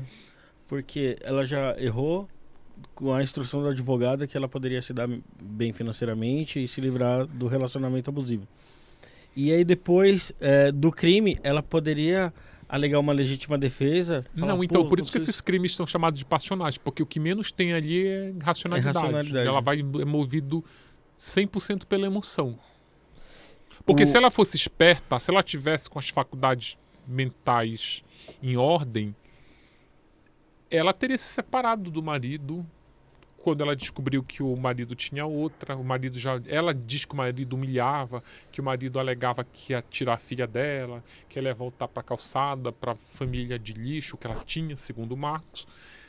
Era só, se fosse tão simples e racional, ela pegava e saía de casa, terminava o casamento. Ela estava no regime de comunhão parcial de bens, onde ela teria direito à metade de tudo aquilo que eles adquiriram durante, o Durante- matrimônio. Da venda Dentre esses itens estava uma das, das coberturas, que ele já tinha dado para ela a título de doação, é, que valia ali na casa de 3,5 milhões de reais. Elas, eles tinham uma adega de vinho avaliada em 3 milhões de reais, em que ela ficaria com a metade. Inclusive, ela trabalhava em função dessa adega. Parte da importação, toda a burocracia foi resolvida por ela. Ela tinha como plano montar uma adega aqui em São Paulo para vender vinhos nobres, cuja garrafa chegava até a 30 mil reais, ou Sim, seja, sim, sim. e ela tinha o curso de enóloga, de sommelier, então ela estava com a vida ali um pouco encaminhada. Então, se ela fosse racional, que não existe racionalidade quando você envolve é, um relacionamento ali, ela estava sendo traída, estava sendo ameaçada. Então, se ela fosse racional, ela teria caído fora antes, que ela estaria agora muito. A gente não estaria nem aqui falando dela, né? Não. Pra começo de Eu conversa. não sabe nem quem é ela. Ah, Falam, falam também que foi perto de uma venda que ele, que ele ia realizar, É, né? não, seria a venda né, da da fábrica. Que ainda é York, ou né? isso corrobora mais com a hipó- hipótese de que ela não planejou Não o crime. Porque planejou. se ela tivesse esperado aquela venda, ela mata no processo de venda. É. E ela foi Pra tão burra que ela. Ela foi tão burra que ela mata perto da, da, da venda Na da York, negociação, é. na negociação, e vende pra família a tese de que ela lhe fugiu com uma amante. E fica lá entrando no e-mail do. do... Uma hora ia cair, ela, tinha, ela sabia disso, eu acho. Mas é. Esse aí é da- faz parte da reconstituição também. Sim, aí é ela mostrando. Aí ela tá mostrando a perseguição que ele. que esse, esse apartamento, apesar dele ser um apartamento muito amplo, ele é muito estreito, é muito cheio de corredores, ele é muito mal dividido. É, porque até porque eram dois, né? É, colado. não fora isso, eles eram, mesmo sendo dois, eles eram compartimentos muito apertados. Ó, você vê aqui, ó, essa passagem aqui. Mal E era muito planejado. entulhado de móveis ainda, ó, tinha esse aparador aqui. E aí, Então aí ela tá mostrando como ele perseguiu ela depois daquele tapa por entre os labirintos do imóvel e que numa dessas gavetas aqui ela vai abrir uma- e vai tirar uma das armas. pode passar. Uma né? arma que é o que ela usa pra.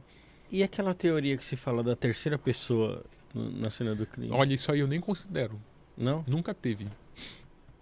É, co- colocam essa, essa terceira pessoa é, a- também pra motivar é, Não uma tinha possível de vingança da- cortes, da, da- né? Vingança não, interesse na, na- no valor não, da eu, venda eu da- acho da que essa empresa. tese da terceira pessoa ela vem muito de um pensamento machista de que ela como uma mulher de 1,65m é incapaz de matar um homem forte como o Marcos com 1,80m não sei quanto. Engraçado, porque essa tese do, da terceira pessoa, eu comecei, eu, eu considerei ela quando falaram em relação aos cortes do corpo do Marcos. Que alguns cortes pareciam ser mais. Cirúrgicos, mais Então, não, cirúrgicos. não seguiam padrão. É. É, é. Mas tem uma grosseiro. perita que explica isso, que ela... Porque como ela levou seis horas esquartejando o marido, é, obviamente que ela vai ficando muito cansada, né? Então, quando você começa uma empreitada como essa de esquartejar um corpo, ela começou ali com precisões cirúrgicas, né? Ela foi, levou seis horas, então à medida que o tempo ia passando, Ela começou com ele vivo? não. De algumas pessoas dizem, É, né, também. É, que... mas, a- Não. mas eles exumaram o corpo do Marcos Hum. e foi provado que ele já estava morto. Como é que fazem esse exame quando é exumação? Ah, é um, eles tiram. o- é- é- eles abrem um caixão e fazem uma nova perícia no cadáver. Aí eu teria que. Detalhar, mas. Não, eu teria que ser um especialista em medicina legista. forense, É, medicina de- de- legal. depende, depende. Tem casos de, de assassinatos que o, pela, pela é, quantidade de. Se o sangue já tá. Tipo, o cara caiu de pra cá, se tá muito, muito roxo, ele sabe determinado. horário sim, o cara tempo que morreu, não, sim. Mas ela, ela, ela diz que o esquartejamento começou pelo joelho. Se ela tivesse começado a esquartejar ele em vida, ela Pelo teria feito a degola, né? Sim, verdade. Acho que teria decapitado. Ali, ó. Aí já ela mostrando que ela limpando o sangue, né? Que ela pegou. Do tiro, né? É, é porque não tá na ordem. Tinha uma outra foto que mostra ele arrast- ela arrastando o corpo e depois ela cortando. É que o menino é, é, tá, tá com dificuldade de Não é, não tá é. uma que porcaria. Não, é que coitado, é que também foi é- sem ordem. Não, não, eu não, não mandei na ordem tá pra ruim. ele também. Hum. Então não tô botando a culpa em ninguém aí. Não, não, falei, o computador tá ruim ali também. O computador tá travando. Porque eu teve que trocar o computador essa semana e esse computador aí que, que colocou tá dando umas travadinhas. Mas essa aí Tá foi. Isso aí foi ela, foi ela limpando o sangue depois dela ter dado tiro na cabeça dele. Di- Dizem que. hum, Acho que o Salada falou que foi próximo, bem próximo, né? É, e também. Quem meio que não desafiou ela, não é, foi? É, então, mas também não tá provado isso, né, cara? Aí, assim, como eu falei pra você antes, eu sou jornalista, então eu vou nos autos do processo. Nos fatos ali, né? É, tipo, ela foi sentenciada com base em quê? Em quais informações? Nessas aqui. Eu coloco os contrapontos, mas assim, o trabalho da perícia, não o trabalho do Salada, mas a, a perícia, é, a, a- o exame feito nos cadáveres foi um exame muito mal feito. Entendi. Dá- tem mais alguma pra passar aí, Michael? Tá chegando, tá chegando. Ah, de boa. Ah, Essa aí é a, a Gigi, é a cobra que eles criavam. Então, quando eles casaram, ele já tinha essa cobra também. Imagina, tu não é um, um- tu não vê que vai dar ruim. Como é que tu cria uma jiboia? E tu sabe que ela, eles só se desfizeram dessa cobra porque ela engravidou e o amigo disse que a cobra ia comer o, o bebê. bebê. Ó, ah, mas tem um amigo nosso lá da, da loja lá que ele cria uma jiboia. Aí a gente até zoou com ele. Fala, mano, como você vai criar um animal que vai, vai te comer vivo, pô?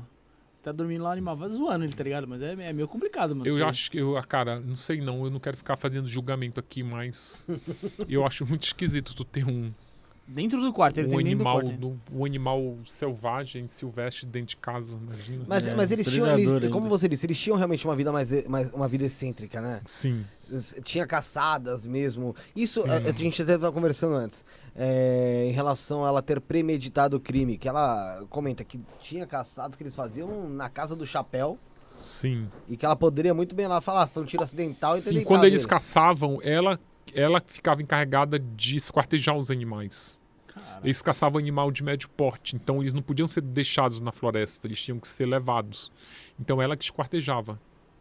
Entendi. Que falta, tem tá explicado então porque ela conseguiu esquartejar Aqui o é cara, o que? né? Aqui é onde tava Aí a ela arma. é o tiro, é, ela abriu a gaveta, aquele aparador lá, uma charuteira, na verdade, ela tira essa arma e começa a ser perseguida por ele pelos labirintos usando já é, essa arma. E empunha ali, não tá. tá- Quando você falou sobre o. Aí, ó.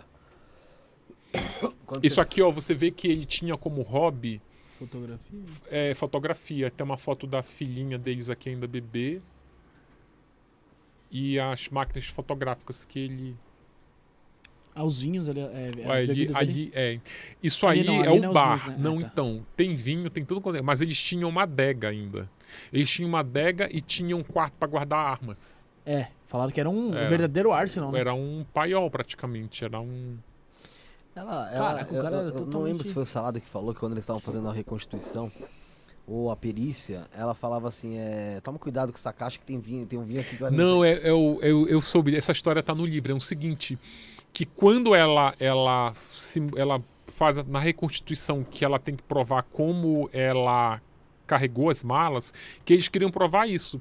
Que ela não daria conta de carregar as três malas sozinha, porque ele pesava 90 quilos. Aí eles pegaram as três malas e, para simular o peso das três malas, eh, dos 90 quilos, distribuído em três malas, eles encheram de vinho, garrafa de vinho. E eles pegaram uma garrafa de vinho nobre que custava tipo 25 mil reais. Aí ela disse: Não, não, não, esse vinho não, pega um outro mais barato. Aí pegaram de mil e pouco. Ela, ela preocupada com. Eu nunca nem vou receber esse vinho aí, pô. E a- O cara falava, é, Bom, beleza. Aí ela catou. o Aí tu mostra a frieza da pessoa, né? Porra, tu Tá tá, ali reconstituindo. Que fica imaginando É se a verdade. pessoa tivesse altruísmo, ela ia estar abalada no momento. Tá Igual o aí, Daniel. aí. O Daniel, por exemplo, o Salada contou aqui, passou mal no na dada. reconstituição. Passou muito. Ela não, ela ainda tá preocupada com a garrafa de vinho que. Que ela nem nunca mais vai ver esse vinho. Não, vai ver não que ela viu, né? Que ficou com metade, ficou com ela. Mas ela não O- perdeu a. ela, Ah, ela se tornou indigna em relação à herança, mas ela não perde os bens que ela adquiriu no matrimônio. Ah, tá. Essa O- adega avaliada em 3 milhões de reais, ela baixou para 1 milhão e 800 mil, porque apesar de ser uma, uma adega nobre, ela foi comprada sem recolhimento de impostos. Hum. Ela foi contrabandeada, em linguajar bem comum. Então, quando eles tiveram que recolher os impostos, ela baixou para 1 milhão e 800 mil e acabou ficando metade com ela, metade da adega, e a outra metade com a família. A família ofereceu, a família do Marcos, se ofereceu para comprar a parte dela, não queria que ela ficasse com as garrafas, e ela vendeu. Então ela recebeu 900 mil reais da família do Marcos e acabou gastando esse dinheiro todo com honorários de advogado. É, ah, então por isso que o pessoal fala que ela tá toda fodida de grana aí. Ela ganhou uma grana nesse documentário da Netflix, né? Cara, ela diz que não. O, o advogado dela fala que não. Então, eu não tenho como provar que ela ganhou. É porque também foi. não, obrigada. por- Como você disse, foi feito um pouco, parece ali, falou que foi pela, pela defesa dela, né? Sim, foi idealizado pelo Luciano Santoro, que é advogado dela. Você sabe mais detalhes? Então foi, ele- eles começaram, ele- eles ofereceram, sabe detalhe desse documentário? Se eles falar, Eles, eles- com ela. os advogados dela queriam fazer um seriado de ficção. Hum. Aí eles ofereceram para uma produtora, a produtora disse que toparia se fosse um documentário. Quando tu oferece de bandeja um personagem como a Elise Matsunaga, que não tinha dado entrevista desde a época, acho Do que crime. nunca tinha dado entrevista, desde a época do crime, então meio que tu tem as cartas Na mão. Tu- né? você bota as cartas na mesa. Então aí próprios os advogados primeiro propuseram o seguinte, olha, a gente então faz um documentário contanto que só tenha a voz dela, que gente, vocês não deem voz à família do Marcos. Aí a produtora falou, olha, não, tipo, se, você, se a gente fizer um documentário só ouvindo a Elise, ele não vai ter credibilidade. Para ele ter credibilidade, a gente precisa ouvir o outro lado. Aí eles aceitaram, mas ainda, ainda tu vê que o outro lado é a menor parte. Acho que só tá no primeiro episódio. São quatro ou cinco, nem sei quantos são. Mas é muito pequena, proporcionalmente, é muito pequeno o outro lado comparando com a, com a voz da Elise, né? A Elise, ela protagoniza, ela conta a versão né? dela. Eles humanizam bem ela, né? Sim, sim. Aí ele. Aí, bom, voltando pro, pro assunto, ela leva ele pro. pro ela, é no quarto que ela esquarteja ele? No banheiro, não foi no É banheiro? no quarto de Ah, no hóspedes. quarto. Leva ele pro quarto, já praticamente sem vida, ou sem Sim. vida já. É, e começa pelo Ah, o joelho. corpo tá aqui, ó. Tá bem aqui, né? Ai, desculpa. Atravessada Não, mas Ele ali, tá né? aqui, né? É, começa pelo. com- Isso, que horas mais ou menos? Tem noção? Ela diz? Ah, isso é final, ela dá o tiro tipo por volta das 8 horas, né? E começa a cortar ele que horas? É 6 horas da manhã do dia seguinte. Que ela termina. Que ela começa. Ela começa às Ela seis da manhã. começa.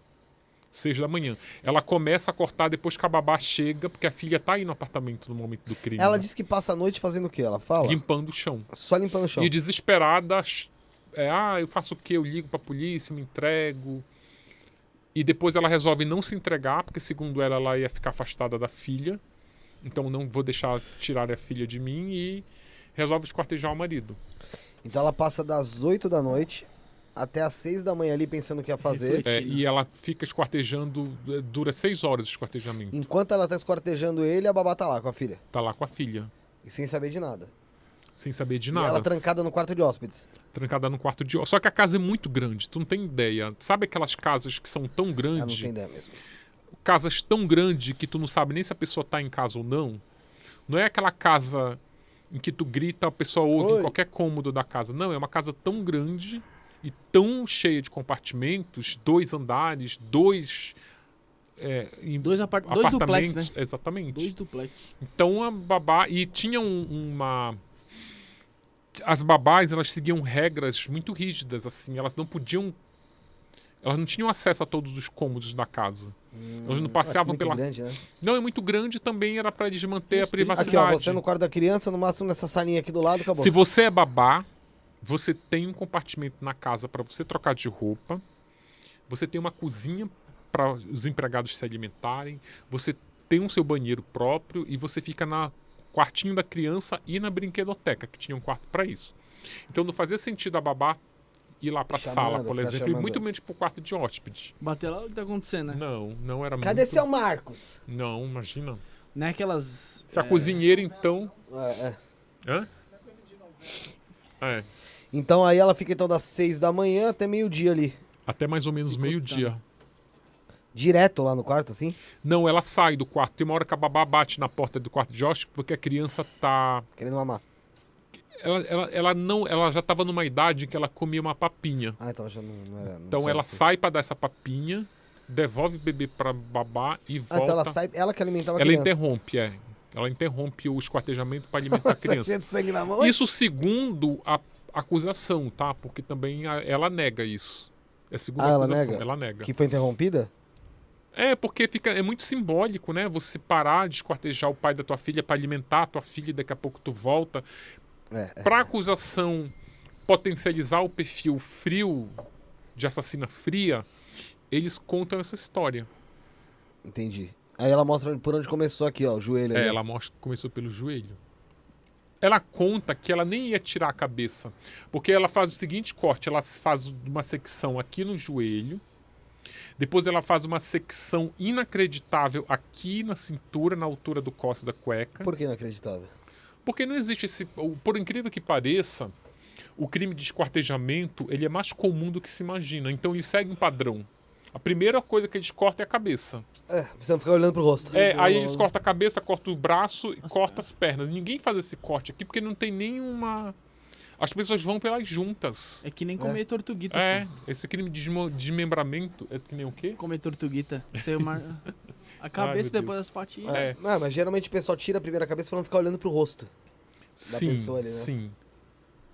Assim, bo- simboliza o.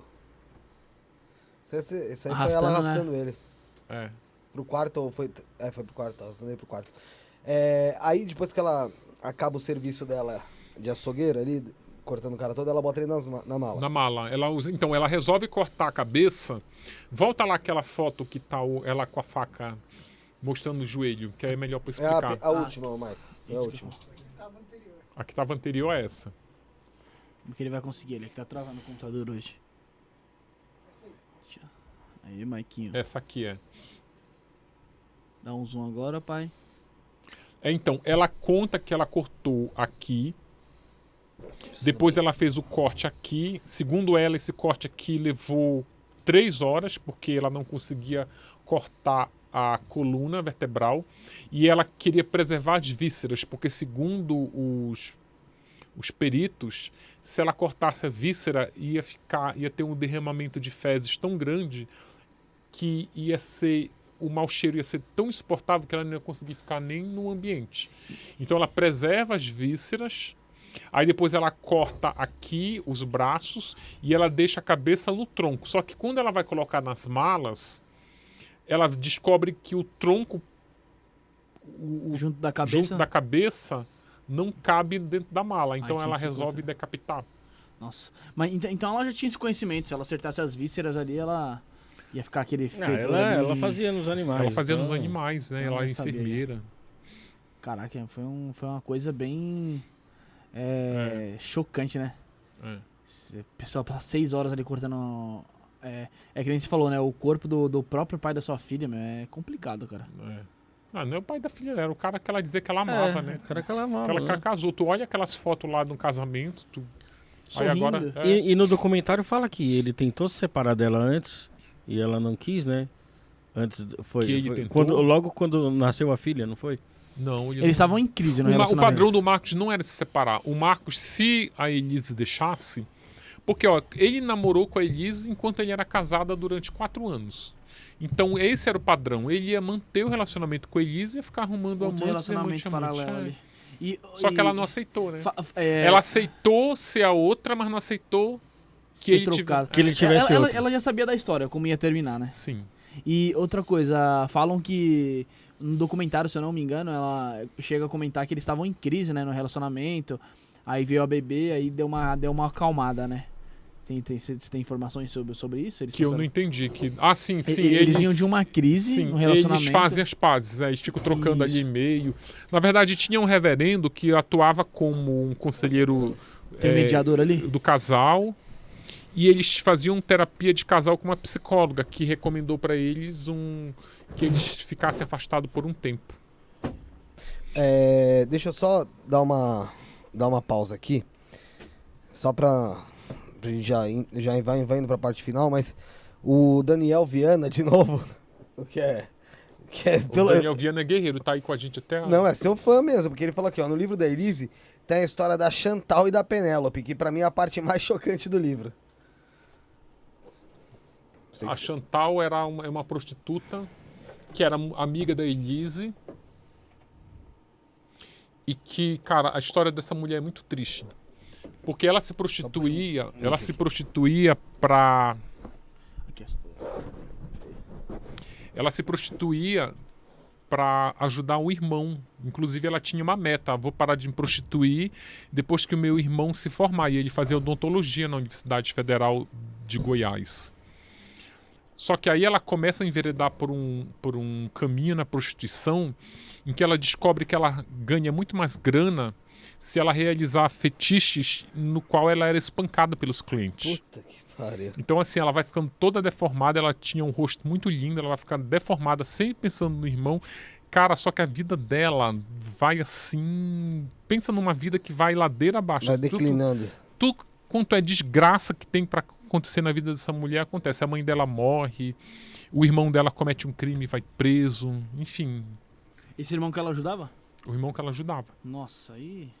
E da Penélope? Estuprou, ele estuprou uma colega, uma, uma outra estudante, junto com outros amigos lá também. Foi um negócio chocante. Nossa. Qual é a outra? Penélope. A Penélope, ela é uma prostituta de luxo. Era, né? Porque ela já morreu, ela se matou. É uma prostituta de luxo. Eu estou dando todos os spoilers aqui possíveis, né, do. Do livro. do livro. Mas ela Mas era eu uma... acho que você tá que é deixando muito mais. muito mais instigante Eu de ler acho. Eu já do que- começo logo pelo desfecho, né? Mas eu acho que você tá deixando mais. in- Você tá instigando mais as pessoas. Ela né? era uma prostituta de luxo também, que ela tem. Porque assim, an- deixa eu contextualizar. Ah, primeiro assim, eu não defendo a prostituição, eu sou contra a legalização. Quer dizer, legalização não que é legal se prostituir. Eu sou. Criminalização. Não, nem é crime também, Não. mas é contra a regulamentação da Sim, prostituição. como profissão, você disse? Como profissão, é porque elas não é crime se prostituir, mas é crime você se beneficiar da Ou prostituição. favorecer, né? Exatamente. Então, assim, eu sou. Eu não acho que é uma profissão digna como outra qualquer. Esse discurso, inclusive, ele já foi. caiu por terra, principalmente quando se discute hoje movimentos feministas como Meu Corpo, Minhas Regras, Não é Não. É, e as mulheres elas acabam se submetendo. É isso que o livro mostra.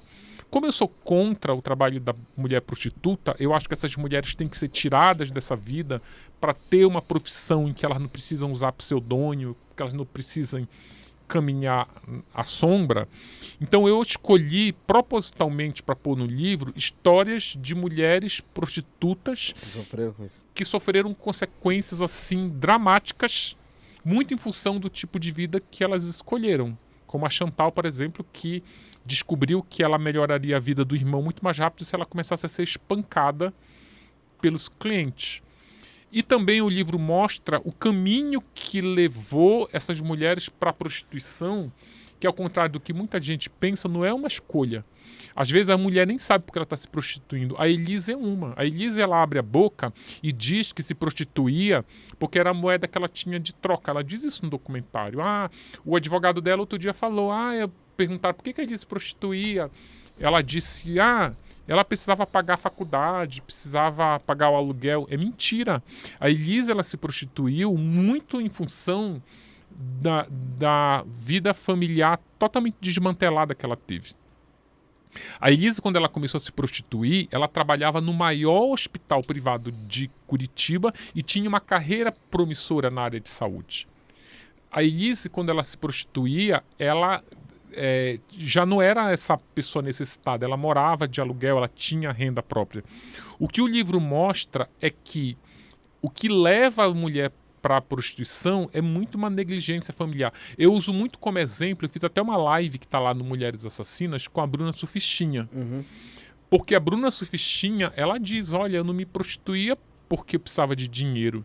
Eu me prostituía como uma forma de enfrentar a minha família, porque quando eu era adolescente eu descobri que eu era adotada, e eu perguntei para meus pais adotivos quem eram meus pais biológicos, eles se negaram. Eles, diz, eles se achavam afrontados. Como assim tu quer saber quem é teu pai biológico? É, e ela ficava muito mais incomodada porque ela sabia que o pai biológico era do, do Do círculo. era próximo. Ela não foi adotada num orfanato em que tu não tem referência. Então ela foi ficando revoltada, revoltada, revoltada. E ela diz que uma forma dela punir a família é se prostituir. E tu quer ver uma família ter imagem manchada é quando tu diz assim, ó, fulano é prostituta. Puta, é mesmo. Olha, a tua prima aí que tá lá no Instagram, toda cheia lá de recebidos, ela se prostitui. Tu fica afrontado. Ela mancha a imagem de- Familiar. de familiar inteira. É Aquele negócio do não Então- me envergonhe. Exatamente. Por exemplo, a- por que, que eu estou lembrando disso? Porque aí o Daniel falou da Penélope. A Penélope, ela tinha. é, Eu vou até fazer um adendo que não tem no livro. Qual é a história da Penélope? A Penélope, ela foi abusada sexualmente pelo pai desde quando ela era criança. Esse abuso continuou quando ela entrou na adolescência. E quando ela descobriu que ela era abusada pelo pai, porque o pai abusava ela abusava dela enquanto ela dormia. Então ela não tinha muita clareza do que acontecia com ela. Até que um dia ela foi fazer um exame com, com no ginecologista e descobriu que não era mais virgem sem nunca ter transado com ninguém. Ou seja, o pai tirou a virgindade dela enquanto ela dormia sem ela saber. Ela tinha um- uns pesadelos com mais, com mais aranhas. Então esse essa descoberta de que o pai era um estuprador, empurrou ela para prostituição. E ela não precisava, porque ela era uma ela fazia trabalhos de modelo, ela tinha uma carreira, ela chegou a estampar aqueles Aldó que ficam nas Sim. bancas de revista do Oscar Freire, mas um- no trabalho, num, num tratamento que ela fez como a terapia, ela chegou a essa conclusão, eu me prostituí como uma forma de é, de entender e de me, me, é, de afrontar, assim, de me livrar desse karma de ter sido. Se eu perdi a virgindade com meu pai e meu pai abusou a vida toda sexualmente de mim, ela banalizou o sexo. Agora, eu preciso fazer um adendo que não está nesse livro, é que a família do pai dela sustenta, e uma deles até me procurou um mês atrás, sustenta que isso é uma fantasia dela porque ela sofria de esquizofrenia Penélope. a Penélope. Então ela criou esse. Só que ela registrou isso tudo em diário. Ela, o diário da mãe dela, inclusive, está escrevendo um livro é, sobre em cima desse diário. assim, Muito, inclusive, ela faz parte de um, de um grupo de mulheres que, que- é de famílias que perderam parente por suicídio. Ela decidiu escrever um livro muito em função é, desse diário, de- da- das revelações que ela faz nesse diário. Pô, cara, mais pesado, né? É pesado. O livro sobre Elise Matsunaga chega a ser mais pesado que esse aqui, por Sério incrível mesmo? que pareça. Tu ficou chocado com esse livro, com, Pô, fiquei. com o da Elise. O, o, o- o- Sabe por quê? Sabe o que acontece? O livro sobre Suzane, ele te choca, mas ao mesmo tempo que ele te choca, ele te choca e ele te causa uma repugnância. Sim. Tipo essa história da, da Luciana lá, da pedófila e tal, ele, ele, é um, ele é um choque que ele te afasta. O da Elise, o livro sobre Elise, ele te envolve, assim, porque. Primeiro que aqui choca porque quase todo mundo que tá aqui cometeu crime. Então, isso, pela natureza do crime, tu já. te- Aqui não. Aqui tem poucos crimes. Mas o sofrimento é, Mas aí tem. é tem- atenuado, né? Não, tem, assim, histórias muito dramáticas, sabe? De, dramas familiares. Assim. Nossa, é muito pesado, essa louco. É. Mas assim, é a Tem realidade. muita história de abuso. Aí quando tu acaba de ler, tu entende, assim, tu tem empatia pela Elisa, porque essas mulheres, elas foram vítimas, assim, de abuso muito pesado, principalmente por parte de, Parentes. de membro da família.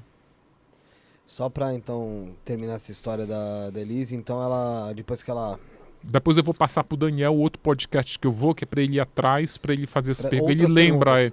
Mas. Daniel, quando você falar dos crimes da Suzane, que já faz tempo que eu escrevi, tu bota mais Bota uma um referência. Bota de um leves, detalhe. é. só pra Daniel Viana.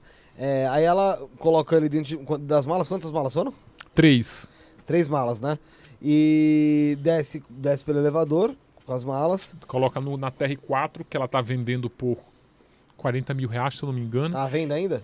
Eu acho que já vendeu, eu acho. O pessoal vai atrás aí que quiser comprar. É só ligar pro advogado dela, pra Luciana, pra Juliana Fincati Santoro, que Juliana Santoro aí, ó. Advogada dela vendendo um carro. advogada legal. para as causas cíveis. Baita carro, baita carro legal pra vocês comprar história, pra você contar pros filhos, é legal. É, aí beleza, ela colocou dentro do carro e falou, ela ia pro Paraná, né? Ia pro Paraná, e ela vê que é muito longe, ela Ela volta. foi parada no meio Foi parada numa- Puta, numa- Imagina isso. Porque na estrada, acho que é Raposo Tavares. Alguém, se não for que vai Paraná, alguém me corrige. É isso mesmo. mas ela é, tem uns radares eletrônicos inteligentes que eles veem um carro que está com licenciamento vencido e, as- e comunica para a próxima barreira policial. Sim. Então, quando o policial recebe a informação que estava com para o carro certo. para o carro certo. Só que eles liberam ela mesmo com o carro Documento ali. documento vencido, libera ela e ela tava com. A polícia até me mandou uma. A Polícia Rodoviária Estadual até me mandou um e-mail na época que eu estava fazendo o livro, porque eles disseram que, apesar da lei de trânsito, a lei nacional, determinar que o carro seja apreendido imediatamente, se ele tiver com licenciamento vencido, tem uma resolução no trânsito de São Paulo que eles têm 45 dias é que se tiver nesse período de 45 dias de atraso, ele pode ser liberado. Paga, lavra a multa e libera. Porque nessa época tava aquela inspeção do controlar, lembra que tu tinha que fazer? Mas o Então, dela tava nesse, nesse tava, período de 45 tava nesse período dias? de 45 dias. Porque é muito. A polícia, obviamente, que ela fez questão de se, se explicar. Porque, cara, a mulher tava com um corpo fatiado dentro do carro. Pô, chegaram né? a revistar o carro, né? Não chegaram a fatiar nada. Não, e- e- o que é. É. Porra, dá, pelo menos dá uma, uma geralzinha de leve. Sim. Pô, era abrir o malas. porta- mala, que tem nessa mala mas aí? É que, mas é que nem você falou, né, mano? O cara já tá com o documento atrasado, ela não tem nenhuma passagem, então... Foi isso mesmo, é. cê- meu, Agora, se o cara já é da periferia, tá com o documento atrasado, meu brother, você mora onde? Ah, moro na cidade de Tiradentes. Calma aí, vamos revistar seu carro. Que coisa Aí errada tem. volta pra aquela questão, ela é branca, ela é loura, se ela tivesse a É pele preta, isso, meu mas amigo, foi- é, mas é bem isso. eles iam revirar o carro achar. de cabeça pra porra, baixo. ia achar porque o corpo polícia, dele, É, dele, do Manfred, da Marisa. sim. Eu achar até dos. Nossa, todos os crimes do Brasil ia ter um pouquinho ali. Um taquinho ia ter. Aí, beleza. Infelizmente a realidade é, É, essa. Aí ela passa pelo, por eles e ela resolve voltar. Não ir Ela já tava Paraná. voltando quando ela passa por essa.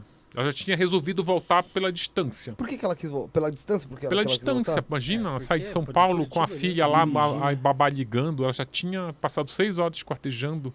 O babá já tava no horário. Pensa no dia que essa Ela mulher tava muito desnorteada mesmo. Pensa no dia que essa mulher teve. Ela teve aquele briga com o marido, atirou no marido, passou a noite inteira limpando, aí esquartejou, aí depois botou na mala e pegou a estrada pra chegar lá em. Não, pra você ver como é que ela tá desnorteada, né? Porque assim, imagina, ela queria ir pro Paraná pra depois voltar pra liberar a babá pra pegar a filha. É.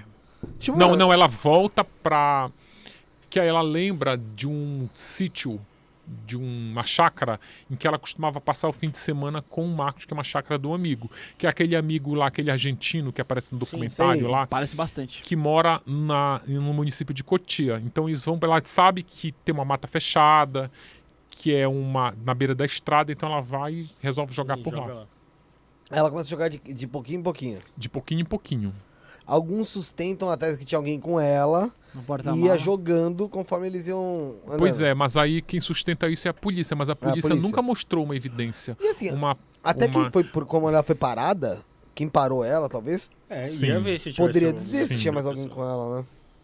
Ninguém nunca Eu não falou nada. acredito, cara, nessa história. Essa história ela aparece no livro como um equívoco da polícia, um algo não, não provado. Porque eles abriram três inquéritos para achar essa outra pessoa e eles não acharam.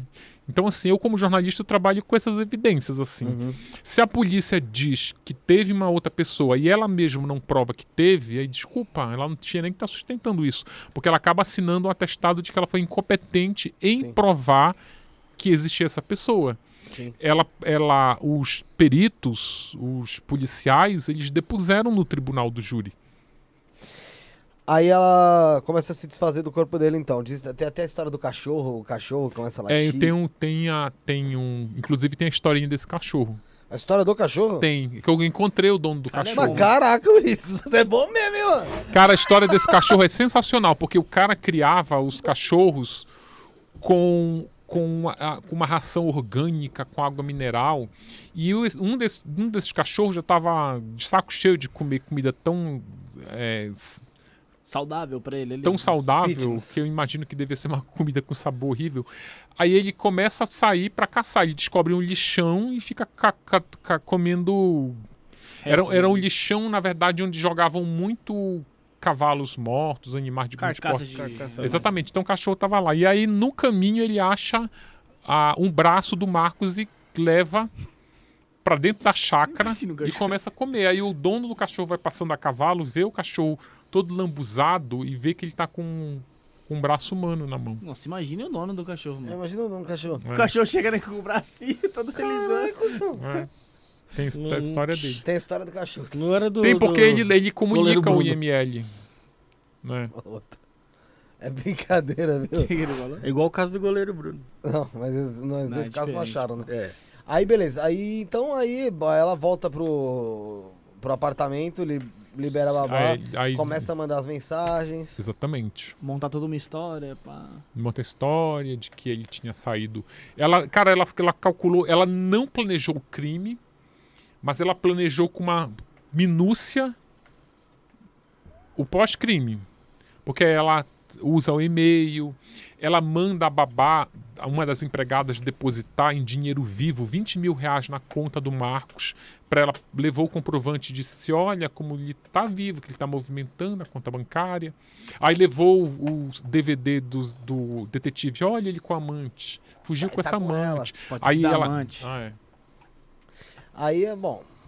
Mas dizem que ela que confessa mesmo, né? Sim, ela confessou O- o crime. O, o Salada comentou na época que ela confessou, ele. Aí, Aí tem- essa confissão aí isso depende de qual história tu quer. O advogado conta uma coisa que ela confessou porque ela não aguentava, é, ela queria dizer a verdade para a filha, que ela, não, que ela já estava preocupada de como a filha iria assimilar essa história mais lá na frente. Mas aí o delegado diz que ela só, só confessou depois que ela não teve, que eles provaram que não tinha mais como Sustentar, né? como ela sustentar a história da amante, mas o advogado bate o pé que não, que ela confessou porque ela quis. Só que na sentença, que aí eu vou no oficial, na sentença do juiz, ele diz que ela só confessou porque todas as evidências convergiram para que ela cometeu o crime. E a Natália nessa história? A Natália ela chegou a depor na delegacia, a dizer que amava o Marcos, que o Marcos falava que ia se casar com ela, que ia se separar da Elise. A Natália, inclusive, tentou pegar um naco da herança, tu acredita? Ah, eu vi. Ela tentou, ela contratou um advogado, Conseguiu porra nenhuma. ela não conseguiu, con- contratou um advogado que era um advogado do Marcola, para ter uma ideia do nível de advogado que ela contratou. Para ele tentou provar que eles mantinham um relacionamento estável. Já há algum tempo É, pra entrar. pra- Não, mas Imagine a raiva da Natália com a, com a Elise, né? Então, contato com a Elise, como é que foi? Aí aquele contato que aparece no, no início do. Foi você que falou, né? Aham, do Do, documentário do documentário. Eu, o meu primeiro contato com a Elise. Eu já, os advogados dela eu já conhecia de longa data. O Luciano Santoro e a Juliana, que é a esposa dele. Já conhecia de outras matérias e tal.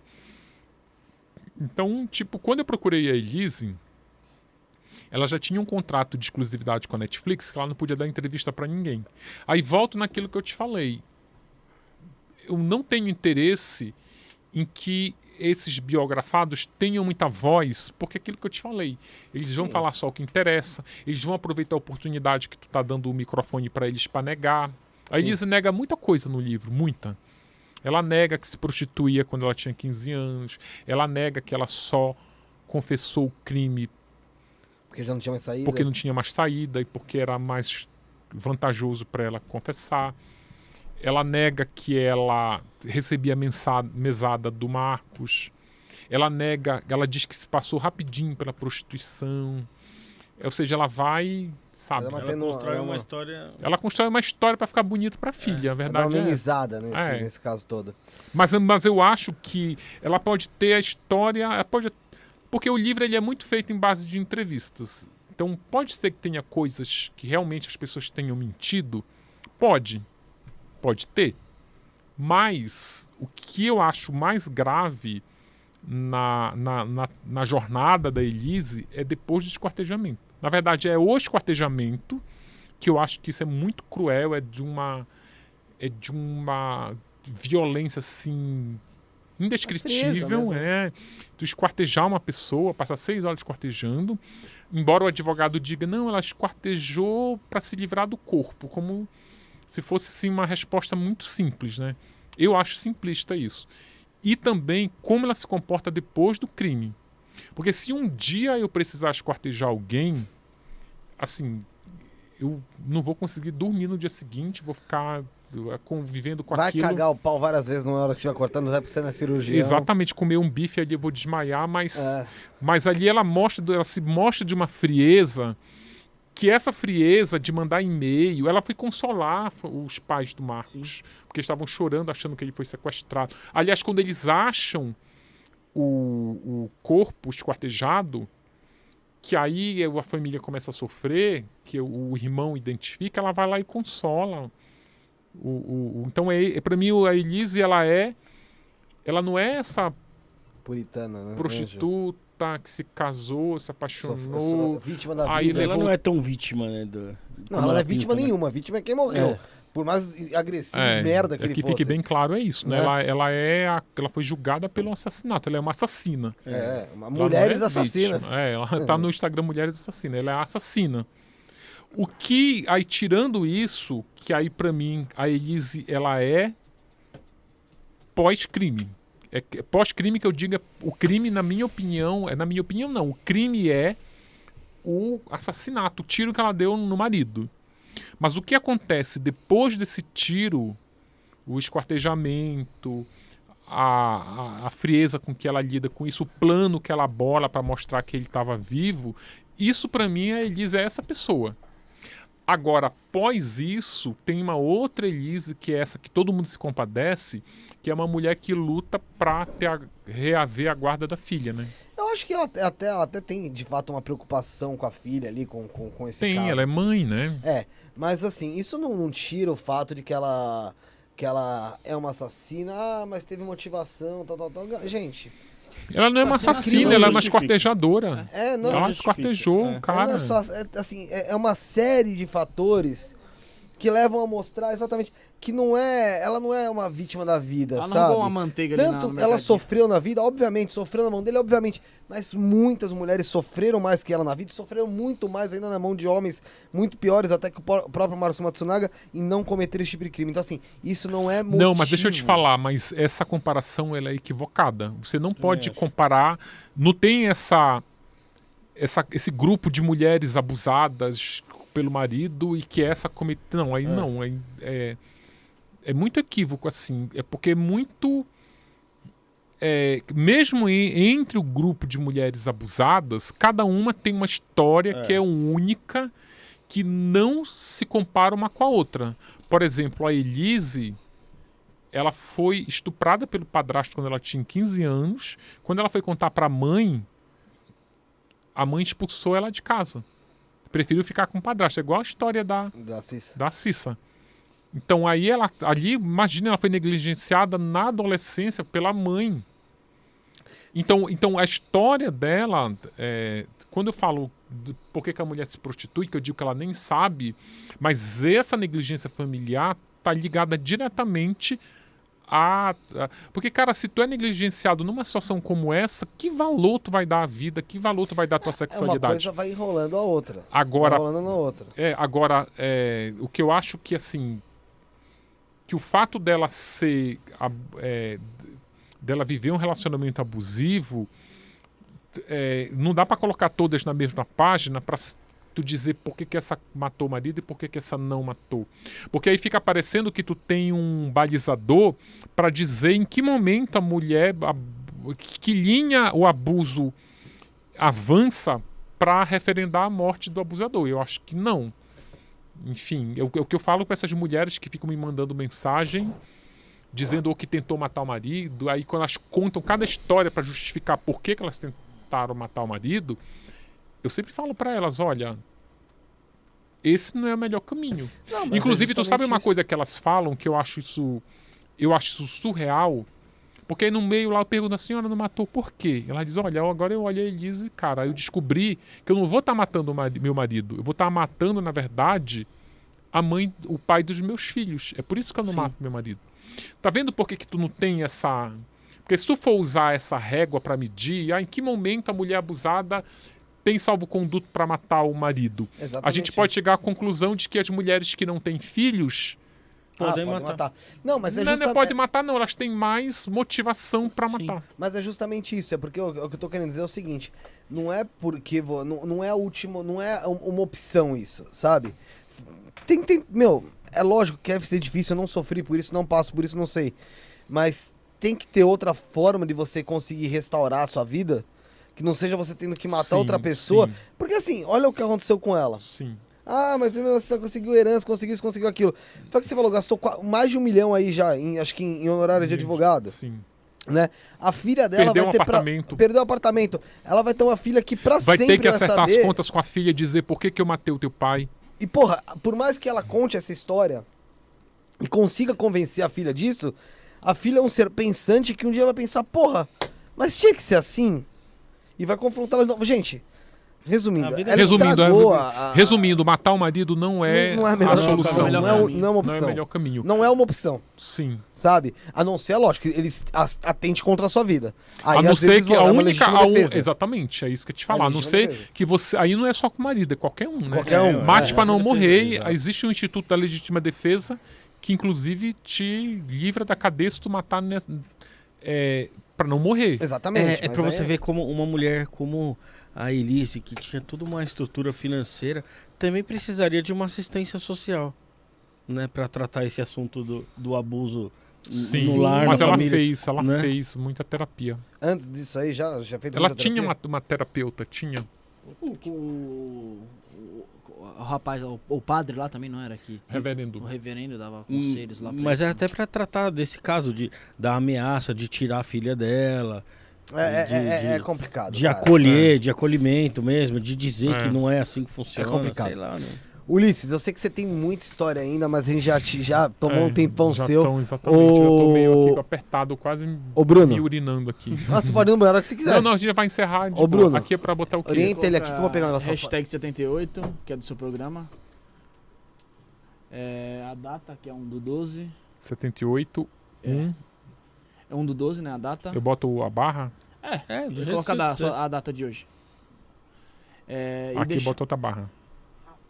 Posso botar de novo? Pode, pode. A que eu falei que não, é hashtag, você coloca a hashtag.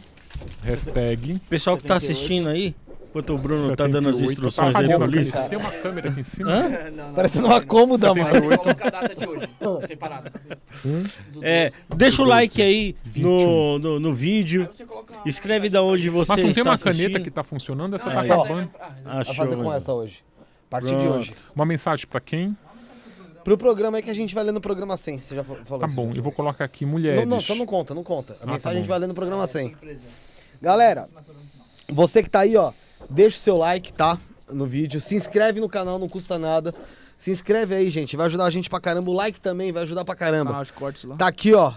é, Canal de cortes também, cortes do Ensina Podcast. Tem o programa até com o Ricardo Salada lá, viu, gente? Que foi perito desses dois casos, por sinal. Tá lá, o segundo programa nosso. Elise Matsunaga, a mulher que esquartejou o marido, Ulisses Campbell, tá aqui, ó. Os segredos que o documentário não revelou. Você que viu o documentário da Netflix, você não viu nada. Você já, já aconteceu de você ler um livro assistir o filme e falar, ai, o livro era tão melhor? É o mesmo caso aqui, gente. Se você lê o livro, você vai falar, caraca, não é que esse documentário é uma bosta? Porque o livro é muito melhor. Então você O vai... documentário não é uma bosta. Não, viu? modo de dizer. modo de dizer, você vai falar, não é que esse documentário não conta tudo, porque não, não, não, é, não é rico em detalhes. É, mas deixa eu te todo- falar uma coisa que só pra ser do contra, é muito injusto você comparar um livro com um programa, é, um filme de- de duas Sim, horas. Lógico, O, fi- o livro ele é um leque muito maior, é um universo muito maior. Sim, mas assim, ó, vou dar um exemplo. É Você Mas já, beleza. já leu Harry Potter? Já. O filme perto do livro É, é, então. por exemplo, né? Sim. Então aqui, Elise Matsunaga, a mulher que escortejou o marido.